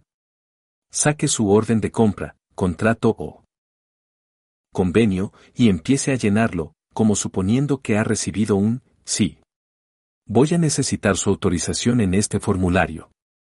También un cheque por 1.250 dólares y se lo enviaremos el próximo miércoles, ¿qué le parece? El prospecto casi siempre da su consentimiento mientras usted se ocupa del papeleo. No se demore en concluir la transacción. Mantenga el control de la venta. El poder del cierre supuesto consiste en que le permite a usted mantener el control de la transacción. Una vez que usted haya dicho, entonces, el próximo paso es este, y haya descrito el plan de acción, el prospecto tendrá que seguirle la corriente o presentarle una nueva objeción, para la que usted deberá estar bien preparado. A esto se le llama vender después de la venta. En lugar de continuar discutiendo la compra, usted empieza a hablar de la propiedad y el disfrute. Así orienta la atención del prospecto a que tome posesión del producto y a lo que ocurrirá entonces. Su foco es desviado de la respuesta afirmativa hacia los pagos y la entrega. Venda después de la venta. Una manera de vender después de la venta es preguntar, ¿quiere que se lo envuelvan como regalo, o, desea pagar en efectivo o con tarjeta de crédito? Cualquiera de estas preguntas le ofrece al prospecto una oportunidad de decir sí a una de las dos opciones propuestas y le permite a usted cerrar fácilmente la venta. Pregunte la fecha o la dirección. Una manera sencilla de utilizar el cierre supuesto al final de una presentación es sacar su pluma, contemplar brevemente al prospecto y preguntarle, ¿cuál es su dirección postal exacta? Entonces ponga delante de usted el contrato, listo para escribir. En cualquier película o drama representado podrá notar que la conclusión ha sido cuidadosamente planeada. No se deja nada a la casualidad. Es algo que no, ocurre, por azar hacia el final, sino que está deliberadamente diseñado para causar el máximo efecto en el momento exacto. Por la misma razón, usted debe planear así su método de cierre. Cuando un vendedor llega al cierre debe conocer exactamente lo que va a hacer y luego pasar al cierre exactamente igual que cómo cambia las velocidades de su auto mientras conduce. Cierre y desaparezca. El cierre y desaparezca es una efectiva manera de conseguir que un prospecto vacilante tome su decisión.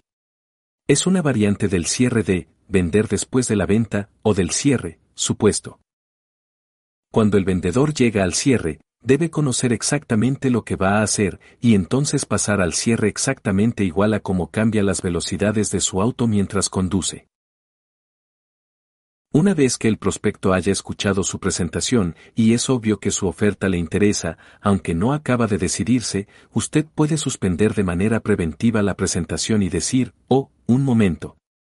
Antes de continuar déjeme asegurarme de que todavía tenemos este producto en nuestros almacenes. En escenarios de venta al detalle, el dependiente suele decir, déjeme ver si lo tenemos en su talla, o en ese color. Si el prospecto le permite llamar al almacén o pasar a la trastienda para ver si tiene el artículo o si lo tiene en la talla o el color deseado, es porque inconscientemente está decidido a comprar. Una vez que usted confirme que el artículo existe, suponga inmediatamente que la venta es un hecho y empiece a llenar el formulario de la orden de compra. Vaya a verificar con otra persona. Una variante del cierre y desaparezca consiste en detenerse al final de la presentación y decir, necesito verificar con el gerente si podemos arreglar la entrega inmediata, ¿me espera aquí un segundo? Si el prospecto accede, su decisión ya está tomada. Puede lograr un mayor impacto si le dice, ¿por qué no me acompaña a ver a mi gerente para verificar que podemos? Si el prospecto se levanta y le sigue, es que planea comprar. La compra de ropa. El cierre y desaparezca se utiliza constantemente, en especial con personas que están comprando ropa. El posible comprador está buscando determinada prenda, pero no parece decidirse por ninguna. Entonces, el vendedor le dice, un momento. Antes de continuar, déjeme asegurarme de que lo tenemos en su talla. Cuando se trata de productos costosos, especialmente automóviles, los vendedores suelen decir, estos modelos son muy populares ya nos quedan muy pocos. Déjeme asegurarme de que se lo podemos conseguir en el color que usted desea, ¿me espera aquí un minuto? Si el prospecto responde, sí, claro, es que está decidido a comprar el auto, en caso de que usted lo tenga o lo pueda conseguir. La desaparición dispara una acción. Hace ya algún tiempo, yo estaba vendiendo mi casa. La economía del país estaba débil y la cantidad de compradores para una casa en esa categoría de precios era muy limitada. Estaba pidiendo 275.000 dólares. Recibí una oferta por 240.000. El posible comprador pensaba que podía ofrecer un precio más bajo debido a la debilidad del mercado. Poco antes de que tuviéramos que decidirnos a aceptar o no su precio, apareció otro posible comprador. Aún sin haber visto mi casa, el nuevo prospecto me dijo que, si le gustaba, me haría una oferta inmediata. Entonces, regresé al primero y le hice una contraoferta por 255.000 dólares. Y claro, le dijimos que otro comprador estaba interesado en ver la casa y que si él no aceptaba la contraoferta, la venderíamos inmediatamente al otro, por un precio mayor que esperábamos pagara.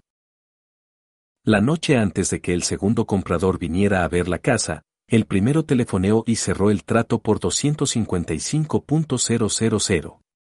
Luego resultó que el segundo interesado no estaba dispuesto a pagar tanto, pero al primero, la idea de perder la oportunidad de que le arrebataran la casa le motivó a elevar su oferta inicial y cerrar el trato. Este tipo de venta ocurre todo el tiempo.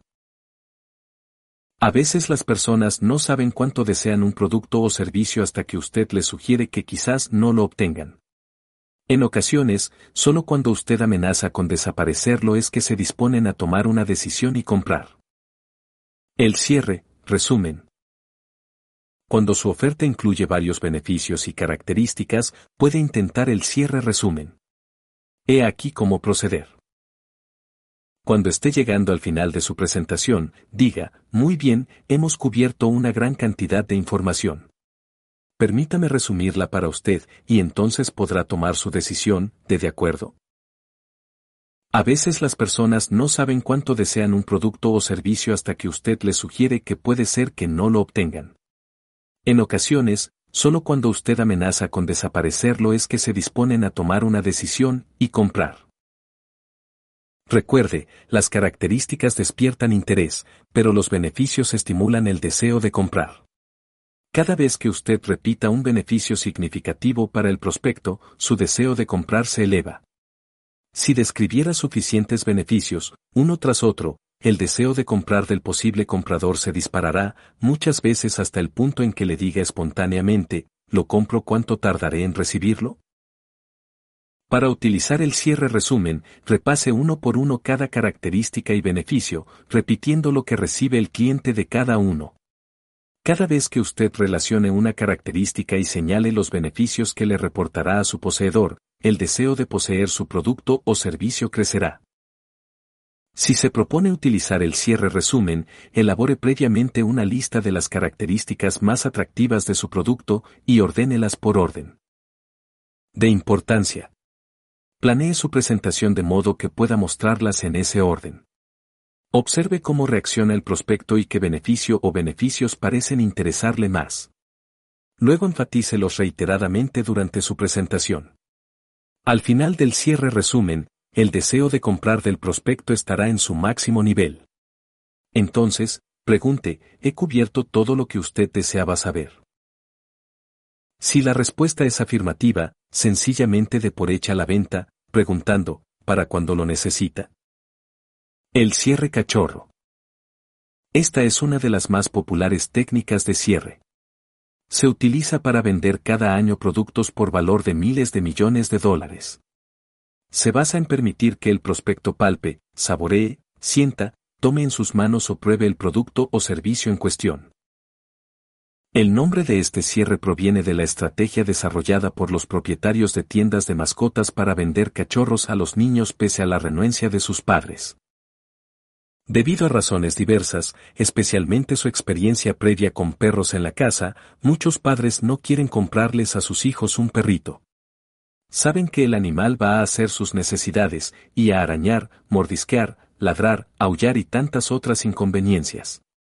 Pero los padres aman a sus hijos. Los niños llegan a tener una fijación con la idea de tener un perrito. Entonces empiezan a pedírselo una y otra vez a sus padres, hasta que estos finalmente acceden a ir con ellos a la tienda, solo para mirar. El propietario de la tienda conoce bien esta dinámica. Le muestra al niño una variedad de cachorros. Cuando el niño se enamora de uno en particular, y los padres no se deciden a comprarlo, el propietario les dice, hagamos una cosa, ¿por qué no se lo llevan a casa el fin de semana? Si no les gusta, lo pueden traer de regreso el lunes y les reembolsaré su dinero. Entonces los padres, con la esperanza secreta de que el niño pierda el interés por el cachorro antes del lunes, acceden a llevárselo a casa. En muchos casos resulta que el niño pierde interés por el animalito, pero los padres se enamoran de él. Cuando llega el domingo por la noche, lo quieren más que a su propio hijo. Y la venta es un hecho permítales que lo prueben. De igual modo, muchas compañías exitosas instan al prospecto a probar el producto antes de decidirse a comprarlo. Actualmente, algunas ofrecen un periodo de prueba de 30 días en automóviles nuevos. Prometen que si al final de ese plazo al comprador no le gusta el vehículo, puede llevarlo de vuelta y recibir un reembolso completo. Cuando las fotocopiadoras Canon invadieron el mercado estadounidense, después que hubieron expirado las patentes exclusivas de Xerox, Canon desarrolló una sencilla estrategia de mercadeo. Sus vendedores visitaban establecimientos comerciales y ofrecían instalarles una de sus copiadoras por un periodo de prueba de un mes. Finalizado el plazo, si el propietario no estaba contento con la máquina, podría simplemente llamar a Canon para que se la llevaran. Si, en cambio, el producto le satisfacía, le ofrecían un contrato de arriendo a largo plazo, con precios magníficos, un contrato de servicio estupendo y todo tipo de características y beneficios que no estuviese recibiendo de las copiadoras rivales. En una compañía con la cual trabajé tenían literalmente cientos de estas copiadoras, en préstamo. En breve tiempo, Canon ya dominaba el negocio de las copiadoras en la ciudad. Sus máquinas eran tan buenas que, cuando alguna empresa las probaba por un mes, el personal luchaba porque las dejaran y se deshicieran de las otras. Reduzca la resistencia natural. Ante cualquier producto o servicio nuevo, los prospectos se muestran siempre escépticos. Sucede que el hombre es un animal de costumbres. Cuando prueba algo y le gusta, muy pronto se siente cómodo con su nueva adquisición. Y una vez que eso sucede, le es más fácil a nivel mental continuar usándolo que descontinuarlo. Cuando usted ofrece un producto o servicio excelente, que sabe que conlleva nuevos niveles de satisfacción para el cliente, debe permitirle que lo pruebe. Cuando usted deja que un prospecto ensaye por un tiempo su producto, la mayoría de las veces puede concretar su venta mucho más fácilmente de lo que creía. Ofrezca un ensayo gratis. Somos propietarios de un negocio de alquiler de espacios de almacenamiento, con varios cientos de unidades. Muchas familias tienen sus armarios y garajes atiborrados, y sin embargo, nunca piensan en almacenar en una de estas unidades lo que les sobra en muebles y propiedades. Para contrarrestar su desconocimiento, les ofrecemos un mes gratis. Así pueden mudar por un mes todo lo que está ocupando espacio en sus casas a una unidad propia, a corta distancia de sus hogares. Si después de eso no están satisfechos, pueden volver, recoger todas sus posesiones y llevárselas de vuelta. ¿Qué cree usted que sucede entonces? La respuesta es obvia. Una vez que la gente experimenta la conveniencia de despejar sus armarios y el garaje, así como de mudar todas esas cosas que nunca usan a una unidad rentada, rara vez desean pasar el trabajo de llevárselo todo de regreso y rápidamente empiezan a ver la unidad de almacenamiento como una extensión de sus propios hogares o apartamentos. Es como otra habitación donde pueden almacenar las cosas que apenas utilizan. Y esta es la razón principal de que el negocio de alquiler de espacios de almacenamiento esté floreciendo en todas partes. Es un ejemplo perfecto del cierre del cachorro. Cuando usted ofrece un producto o servicio excelente, que sabe que conlleva nuevos niveles de satisfacción para el cliente, debe permitirle que lo pruebe. El cierre Benjamin Franklin. Esta es una de las más antiguas técnicas de cierre conocidas. Fue desarrollada por el estadista, inventor y diplomático norteamericano Benjamin Franklin en Filadelfia, en 1765.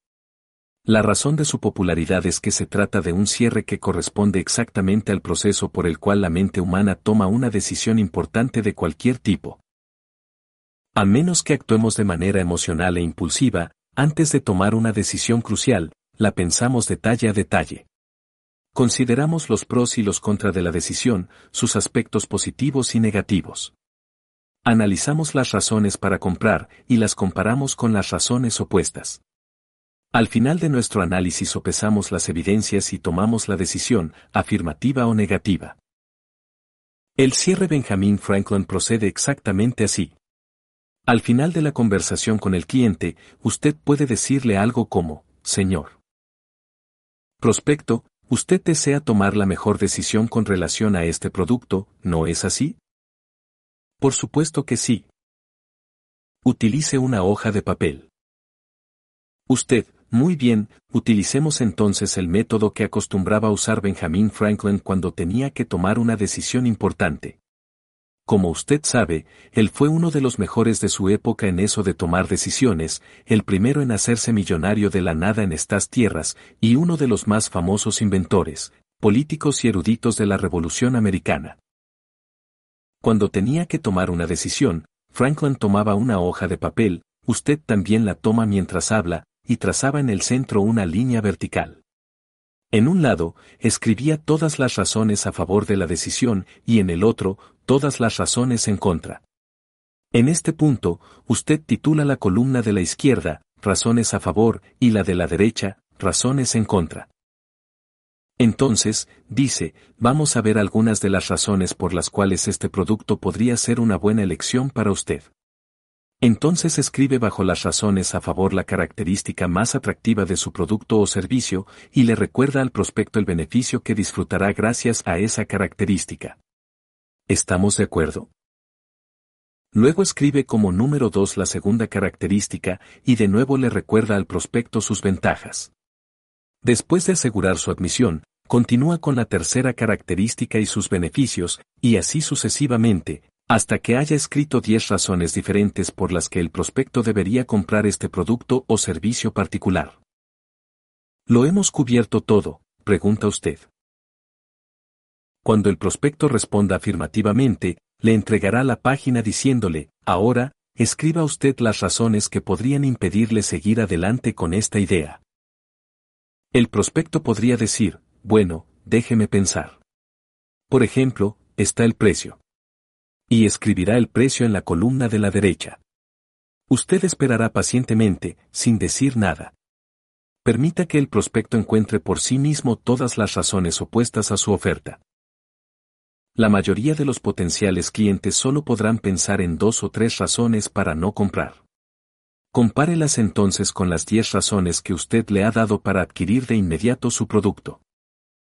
Cuando el prospecto no pueda pensar en ninguna otra razón opuesta a la decisión, entonces puede decir, bueno, me parece que ha tomado usted su decisión.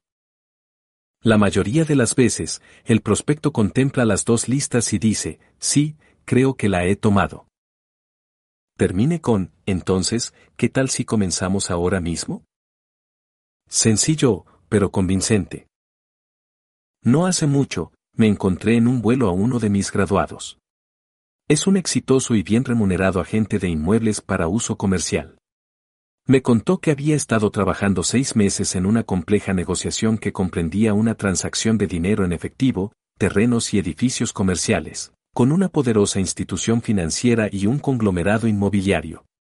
Durante varias semanas había estado discutiendo esta transacción con el vicepresidente, sin poder convencerle. Para llegar a una conclusión. Por último, volvió a reunirse con su cliente y le dijo, ¿por qué no utilizamos en esto el método de toma de decisiones de Benjamin Franklin? Me contó que le sorprendió que el vicepresidente accediera enseguida.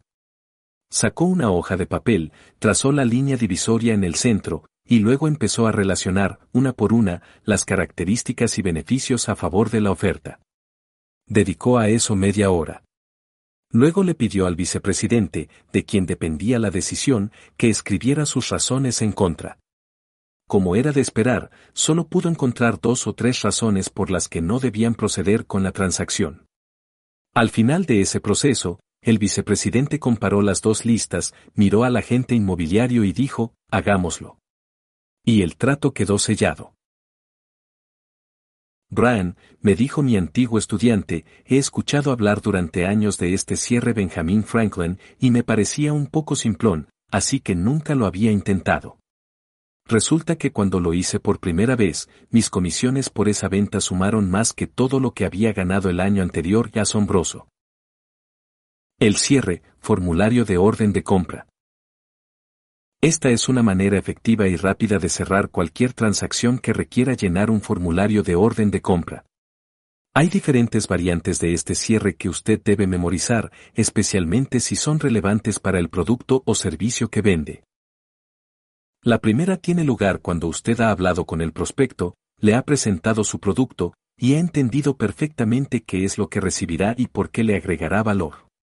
En este punto, usted saca un formulario de orden de compra o contrato de venta y empieza a llenarlo, sin preguntarle al prospecto si está decidido o no comprar.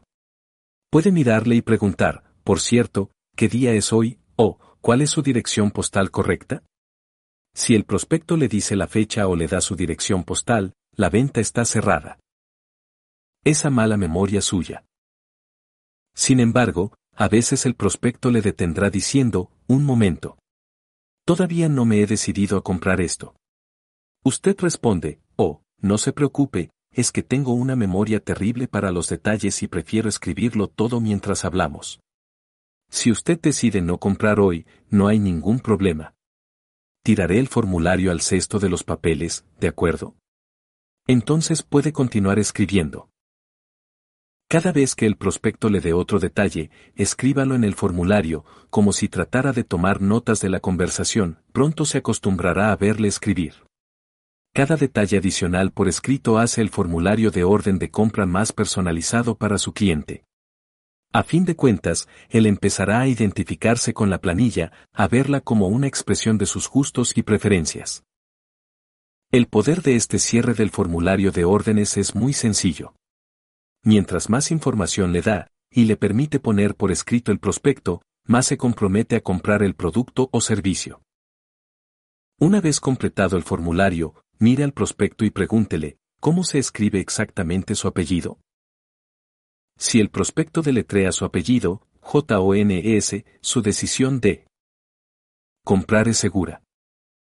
Puede entonces preguntarle su nombre, dirección postal correcta, código postal y número de teléfono.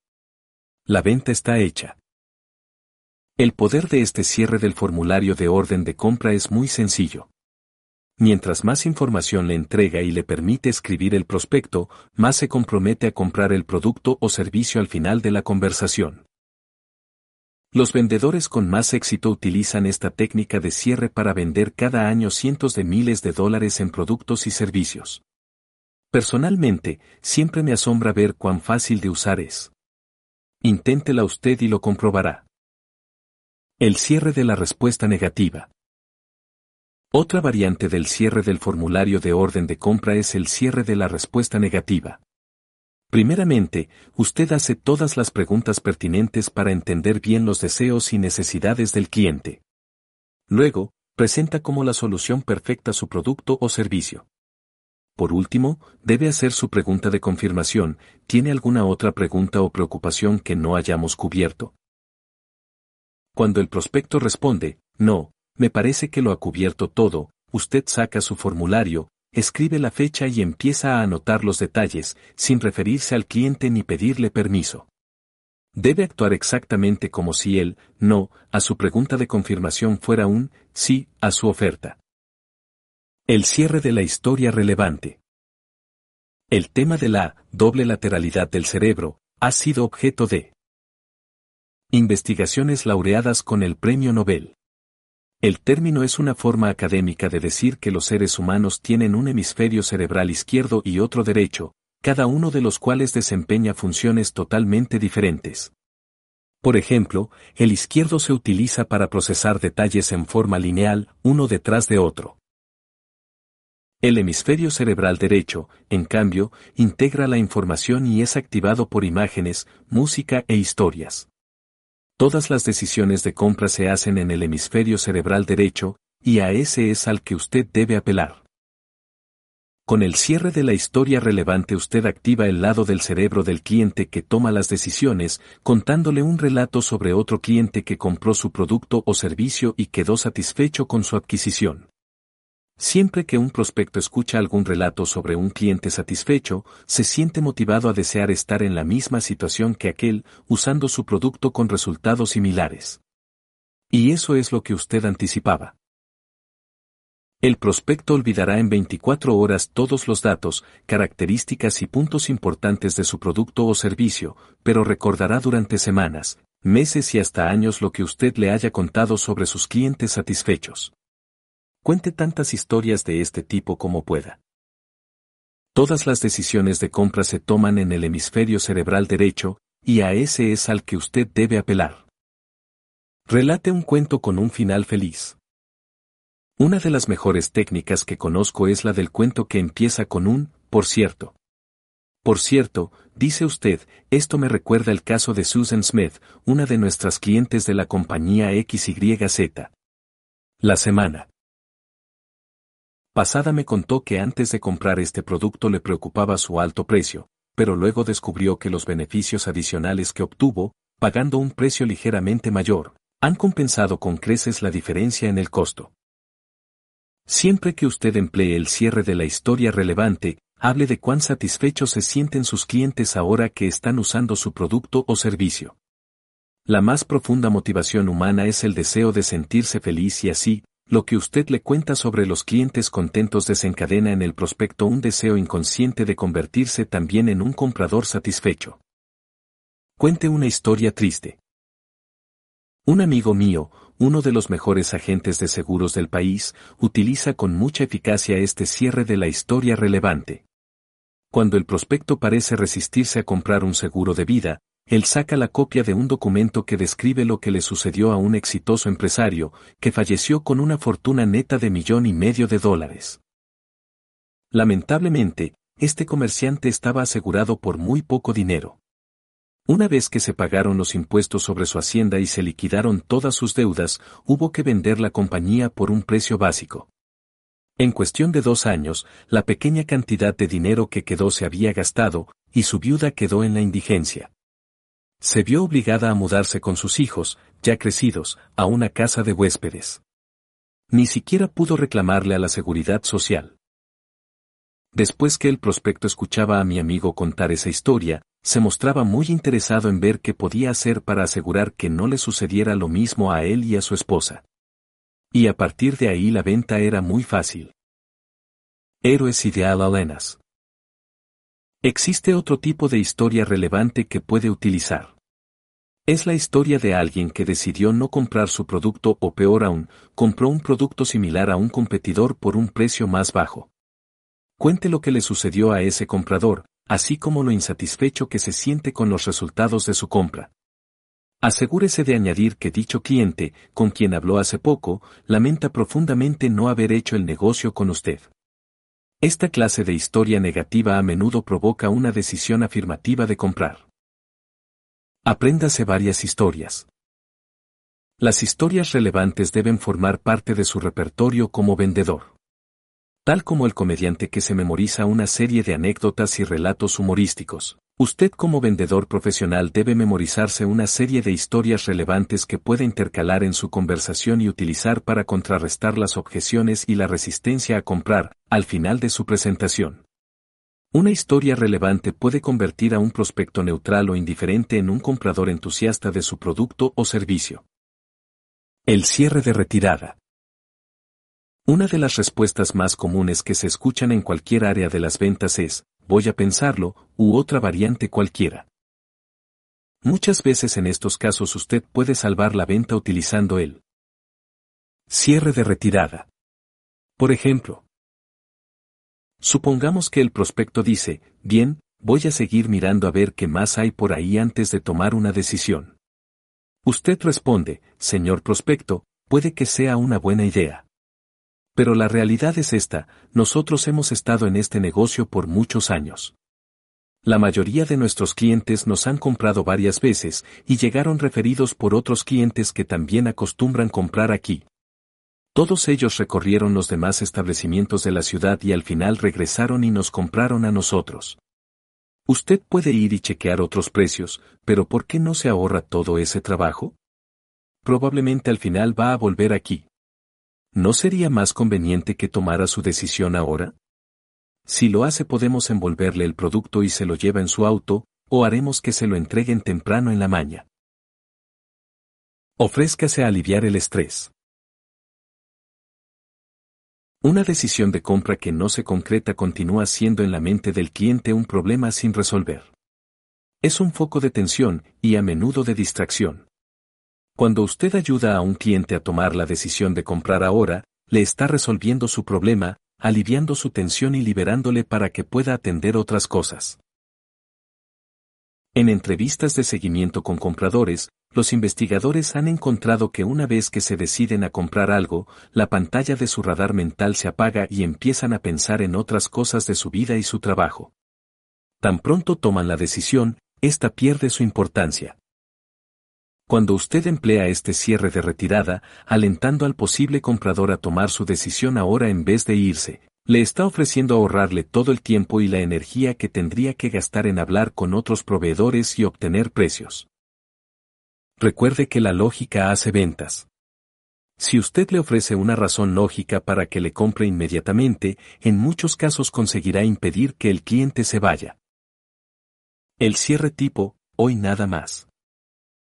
Si el prospecto insiste y le dice, bueno, de verdad creo que debo seguir mirando, porque quiero estar seguro de hacer el mejor negocio, usted puede usar una variante del cierre de retirada, llamada el cierre tipo, hoy nada más. Señor prospecto, déjeme decirle algo, estamos en el final del periodo fiscal, y si compra hoy podría darle un descuento especial extra. Esta es una regla de oro del vendedor, si no hay urgencia, no hay venta. Para hacer que el prospecto compre inmediatamente, es necesario muchas veces darle una razón, un incentivo. Usted puede decir que ese es el último ejemplar que le queda o que a partir de mañana los precios van a subir, o que es el último día de un maratón de ventas, y si compra hoy tendrá una bonificación especial. Por eso es que puede ofrecerle un incentivo adicional para comprar ahora. Este tipo de cierre tiene un corolario, el incentivo adicional solo induce a comprar si se presenta al final de la conversación con el cliente. Si usted ofrece antes de ese momento algún tipo de bonificación especial, tendrá un impacto mínimo o nulo en la decisión de comprar del prospecto que, sencillamente, incluirá su incentivo como parte de la oferta, y entonces tendrá que ofrecerle algo más para conseguir que compre. Guárdese los incentivos hasta el último momento. Sáquele una promesa. La tercera variante del cierre del que se va se utiliza cuando el prospecto está absolutamente decidido a irse y mirar otros productos y precios antes de tomar una decisión. En este caso uno debe acceder con cortesía y, en vez de discutir, animarle a hacerlo. Señor prospecto, entiendo perfectamente su razonamiento. Es buena idea que vaya y compruebe los precios en otros lugares.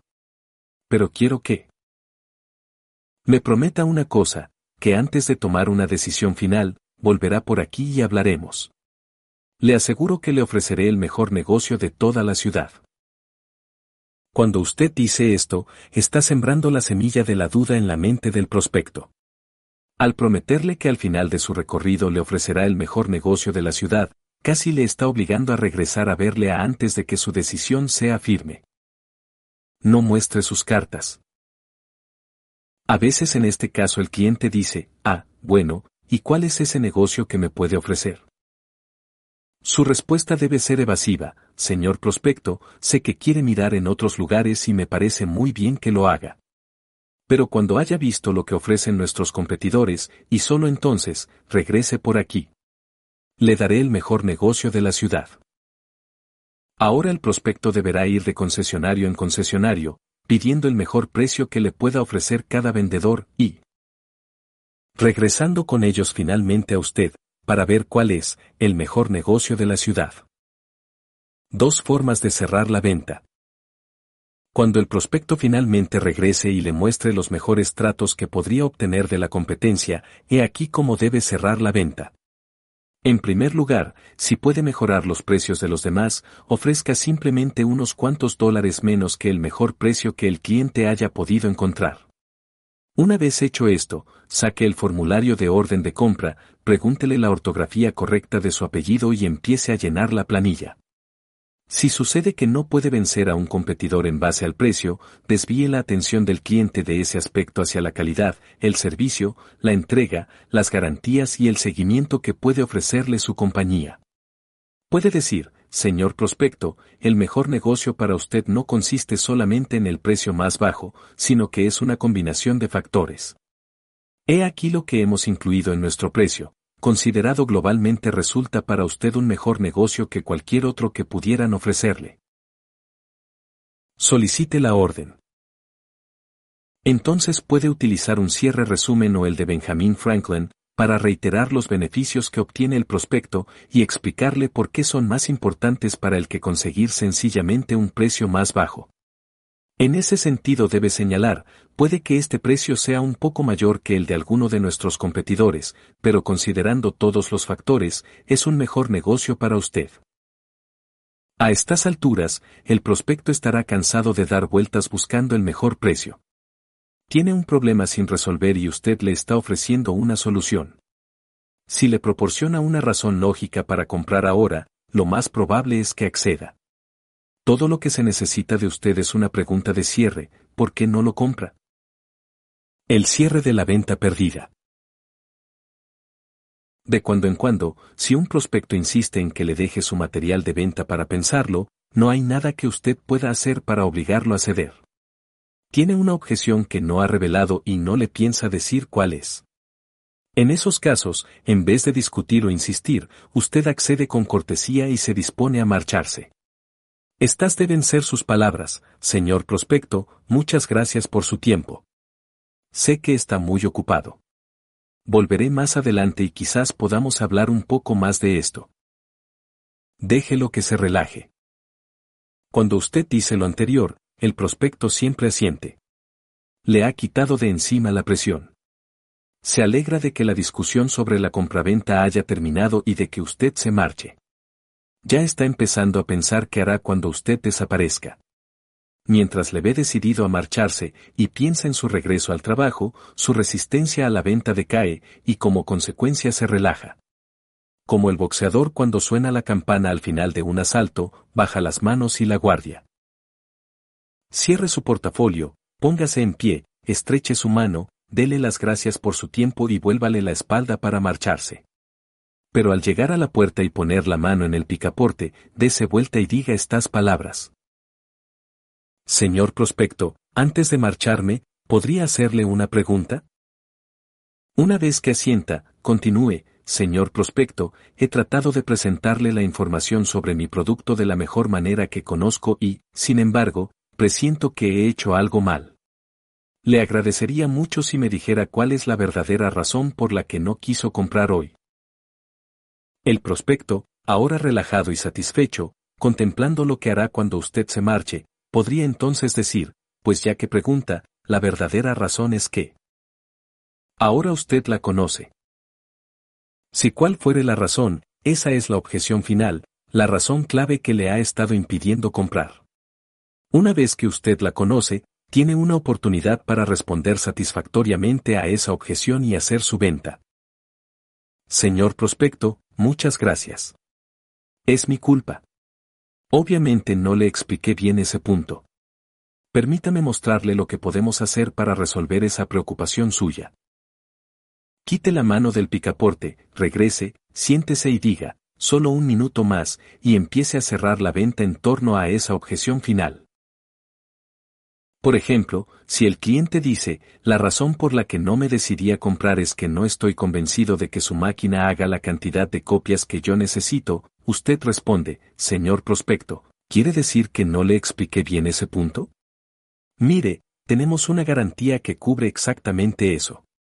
Si pudiéramos ofrecerle una garantía escrita, estaría listo para proseguir.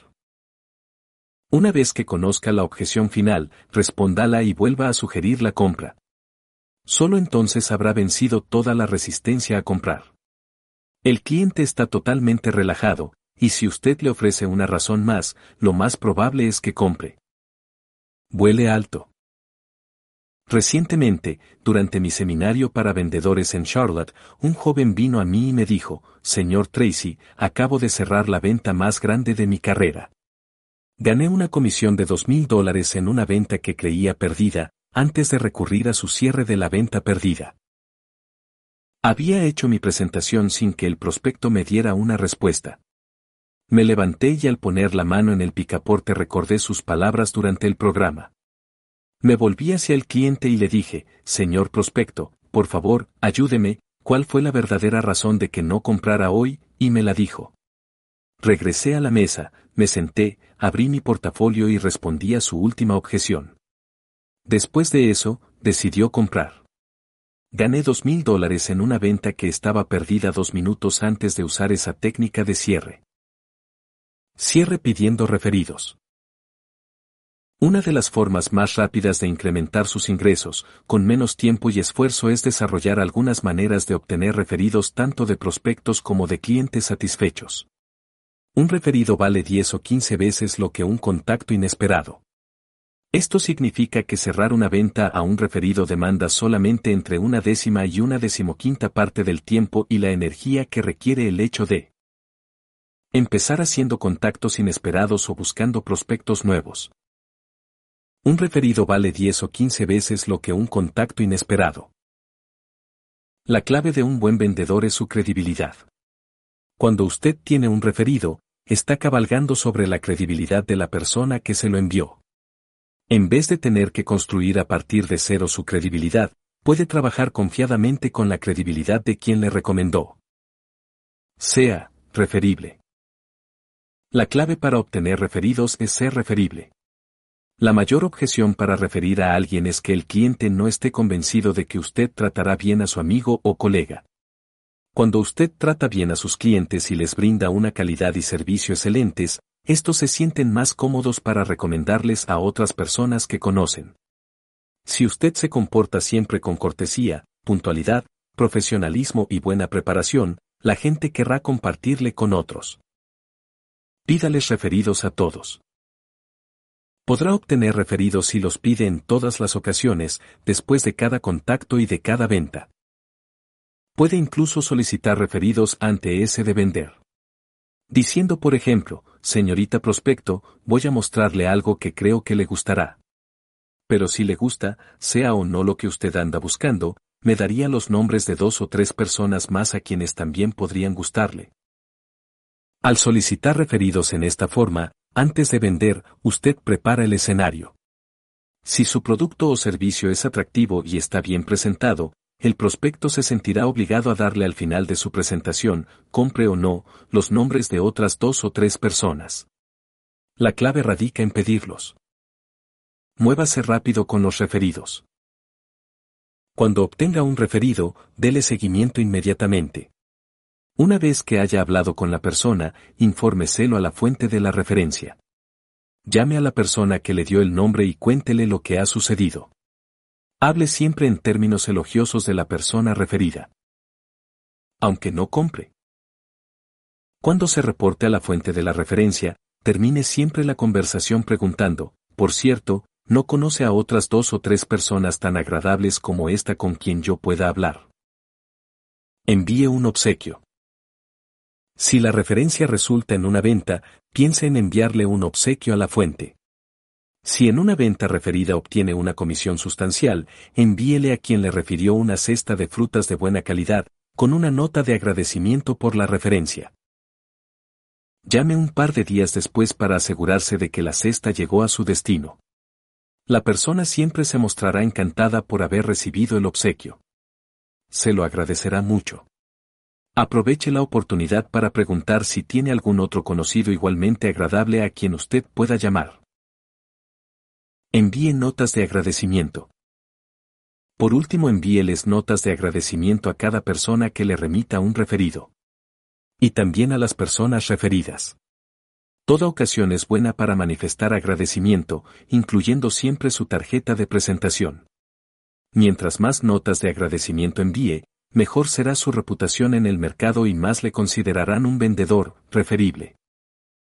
Muchos vendedores profesionales que conozco descubren que al cabo de varios meses de implementar una estrategia de referidos no les queda tiempo para buscar prospectos.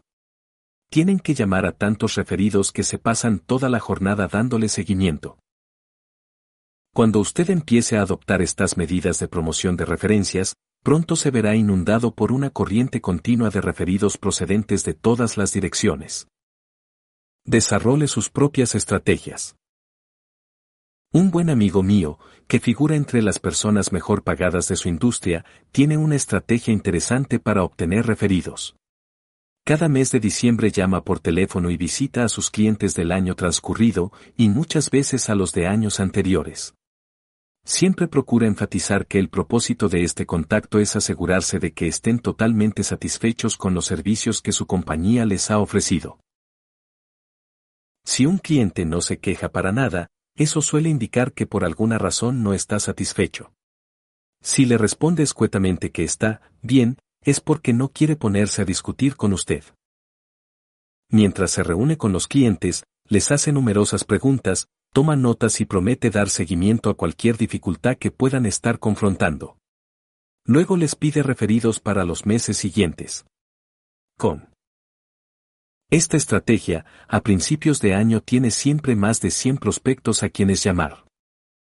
Haga las preguntas apropiadas. Al solicitar retroalimentación, utilice las palabras correctas. Si le pregunta a un cliente, ¿cómo va todo?, siempre le dirá que, bien, pero la regla es esta.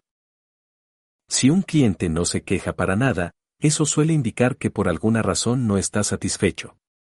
Si le responde escuetamente que está bien, es porque no quiere ponerse a discutir con usted.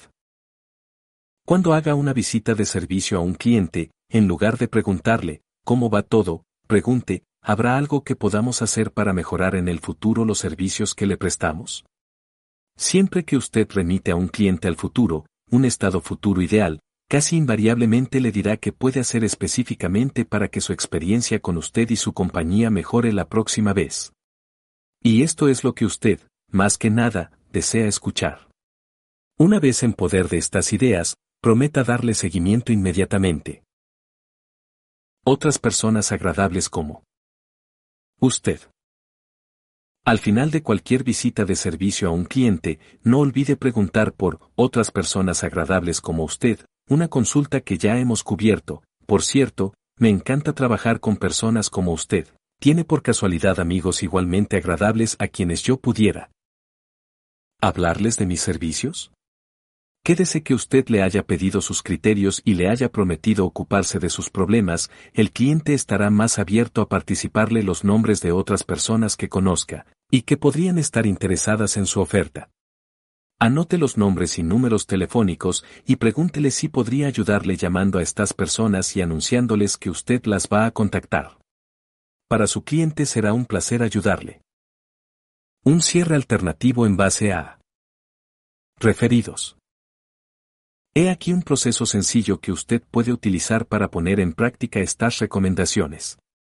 Pregúntele al prospecto, Hell, ¿conoce a otras dos o tres personas tan agradables como usted con quienes yo pueda hablar? El cierre alternativo. El prospecto casi invariablemente escogerá dos en lugar de tres. Tome su pluma y emplácela sobre su agenda, listo para escribir, el cierre sugestivo. El cliente buscará en su Raledex, Palm Pilot o BlackBerry, y le dará un par de nombres y números telefónicos. Una vez que los haya anotado, pregunte, Bill, ¿a cuál de los dos debo llamar primero? Él le dirá a cuál. Entonces prosiga, Bill, conoce a esta persona mejor que yo, ¿Le importaría comunicarse con ella y decirle que yo le llamaré para pedirle una cita el próximo jueves por la tarde? Si usted lo pide, le ayudarán. Bill sabe exactamente lo que usted le está pidiendo, y por lo general no le importará ayudarle. Llamará a la persona y probablemente se comunicará con ella. Entonces le dirá que él hablando en ese momento con usted, que le va a llamar. Mientras el cliente está en el teléfono, aproveche la oportunidad para hacerle una sugerencia, estaría bien el jueves a las 3 de la tarde. Casi siempre, Bill transmitirá la propuesta y le preguntará a la persona al otro lado de la línea si le conviene esa fecha y hora. Cuando el cliente cuelgue el teléfono, habrá concertado una cita para usted con un referido bien calificado. Y ya que Bill ha llamado a una persona, llamar a dos no será para él ningún problema. Pídaselo y también hará la siguiente llamada y le concertará otra cita. De este modo, cuando usted salga de la oficina de Bill, se llevará consigo dos referidos asegurados, fundamentados en la credibilidad de la persona con quien acaba de hablar. Decídase a vender, solo por referencias. Los vendedores mejor pagados trabajan únicamente por referencias. Convierten en algo normal de su trabajo la petición de referidos a todo el mundo, donde quiera que vayan. Han desarrollado tantos contactos y fuentes de referencia que ya no tienen tiempo para ocuparse de la prospección de negocios nuevos. Cuando usted visita a una persona referida por un cliente satisfecho, la venta está cerrada en un 90% aún antes de que usted abra la boca. Esta es la manera más rápida y predecible que usted tiene para ascender a las filas superiores de los que más ganan en su campo. ¿Y cuál es la clave? Preguntar y pedir. Ejercicios para actuar. 1. Seleccione cada semana una técnica de cierre y léala una y otra vez hasta que se sepa el texto de memoria. Practíquela repetidamente en voz alta. 2. Identifique las objeciones más comunes al precio que escuche y desarrolle formas de superarlas. 3. Decídase hoy a trabajar solamente con referencias. Pídale a cada cliente, o no cliente, los nombres de prospectos con quienes pueda hablar.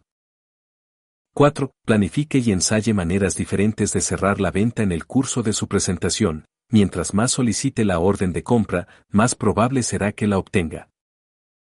5. Desarrolle y practique una serie de relatos optimistas y tristes que pueda utilizar en su conversación con un prospecto para reducir la resistencia y cerrar la venta. Las historias son una herramienta poderosa.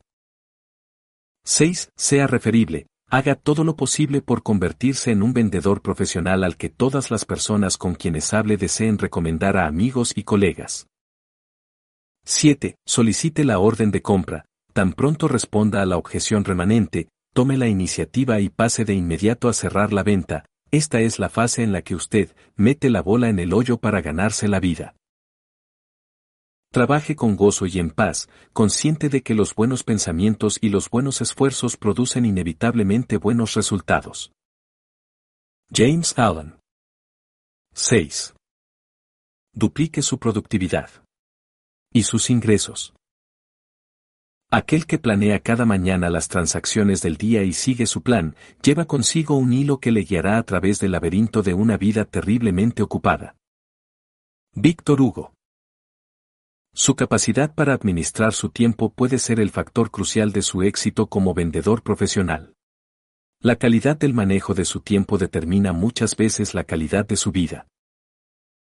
Cuando empecé a vender, contemplaba la administración del tiempo como uno entre muchos aspectos a considerar en el curso de mi carrera.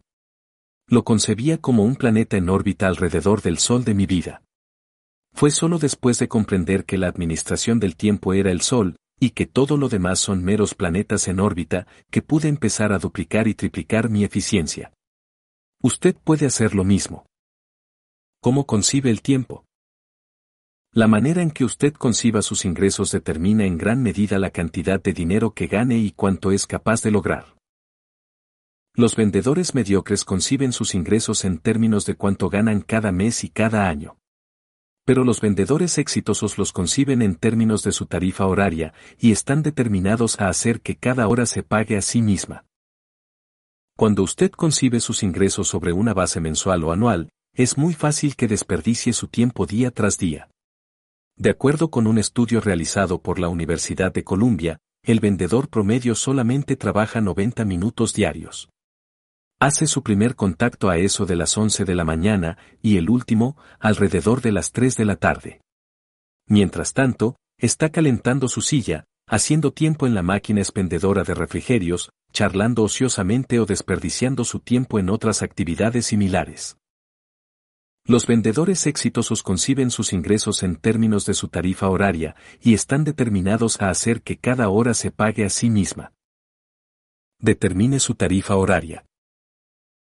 Los mejores vendedores, sin embargo, piensan en cuánto desean ganar, dividiendo su meta anual de ingresos entre 2.000, la cantidad de horas que tiene un año laboral, y comprometiéndose a ganar ese dinero hora tras hora. Por ejemplo, si usted desea ganar 50.000 dólares anuales, divididos entre 2.000, su meta de ingresos es de 25 dólares por hora. Pero si quiere duplicar lo que gana, a 100.000 anuales, deberá ganar en cada hora de trabajo 50 dólares. No podrá alcanzar su meta deseada de ingresos si deja de hacer las cosas que pueden reportarle ese dinero. Cuando uno trabaja por un salario fijo, le pagan siempre la misma cantidad con tal de que no falte a su centro de trabajo. Pero con los vendedores es diferente. A los vendedores solo se les paga por sus resultados. Y como dicen los cazadores, un cazador solo come cuando caza. La ley de las tres. En nuestros programas avanzados de entrenamiento para empresarios y vendedores profesionales de éxito, enseñamos la ley de las tres. Según esta ley, no importa cuántas cosas haga usted en una semana o un mes, solo hay tres actividades que le pagan la tarifa horaria deseada.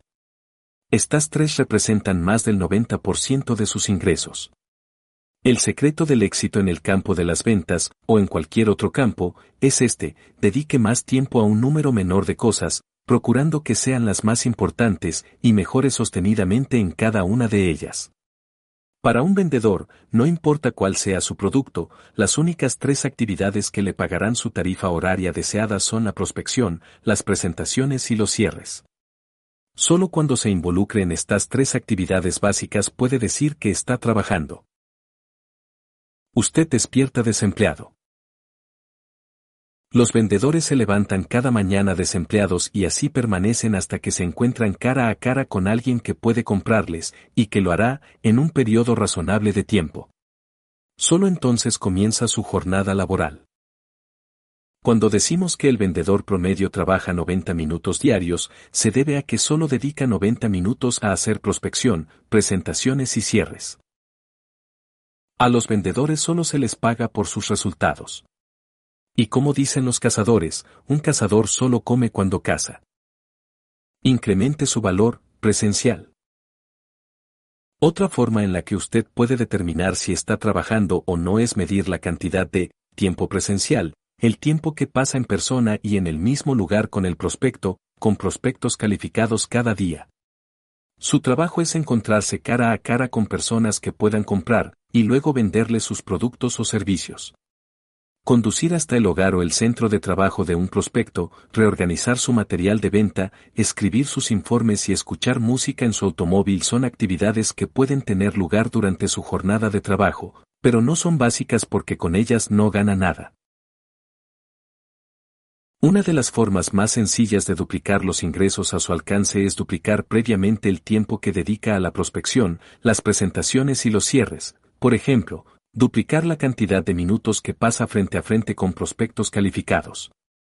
A cada hora de cada día usted debe preguntarse, ¿le pagaría yo a otra persona 25 o 50 dólares la hora por hacer lo que estoy haciendo en este momento?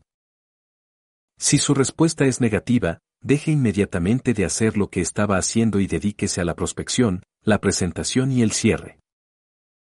Como decía Zig Ziglar, si usted es duro consigo mismo, la vida será blanda con usted, pero si insiste en ser blando consigo mismo, entonces la vida va a ser muy dura con usted.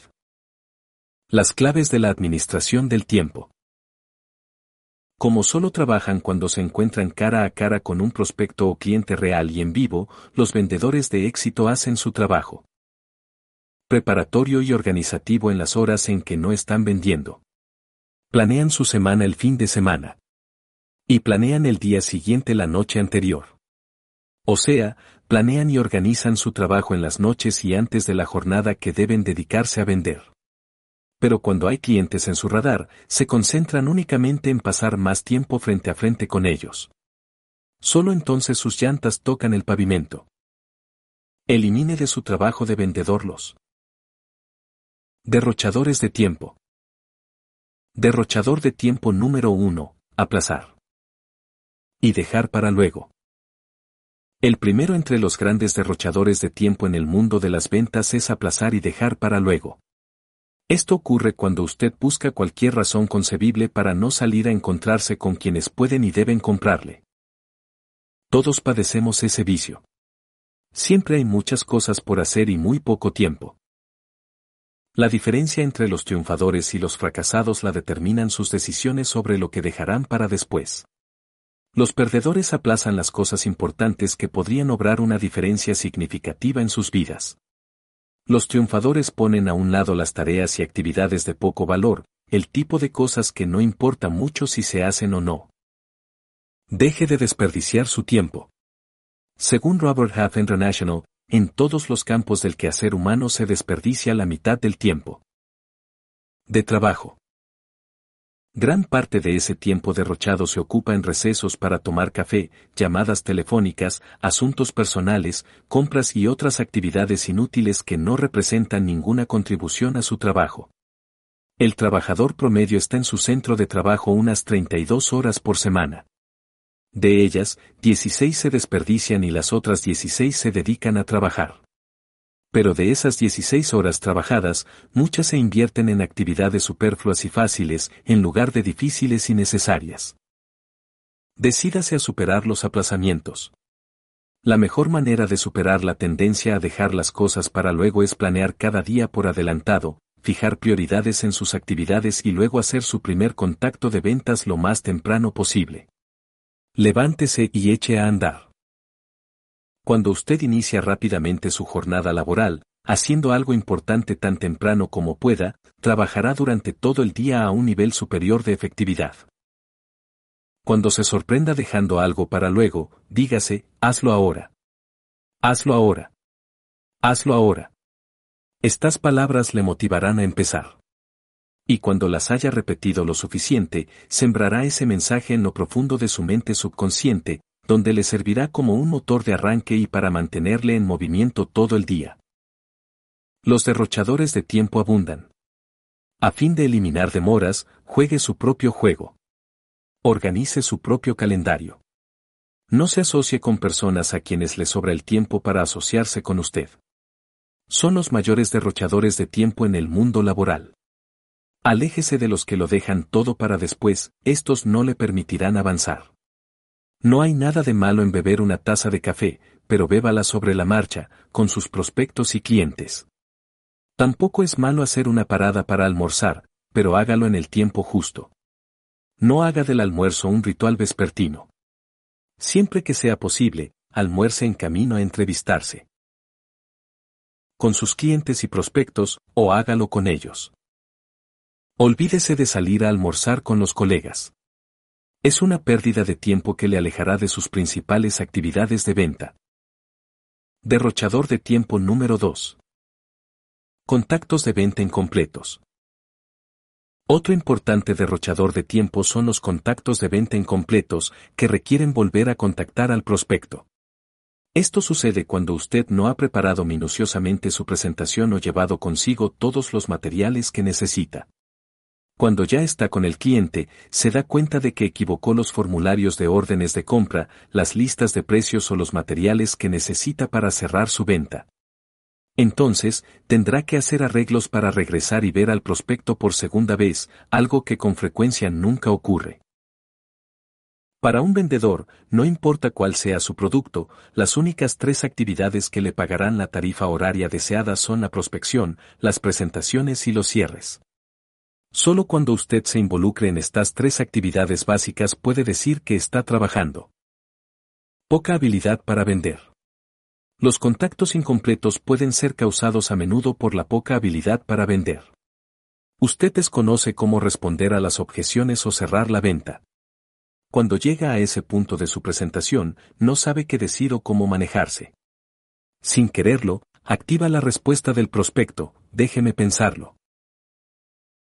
Como escribí en la introducción, cuando empecé a trabajar como vendedor poco después de cumplir los 20 años, el único trabajo que podía conseguir era vender a comisión, visitando sin previo aviso una oficina tras otra, para vender afiliaciones a un club de restaurantes por 20 dólares cada una.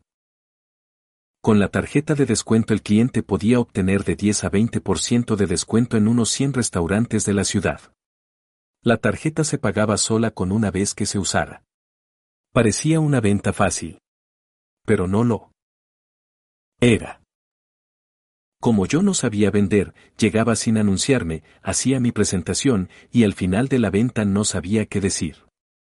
Entonces el prospecto tomaba la iniciativa, muy bien, déjemela y lo pensaré. Olvídese de salir a almorzar con los colegas. Es una pérdida de tiempo que le alejará de sus principales actividades de venta. Yo le daba las gracias, anotaba que debía volver a llamar en un par de días y seguía adelante con mi trabajo.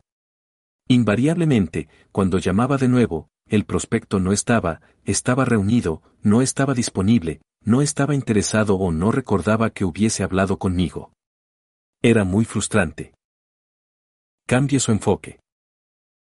Un día tuve una revelación, la razón por la que solo estaba haciendo dos o tres ventas a la semana era que constantemente ofrecía regresar después que el prospecto hubiera tenido una oportunidad de pensarlo. Decidí que desde aquel momento en adelante no haría más dos visitas.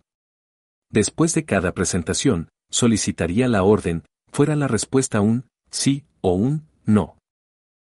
En mi caso, tuve que armarme de valor para hacerlo. La próxima persona con quien me entrevisté me dijo al final de la presentación, pues me parece muy bueno, déjeme pensarlo. Llámeme la semana próxima. Aspiré profundamente y repliqué, lo siento, pero nunca llamo dos veces. El prospecto me miró fijamente y me preguntó, ¿cómo dijo? Mi respuesta, lo siento, pero no hago segundas llamadas. Señor prospecto, esta no es una decisión tan difícil. Se trata de un producto excelente, se paga con solo usarlo una vez. Y lo que necesita saber para tomar su decisión ya lo sabe. ¿Por qué no se decide y compra? Y así fue, el prospecto respondió, de acuerdo, lo compro. Un importante punto de viraje.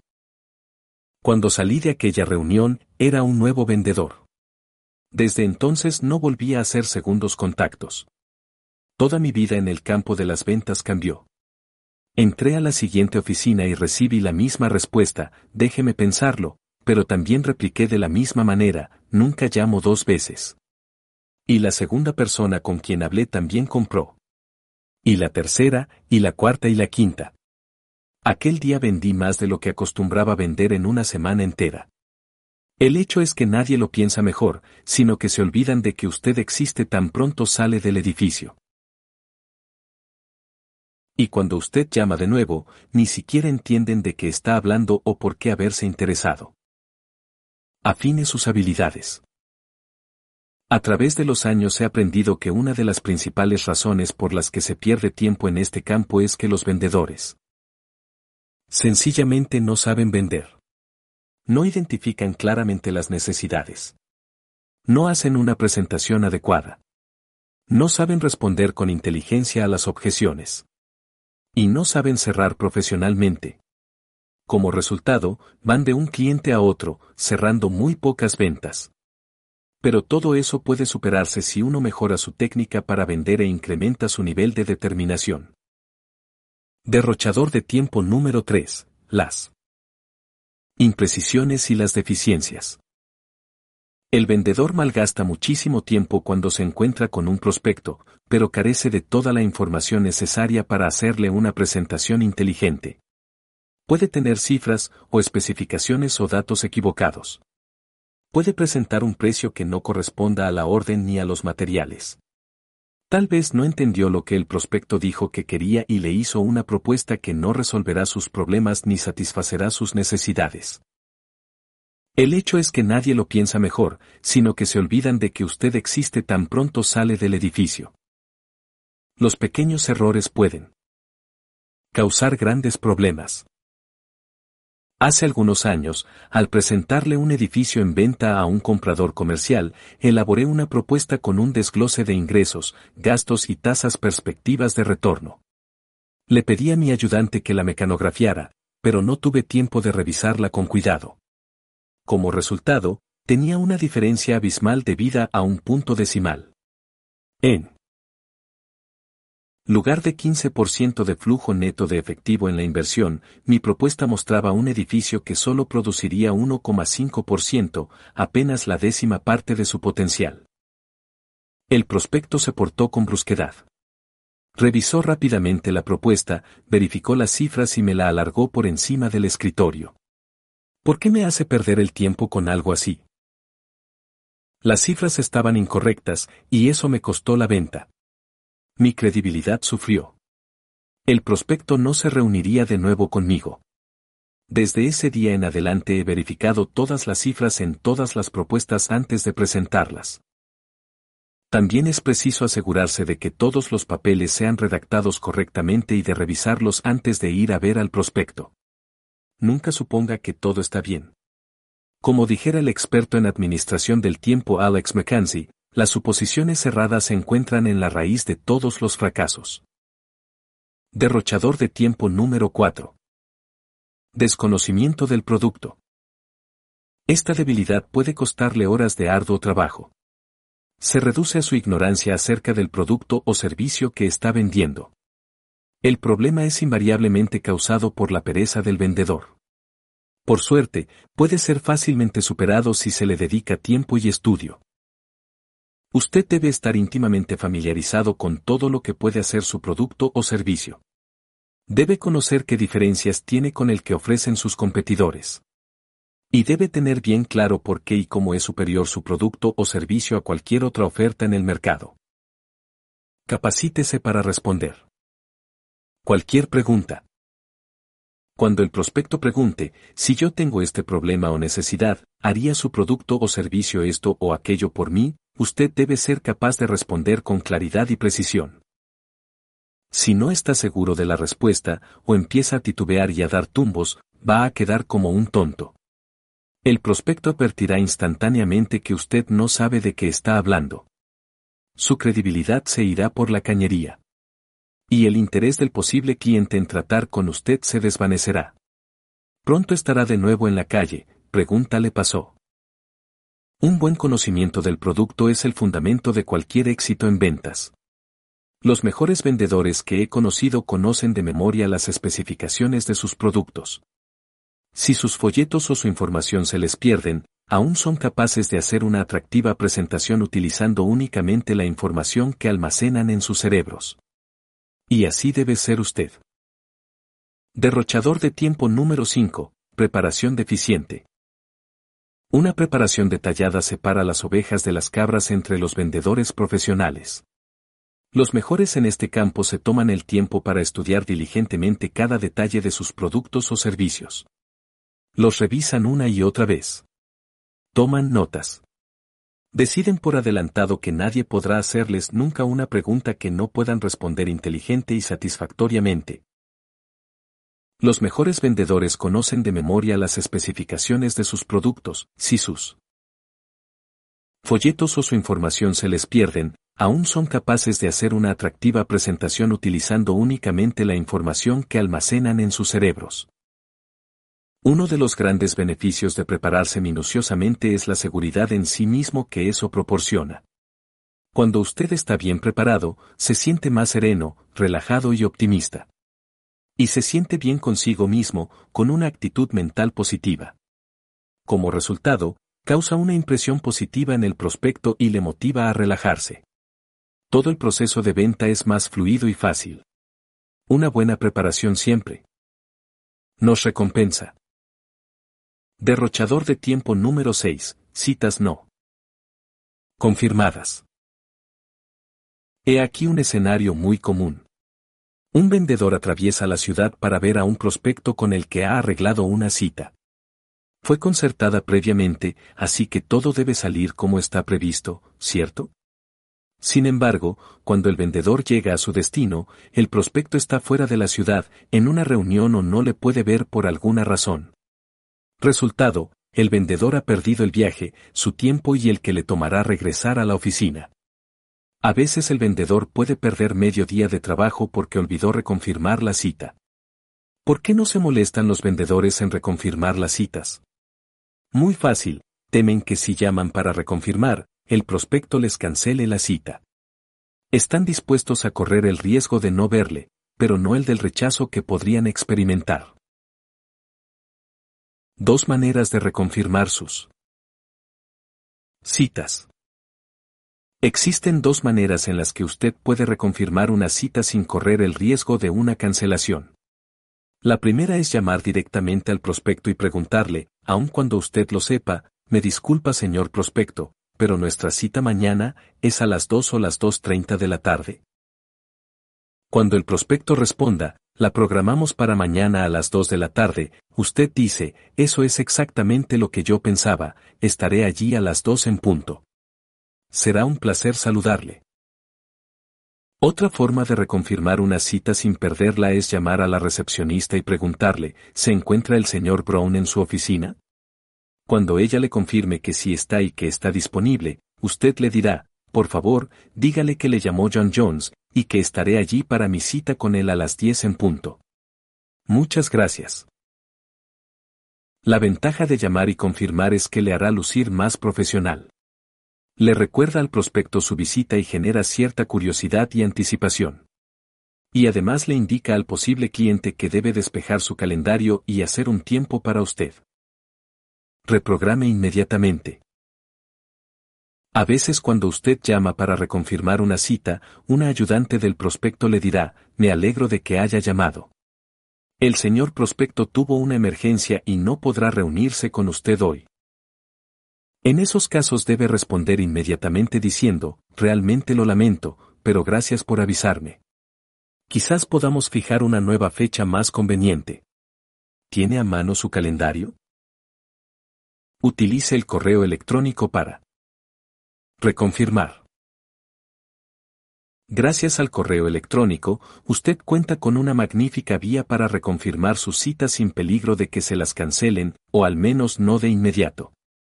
En el momento de concertar la entrevista pida el correo electrónico de la persona. Luego, la noche antes, envíele un correo confirmándole que estará allí a la hora acordada. Como lo primero que uno hace después de llegar al trabajo en la mañana es revisar su correo electrónico, le habrá recordado así la cita y estará esperando su visita.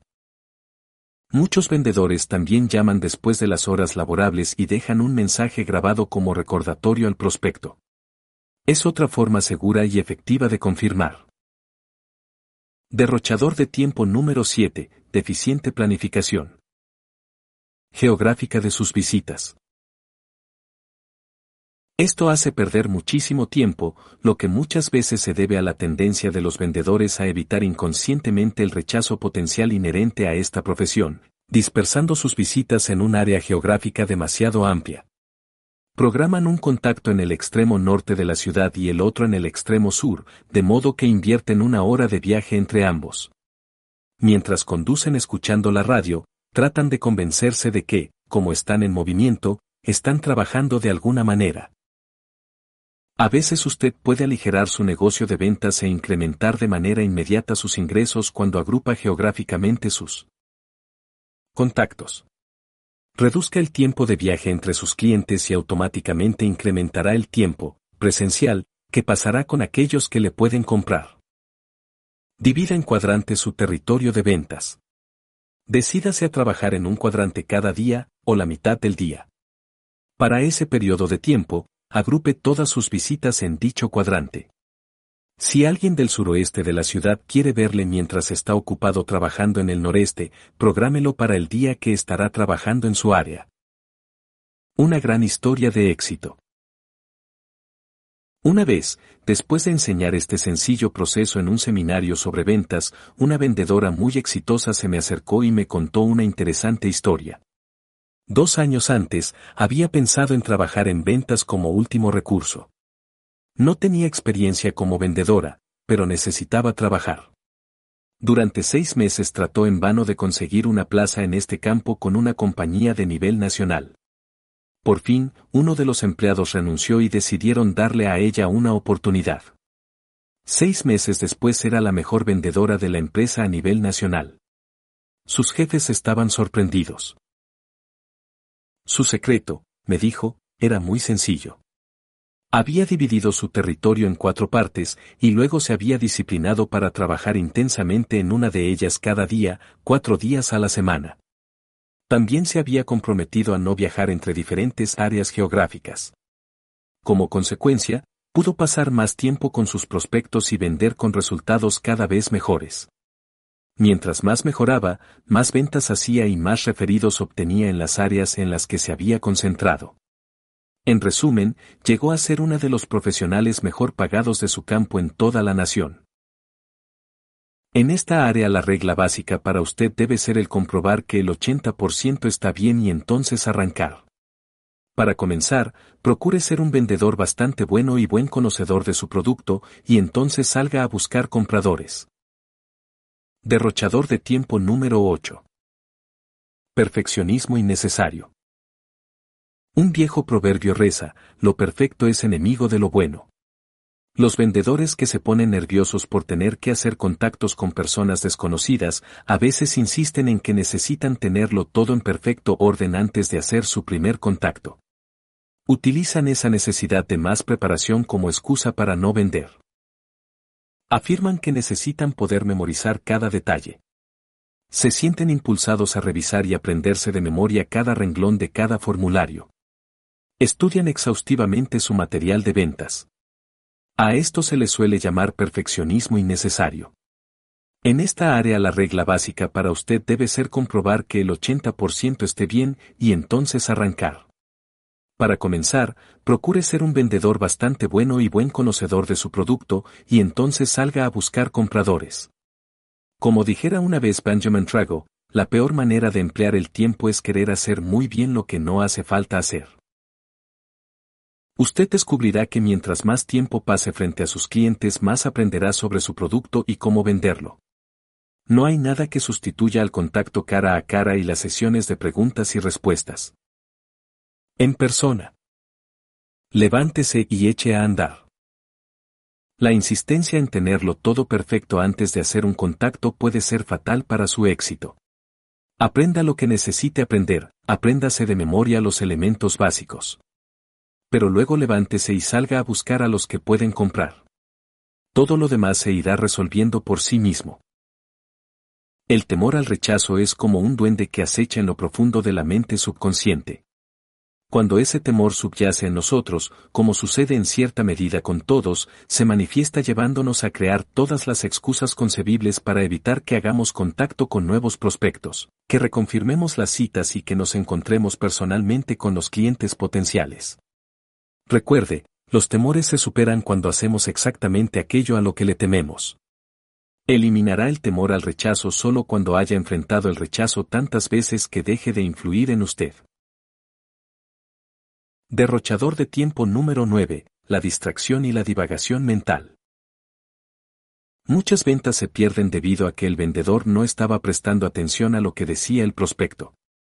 Tal vez estaba pensando en sus problemas hogareños o en sus planes para el fin de semana. Quizás estaba ponderando su situación financiera o su relación con su novia. En cualquier caso, cuando usted no escucha con atención al prospecto, pierde los matices de lo que está diciendo, las sutilezas que está tratando de comunicarle. No es capaz de darse cuenta de cómo le mira durante ciertas partes de su presentación, miradas que podrían decirle qué es lo que más le interesa de su producto. La disciplina se aprende. Su capacidad para enfocarse y concentrarse intensamente en el prospecto y en lo que está diciendo es una disciplina, y todas las disciplinas pueden aprenderse. Concentrarse no es fácil al principio, pero se vuelve más fácil con el tiempo. Todo antes de ser fácil es difícil. A veces usted puede incrementar su capacidad de enfoque y su nivel de atención tomando cuidadosas notas mientras el prospecto habla cuando practica las técnicas para escuchar, que incluyen el inclinarse hacia adelante, hacer pausas y formular preguntas de aclaración, eso le mantiene más alerta ante lo que el prospecto está diciendo y, lo que es más importante, a lo que trata de comunicar con lo que dice. Derrochador de tiempo número 10. Cansancio por trabajo excesivo. La fatiga es un gran derrochador de tiempo. Pero el trabajo del vendedor es duro, un trabajo que agota, que consume todas las energías, que quema todas las reservas. Mientras más se esfuerce trabajando y más intensamente interactúe con otras personas, más fatigado se sentirá al final de la jornada. Si lo analiza bien, verá que la energía y la chispa de su personalidad es el factor más importante que le acompaña en el proceso de venta. La gente no compra productos, compran a la persona. No compran lo que usted vende, sino que le compran primero a usted, y solo entonces compran lo que usted vende. Y si usted está lleno de vitalidad y entusiasmo, causará un impacto positivo en su interlocutor. Cuando está en su mejor forma, consigue la máxima cantidad de ventas, y viceversa. Duerma cuanto pueda. La mayoría de los adultos padecen alguna forma leve de problemas para dormir. No duermen las noches entre semana lo suficiente para rendir al máximo durante el día. No permita que esto le ocurra. Váyase a la cama antes de las 10 de la noche, al menos cinco días a la semana. Muchos de mis estudiantes han aplicado rigurosamente este consejo. Han conseguido incrementar su sueño de 6 a 7 u 8 horas por noche y están asombrados por la diferencia. Se sienten como si la noche anterior hubiesen tomado algo para dormir. Antes no se daban cuenta de que durante el día andaban como en una niebla, lejos de conducirse con la agudeza y los reflejos de que son capaces ahora. Cuide su salud. Sus probabilidades de hacer una venta siempre mejoran cuando puede conducirse con lucidez y energía en una conversación con un prospecto. Los vendedores de alto rendimiento que conozco se preocupan mucho por su salud y su energía comen saludablemente, descansan mucho y hacen ejercicios vigorosos. Muchos de los vendedores mejor pagados de los Estados Unidos participan en eventos de maratón y hasta de triatlón. ¿Acaso no vale usted mucho más que un caballo de carreras, tal como usted alimentaría a ese competitivo animal con lo más nutritivo que pueda encontrar, debe también alimentarse con lo mejor? Compre un libro sobre alguna dieta efectiva y sígala rigurosamente coma más frutas y vegetales. Prefiera los desayunos altos en proteínas, evitando las tostadas, la tocineta, las salchichas y otros alimentos pesados y abundantes en grasas. De almuerzo, coma alguna ensalada con pescado o pollo. Beba suficiente agua durante el día.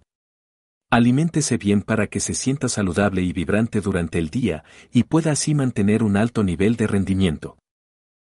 Imagínese que se ha hecho rico vendiendo. Ha visto cumplirse el sueño de su vida. Ha pagado 500.000 dólares por un famoso caballo de carreras. Si usted fuera el propietario de ese costoso pura sangre, ¿qué le daría de comer? Después de haber invertido todo ese dinero en el animal, ¿acaso lo alimentaría con comida chatarra, papas fritas, gaseosas, rosquillas, caramelos y galones de café? Claro que no. ¿Y acaso no vale usted mucho más que un caballo de carreras? Tal como usted alimentaría a ese competitivo animal con lo más nutritivo que pudiese encontrar, debe también alimentarse con lo mejor. Trátese como si fuera la persona más valiosa e importante del mundo, porque lo es. Conviértase en un profesional enérgico. Aquí va otro viejo adagio, lo que cuenta no es cuán grande sea el perro en la pelea, sino cuán grande sea el espíritu de pelea en el perro. No basta con estar físicamente presente con un prospecto. Lo que tendrá el mayor impacto en la venta será la cantidad de pasión y vitalidad que usted exhiba cuando se encuentre frente a frente con esa persona. Decídase hoy a cuidar esmeradamente su salud física. Mientras más energía tenga, más rápido se recuperará del rechazo y el fracaso. Sus niveles de seguridad en sí mismo y de autoestima serán astronómicos causará una impresión positiva en todas las personas que conozca. Cuando uno está cansado, es mucho más difícil absorber el rechazo y los desencantos de la vida diaria. Le deprimirán y le agotarán todavía más. Pero cuando nos sentimos frescos y bien descansados, podemos rebotar de cualquier dificultad y continuar vendiendo el día entero como una máquina de vapor. Derrochador de tiempo número 11, falta de ambición. Quizás la cualidad más importante que conduce a un alto rendimiento y al éxito de un vendedor es su ambición. Para ser ambicioso, debe estar hambriento. Debe tener un ardiente e intenso deseo de triunfar en las ventas, así como del dinero que viene con el triunfo. Debe levantarse cada mañana pensando que apenas puede esperar la hora de empezar. El éxito del vendedor proviene de su ansiedad por contactar a nuevos prospectos. Cuando usted se da cuenta de que al triunfar como vendedor puede lograr todas sus metas para usted y su familia, su nivel de ambición se incrementará hasta el punto en que nada le podrá detener. La ambición es una gran cualidad. Sin ambición, no hay futuro. Sin embargo, hay personas que no son particularmente ambiciosas. Tal vez el campo de las ventas no se hizo para ellos. En muchos casos han alcanzado cierto nivel y se sienten satisfechos. Han ajustado sus estilos de vida a sus ingresos presentes y no tienen un verdadero deseo de mejorarlos en modo alguno. Aun cuando se les ofrezcan premios e incentivos, no se sienten suficientemente motivados a trabajar más. Puede que sean productores estables y mediocres, pero no hay futuro para ellos en el mundo de las ventas competitivas. Las condiciones de la mediocridad. No hace mucho, me llamaron para trabajar con una gran compañía a nivel nacional. Querían que motivara y estimulara a sus vendedores con ideas acerca de cómo fijarse metas, trabajar con más eficiencia y lograr más resultados. En la sesión matutina hice una enérgica presentación en la que les expuse algunas de las mejores ideas que había aprendido de miles de vendedores que trabajan en diversos campos pero podía sentir la indiferencia del público. La mayoría escuchaba pasivamente, sin tomar notas, y de vez en cuando alguien leía el periódico o conversaba con sus compañeros. Nunca había visto algo así. Finalmente, durante el receso le pregunté a uno de los jefes cómo estaban saliendo las cosas. Y lo que me dijo me abrió los ojos. Me indicó que mi material les interesaba muy poco a él y a los demás. Todos los vendedores estaban allí sindicalizados y ganaban conforme a una tarifa horaria fija. El promedio de permanencia individual con la compañía era de 20 años, así que nada de lo que hicieran o dejaran de hacer incrementaría o reduciría en modo alguno sus salarios. La mayoría pensaba pasar, toda su vida, en la compañía, y luego retirarse con una pensión. Motivación imposible. No puedo identificarme, Continuó diciendo, con nada de lo que usted dice. No tengo ninguna ambición. Y tampoco me importa hacer más o hacer menos. Eso no va a alterar mis ingresos ni mi posición. Tampoco mis responsabilidades.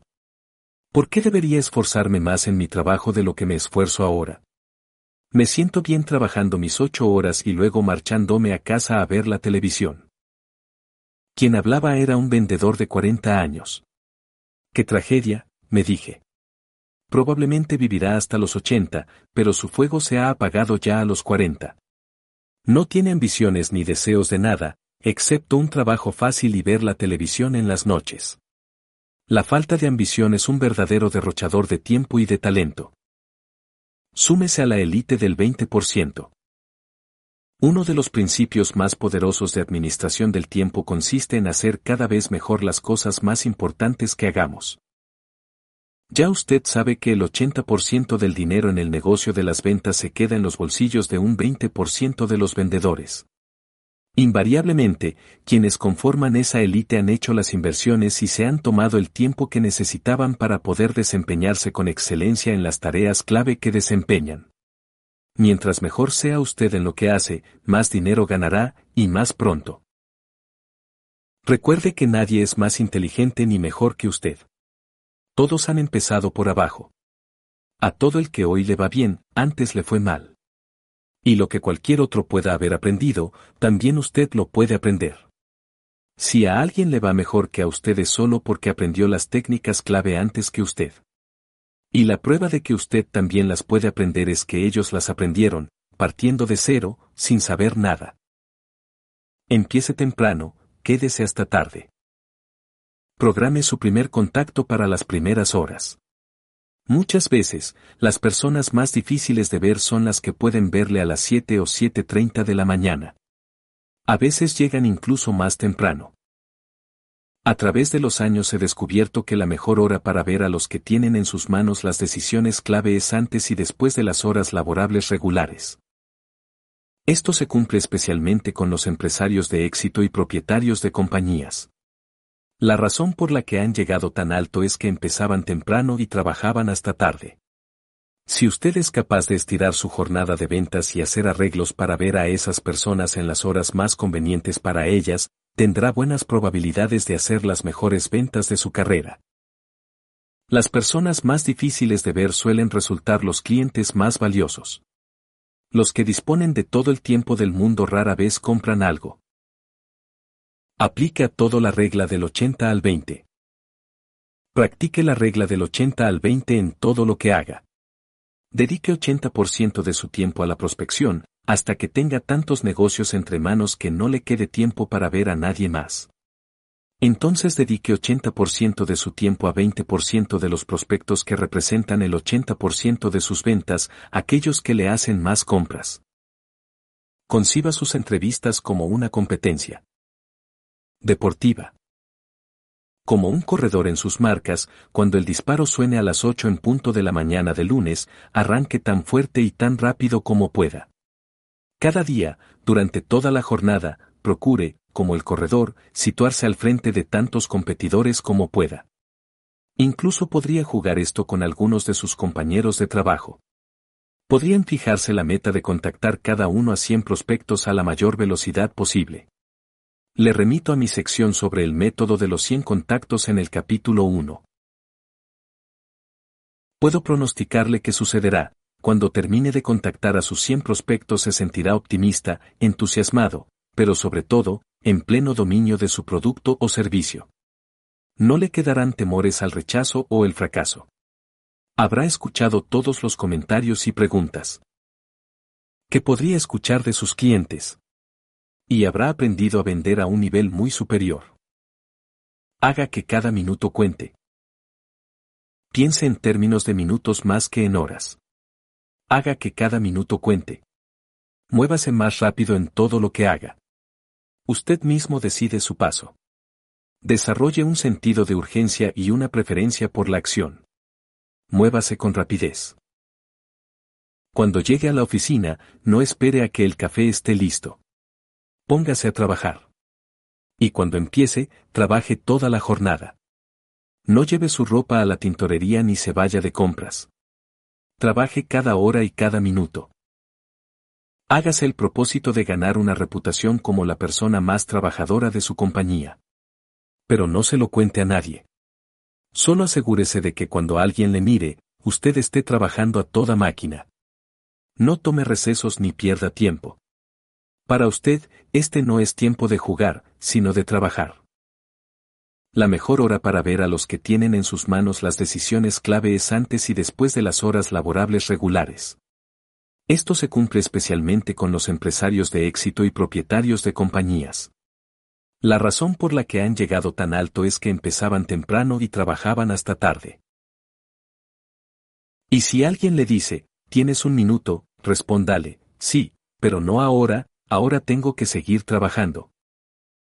Con los recesos para tomar café podría hacerse rico. No malgaste su tiempo en recesos para tomar café. Muchos, cuando llegan a la universidad o empiezan en sus primeros trabajos, construyen su día alrededor de los recesos para tomar café y del almuerzo. Tan pronto llegan en la mañana, empiezan a pensar en cuándo llegará el primer receso para tomar café y a organizar a aquellos con los que esperan compartir dicha pausa. Pero eso no es para usted. Como solo le pagan por los resultados, no haga nada que no le pague. En lugar de ello, ahorre ese tiempo que la gente mediocre invierte en recesos para un café y utilícelo en incrementar sus ventas. Esto puede obrar un efecto notable en sus ingresos, y mucho más rápido de lo que usted cree. Un aumento de salario inmediato. La persona promedio se toma dos recesos diarios para beber café, cada uno de unos 20 minutos, y a veces más, si nadie está mirando. Esto suma 40 minutos al día. Multiplicados por 5 días de la semana equivalen a 200 minutos semanales, que multiplicados por 50 semanas que tiene el año totalizan 10.000 minutos. Ese es el equivalente a 166 horas de tiempo laboral, o más de un mes adicional de salario, que usted malgastará si se pone a descansar para tomar café. Si, en cambio, se compromete a hacer algo productivo en cada receso, rápidamente añadirá un mes de salario a sus ingresos. Esa diferencia puede ser a largo plazo igual a comprarse una casa o un automóvil nuevos, tomarse unas vacaciones y hasta retirarse cinco años antes del promedio. Aumente sus ingresos. Haga que el tiempo de almuerzo también cuente.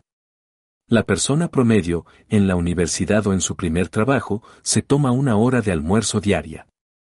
Se trata de cinco horas a la semana, que multiplicadas por las 50 semanas laborables del año, dan un total de 250 horas.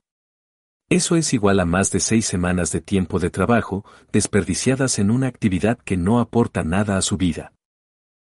Si combinara los almuerzos y las pausas para tomar café y utilizara ese tiempo en vender más, podría añadir rápidamente dos meses y medio a su año de trabajo, o un incremento de casi 25% a sus ingresos anuales.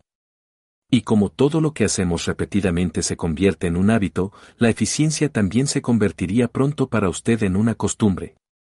Y emplearía a sí su tiempo de manera eficiente. Así, estaría desarrollando el hábito de ganar más que cualquiera de quienes le rodean. Un hábito por demás excelente. Si se compromete a hacer algo productivo en cada receso para tomar café, un mes de salario a sus ingresos. Aprenda todo lo que pueda. Asista regularmente a seminarios sobre ventas. Antes de que uno de esos seminarios pueda estar disponible para el público tiene que ser probado y demostrado con cientos y hasta miles de profesionales de su campo. La persona que lo presenta debe invertir generalmente cientos de horas en investigaciones y contar con miles de horas de experiencia para organizarlo. Cuando usted concurre a un seminario, aprenderá algunas de las mejores ideas que se han descubierto en ese campo. Asistir puede ahorrarle semanas, meses y hasta años de duro trabajo. He conocido a vendedores profesionales que duplicaron o triplicaron lo que ganaban en apenas 30 días gracias a una idea que captaron en un seminario. Ponga las probabilidades a su favor. La ley de las probabilidades sirve en buena medida para explicar el éxito y el fracaso. La gente exitosa hace más cosas de las que suelen conducir al triunfo. Los fracasados, hacen menos. Por ley de probabilidades, es mucho más probable que sean los triunfadores, y no los perdedores, quienes hacen lo que se debe hacer, en el momento preciso y en la forma correcta. Cuando usted asiste regularmente a seminarios de ventas, se incrementan drásticamente las probabilidades de que aprenda lo que necesita para lograr las metas que se ha fijado. Esto no quiere decir que todas las ideas sean relevantes para usted en ese momento. Pero si puede manejar suficientes ideas diferentes, por la ley de las probabilidades captará inevitablemente aquella, o aquellas, que puedan dar un vuelco positivo a su carrera. Esa es la razón por la que el 10% elite de los vendedores profesionales de cualquier área asiste a seminarios de ventas. Yo dicto seminarios en todo Estados Unidos y Canadá, así como en otros 23 países. Sin excepción, los vendedores profesionales mejor pagados y más exitosos de la industria están presentes en esos eventos. Mientras tanto, los que se contentan con poco están sentados en la oficina, preocupados por el dinero que no alcanza y quejándose de lo duro que es este negocio. Pero los mejores aprenden dinámicamente todo lo que puedan para seguir incrementando sus ventas y sus entradas. Ya hemos discutido los méritos de leer materiales relacionados con su campo y aprovechar el conocimiento concentrado que podemos descubrir en los programas de audio. Ahora imagínese que usted leyera una hora por día, asistiera regularmente a seminarios de ventas y escuchara programas de audio en su automóvil, de repente estaría haciendo al menos una venta más diaria. Y una vez que se haga el hábito de cerrar una venta más por día, automáticamente pasará a cerrar dos más por día, y así sucesivamente. ¿Qué impacto tendría eso en sus resultados y sus ingresos? Piénselo no más. Podría convertirse en uno de los profesionales más competentes y mejor pagados de su industria si continúa perfeccionando sus habilidades como parte de su vida cotidiana. Administre bien su tiempo. Peter Drucker escribió una vez, actuar sin pensar es la causa de todos los fracasos. Una de las formas más poderosas que usted tiene de incrementar sus ventas y sus entradas es comprometerse a planear por adelantado. Mientras más tiempo dedique a analizar y planear su actividad de ventas, más efectivo será y más ventas podrá cerrar. Utilice un sistema de administración de tiempo. Cualquiera que use le ayudará, con tal de que lo emplee como una extensión natural de sus actividades comerciales. Da lo mismo una agenda de organización, un asistente personal digital, un teléfono BlackBerry o cualquier otra cosa. Siempre toma un tiempo aprender a incorporar a su vida un nuevo sistema de administración de tiempo. Pero esa inversión dará frutos. Como mínimo, agregará dos horas productivas a su jornada, con solo. Emplear un planificador de tiempo para organizar su día. A medida que pueda desenvolverse mejor con él y en la administración de su tiempo, duplicará su productividad, su rendimiento y sus ingresos. Incremente su capacidad para hacer dinero. Usted mismo es su más importante propiedad, su recurso más precioso. Su tiempo es lo único con lo que cuenta para vender. Y su tarifa horaria es la medida clave de cómo se está utilizando a sí mismo. Ella es la mejor medida de cuán efectivamente está aplicando sus talentos y habilidades a su vida y a su mundo. Su capacidad para hacer dinero es la más valiosa de sus propiedades financieras. Todo lo que haga para incrementarla mejorará la calidad de su vida. Retorno sobre su energía. Cuando organizo sesiones de planificación estratégica para corporaciones, nos concentramos en mejorar la medida de retorno sobre el valor líquido. Este es el retorno que reciben los propietarios de la compañía sobre la cantidad real de dinero invertida en el negocio. Es la medida clave del planeamiento estratégico y la efectividad empresarial. En su vida, sin embargo, su valor líquido primario es mental, emocional y físico. En su planeamiento estratégico personal usted se concentra en incrementar su retorno sobre la energía. Concéntrese en incrementar su tarifa horaria y los resultados que obtenga de cada minuto cada día. Los que se hacen millonarios. En su libro El millonario de al lado, Thomas Stanley y William Danko descubrieron que 79% de quienes se han hecho millonarios en Estados Unidos eran empresarios y vendedores. Resulta que la habilidad más importante para el éxito empresarial era la habilidad para vender un producto o servicio. El arte de vender abría casi todas las puertas. Por ley de probabilidades, su habilidad para vender bien le proyecta al frente de la fila en términos de potencial financiero. La probabilidad de que consiga independencia financiera, e incluso de que se convierta en millonario como resultado de su perfeccionamiento, es más alta en el campo de las ventas que en cualquier otro. Y no hay límites a lo que usted puede lograr excepto los que estén en su propia mente. Ejercicios para actuar.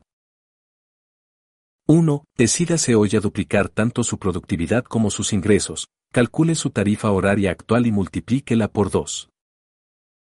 2. Planifique cada día por adelantado, haga una lista de todo lo que necesita hacer, y luego fije las prioridades de su lista, empezando siempre con su tarea número 1. 3. Empiece cada día preguntándose, ¿Qué es lo que yo y solo yo puedo hacer, que si lo hago bien, hará la mayor diferencia en mi trabajo? 4. Mejore continuamente sus habilidades. Pregúntese siempre, ¿cuál de mis habilidades, si la desarrollara y la desempeñara con excelencia, me ayudaría más a duplicar mis ingresos? Cualquiera. Sea la respuesta, trabaje en esa habilidad día tras día. 5. Desarrolle un sentido de urgencia, una preferencia por la acción, levántese y eche a andar temprano. Trabaje todo el tiempo que esté en su trabajo. 6. Lea cada mañana durante 60 minutos, asista a seminarios sobre ventas cuatro veces al año y escuche en su automóvil programas de aprendizaje en audio, no cese nunca de mejorar. 7. Analice a diario su actividad de ventas, determine exactamente cuántos prospectos tendrá que ver para cerrar una cierta cantidad de ventas y obtener un cierto nivel de ingresos. Luego, alce su bandera usted mismo, sea el mejor. Todo esfuerzo vano representa tiempo desperdiciado. Por eso, la mejor administración posible de nuestro tiempo está inseparablemente vinculada a la utilización óptima de nuestros esfuerzos. Alec Mackenzie Conclusión. Esta es la mejor época de la historia para estar vivo. En todo el mundo se crea hoy más riqueza en más formas que nunca antes. Cada año se inauguran millones de nuevos negocios y el éxito de todos ellos depende de los vendedores que expenden sus productos y servicios. Casi toda la riqueza que se crea hoy en día comienza por alguien que le vende algo a otro. Usted se encuentra, por lo tanto, a la cabeza de la fila para obtener ingresos más elevados e independencia financiera. Quizás el principio más importante del éxito que se haya descubierto. Es aprender de los expertos. Usted no vivirá lo suficiente para averiguarlo todo por sí mismo mediante el método de ensayar y fallar. La buena noticia es que ya han sido descubiertas todas las respuestas. Cualquier cosa que se proponga, especialmente en el campo de las ventas, ya ha sido lograda miles, si no millones de veces. Y lo que otros han hecho, también usted lo puede hacer. Quizás la cualidad externa más fácilmente identificable de los vendedores con éxito es su orientación a la acción. Acaban de aprender un nuevo método o técnica y ya lo están poniendo en práctica. Cuando usted ensaya una forma nueva de hacer o de cerrar una venta, solo pueden suceder dos cosas, o triunfa o fracasa. Si triunfa, continuará aplicándola, mejorando más y más en el proceso. Si fracasa, si la nueva técnica no funciona, puede intentarla de nuevo, aprender de ella y enriquecer su ingeniosidad y su competencia, pero de ningún modo perderá. Cuando empecé a vender, tomé una decisión que cambió mi vida. Decidí que intentaría cada nuevo método o técnica cinco o diez veces antes de rendirme. Luego aprendí que nada funciona bien la primera vez. El desarrollo de las habilidades clave requiere mucha práctica. Como cuando aprendemos a montar bicicleta y caemos varias veces antes de dominarla. Pero una vez que hemos aprendido, podemos hacerlo como algo fácil y natural el resto de nuestras vidas. Del mismo modo, todas las habilidades en la venta pueden aprenderse. Usted es capaz de aprender cualquiera de ellas, incluso las del cierre, si las necesita para cumplir cualquier meta individual que pueda proponerse. En esto no hay límites. Ahora su tarea es tomar esas técnicas, estrategias y métodos y comprobados, y aplicarlos una y otra vez, hasta que se convierta en uno de los grandes vendedores profesionales de su generación. Adelante. Brian Tracy. Acerca del autor. Brian Tracy es una de las principales autoridades de Estados Unidos en materia de desarrollo del potencial humano y efectividad personal. Es un conferencista dinámico y ameno, con una capacidad maravillosa para informar e inspirar a la audiencia a alcanzar el máximo rendimiento y los altos niveles de realización personal.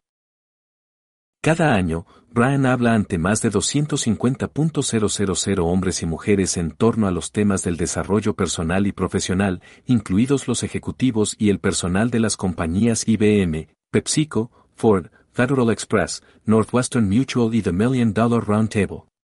Sus charlas y seminarios inspiradores sobre temas como liderazgo, ventas, dirección y éxito personal provocan cambios inmediatos y resultados a largo plazo. Brian es diplomado en comunicaciones y tiene una maestría en administración de negocios. Preside el directorio de Brian Tracy International, compañía especializada en recursos humanos con sede en San Diego, California, y con afiliados en toda la nación y en otros 31 países del mundo. Antes de fundar Brian Tracy International, Brian era jefe de operaciones de una compañía de desarrollo valorada en 265 millones de dólares. Ha desarrollado carreras de éxito en ventas, mercadeo, inversiones, desarrollo urbano, importación, distribución y consultoría gerencial. Ha realizado trabajos de consultoría de alto nivel con corporaciones multimillonarias en materia de planeamiento estratégico y desarrollo organizativo. Brian ha trabajado en más de 90 países de seis continentes y habla cuatro idiomas. Es un ávido lector de obras sobre dirección empresarial, psicología, economía, metafísica e historia, lo cual les brinda a sus charlas una singular perspectiva. Cuenta con una notable habilidad para captar y sostener la atención del público con una rápida combinación de historias, ejemplos, buen humor e ideas prácticas y concretas que producen rápidos resultados. Brian es autor de más de 40 libros, entre ellos Psicología de Ventas, Grupo Nausen, 2005, Via Sales Superstar, Maximum Achievement, Advanced Selling Strategies, The 100 Absolutely Unbreakable Laws of Business Success Why Getting Rich Your Own Way. Es el autor y narrador de más de 300 programas de entrenamiento en audio y video, incluyendo The Psychology of Achievement, Breaking the Success Barrier, The Psychology of Selling, Peak Performance Woman, Million Dollar Habits, The Science of Self-Confidence, Thinking Big Why How to Master Your Time. Brian es casado y tiene cuatro hijos. Reside en Solana Beach, California. Se mantiene activo en asuntos comunitarios y trabaja estrechamente con organizaciones no lucrativas de todo el país. Programa Punto Focal de Tutoría. Y entrenamiento avanzados. Este programa intensivo de un año es ideal para empresarios y vendedores profesionales ambiciosos y exitosos que deseen obtener mejores resultados y un mejor equilibrio en sus vidas. Si usted ya gana más de 100.000 dólares anuales y tiene un alto grado de control sobre su tiempo, en cuatro jornadas completas con Brian Tracy en San Diego, un día cada tres meses, aprenderá cómo duplicar su productividad y sus ingresos y a duplicar a la vez su tiempo libre con su familia. Cada 90 días, trabajará uno completo con Brian Tracy y un grupo elite de empresarios triunfadores, profesionales autoempleados y grandes vendedores. Durante esos tiempos juntos, podrá integrarse a esta alianza de genios, de la cual derivará ideas y experiencias que podrá aplicar inmediatamente a su trabajo y a su vida personal. El proceso punto focal se basa en cuatro áreas de efectividad, aclaración, simplificación, maximización y multiplicación. Aprenderá una serie de métodos y estrategias para incorporar estos principios a todo lo que haga. Aclaración. Aprenderá a desarrollar una absoluta claridad acerca de lo que realmente es usted y lo que desea en cada una de las siete áreas clave de su vida. Determinará sus valores, visión, misión, propósito y metas para usted, su familia y su trabajo. Simplificación. Aprenderá a simplificar drásticamente su vida, deshaciéndose de todas las tareas y actividades menores que poco contribuyen al logro de sus metas verdaderas en cuanto a ingresos elevados, excelentes relaciones familiares, magnífica salud y forma física e independencia financiera. También aprenderá a aligerar, delegar, subcontratar, minimizar y eliminar todos esos quehaceres de mínimo valor. Maximización. Aprenderá a rendir el máximo de sí mismo poniendo en práctica las mejores herramientas y técnicas que se hayan descubierto en materia de administración del tiempo y de su persona. Se le enseñará a hacer más en menos tiempo, a incrementar rápidamente sus ingresos y a disponer de más tiempo para su vida personal. Multiplicación. Aprenderá a apoyar sus puntos fuertes para lograr mucho más de lo que podría si descansara en sus propios esfuerzos y recursos. Aprenderá a utilizar el dinero, los esfuerzos, las ideas y los clientes y contactos de otros para incrementar su productividad personal y ganar más dinero. Brian Tracy imparte personalmente este programa cuatro veces al año en San Diego. Cada sesión incluye todo el trabajo preparatorio, ejercicios detallados e instrucción, más las comidas y bebidas durante la jornada, así como todos los materiales. Al final de cada sesión, usted se irá con un plano completo para los próximos 90 días. Si tiene interés en asistir a este programa visite nuestra página web, briantracy.com, o llame sin cargos a nuestro vicepresidente, Gary Kuesh, 1-805-42-4252, extensión 18, para pedir más información o un formulario. Esperamos tener pronto noticias suyas.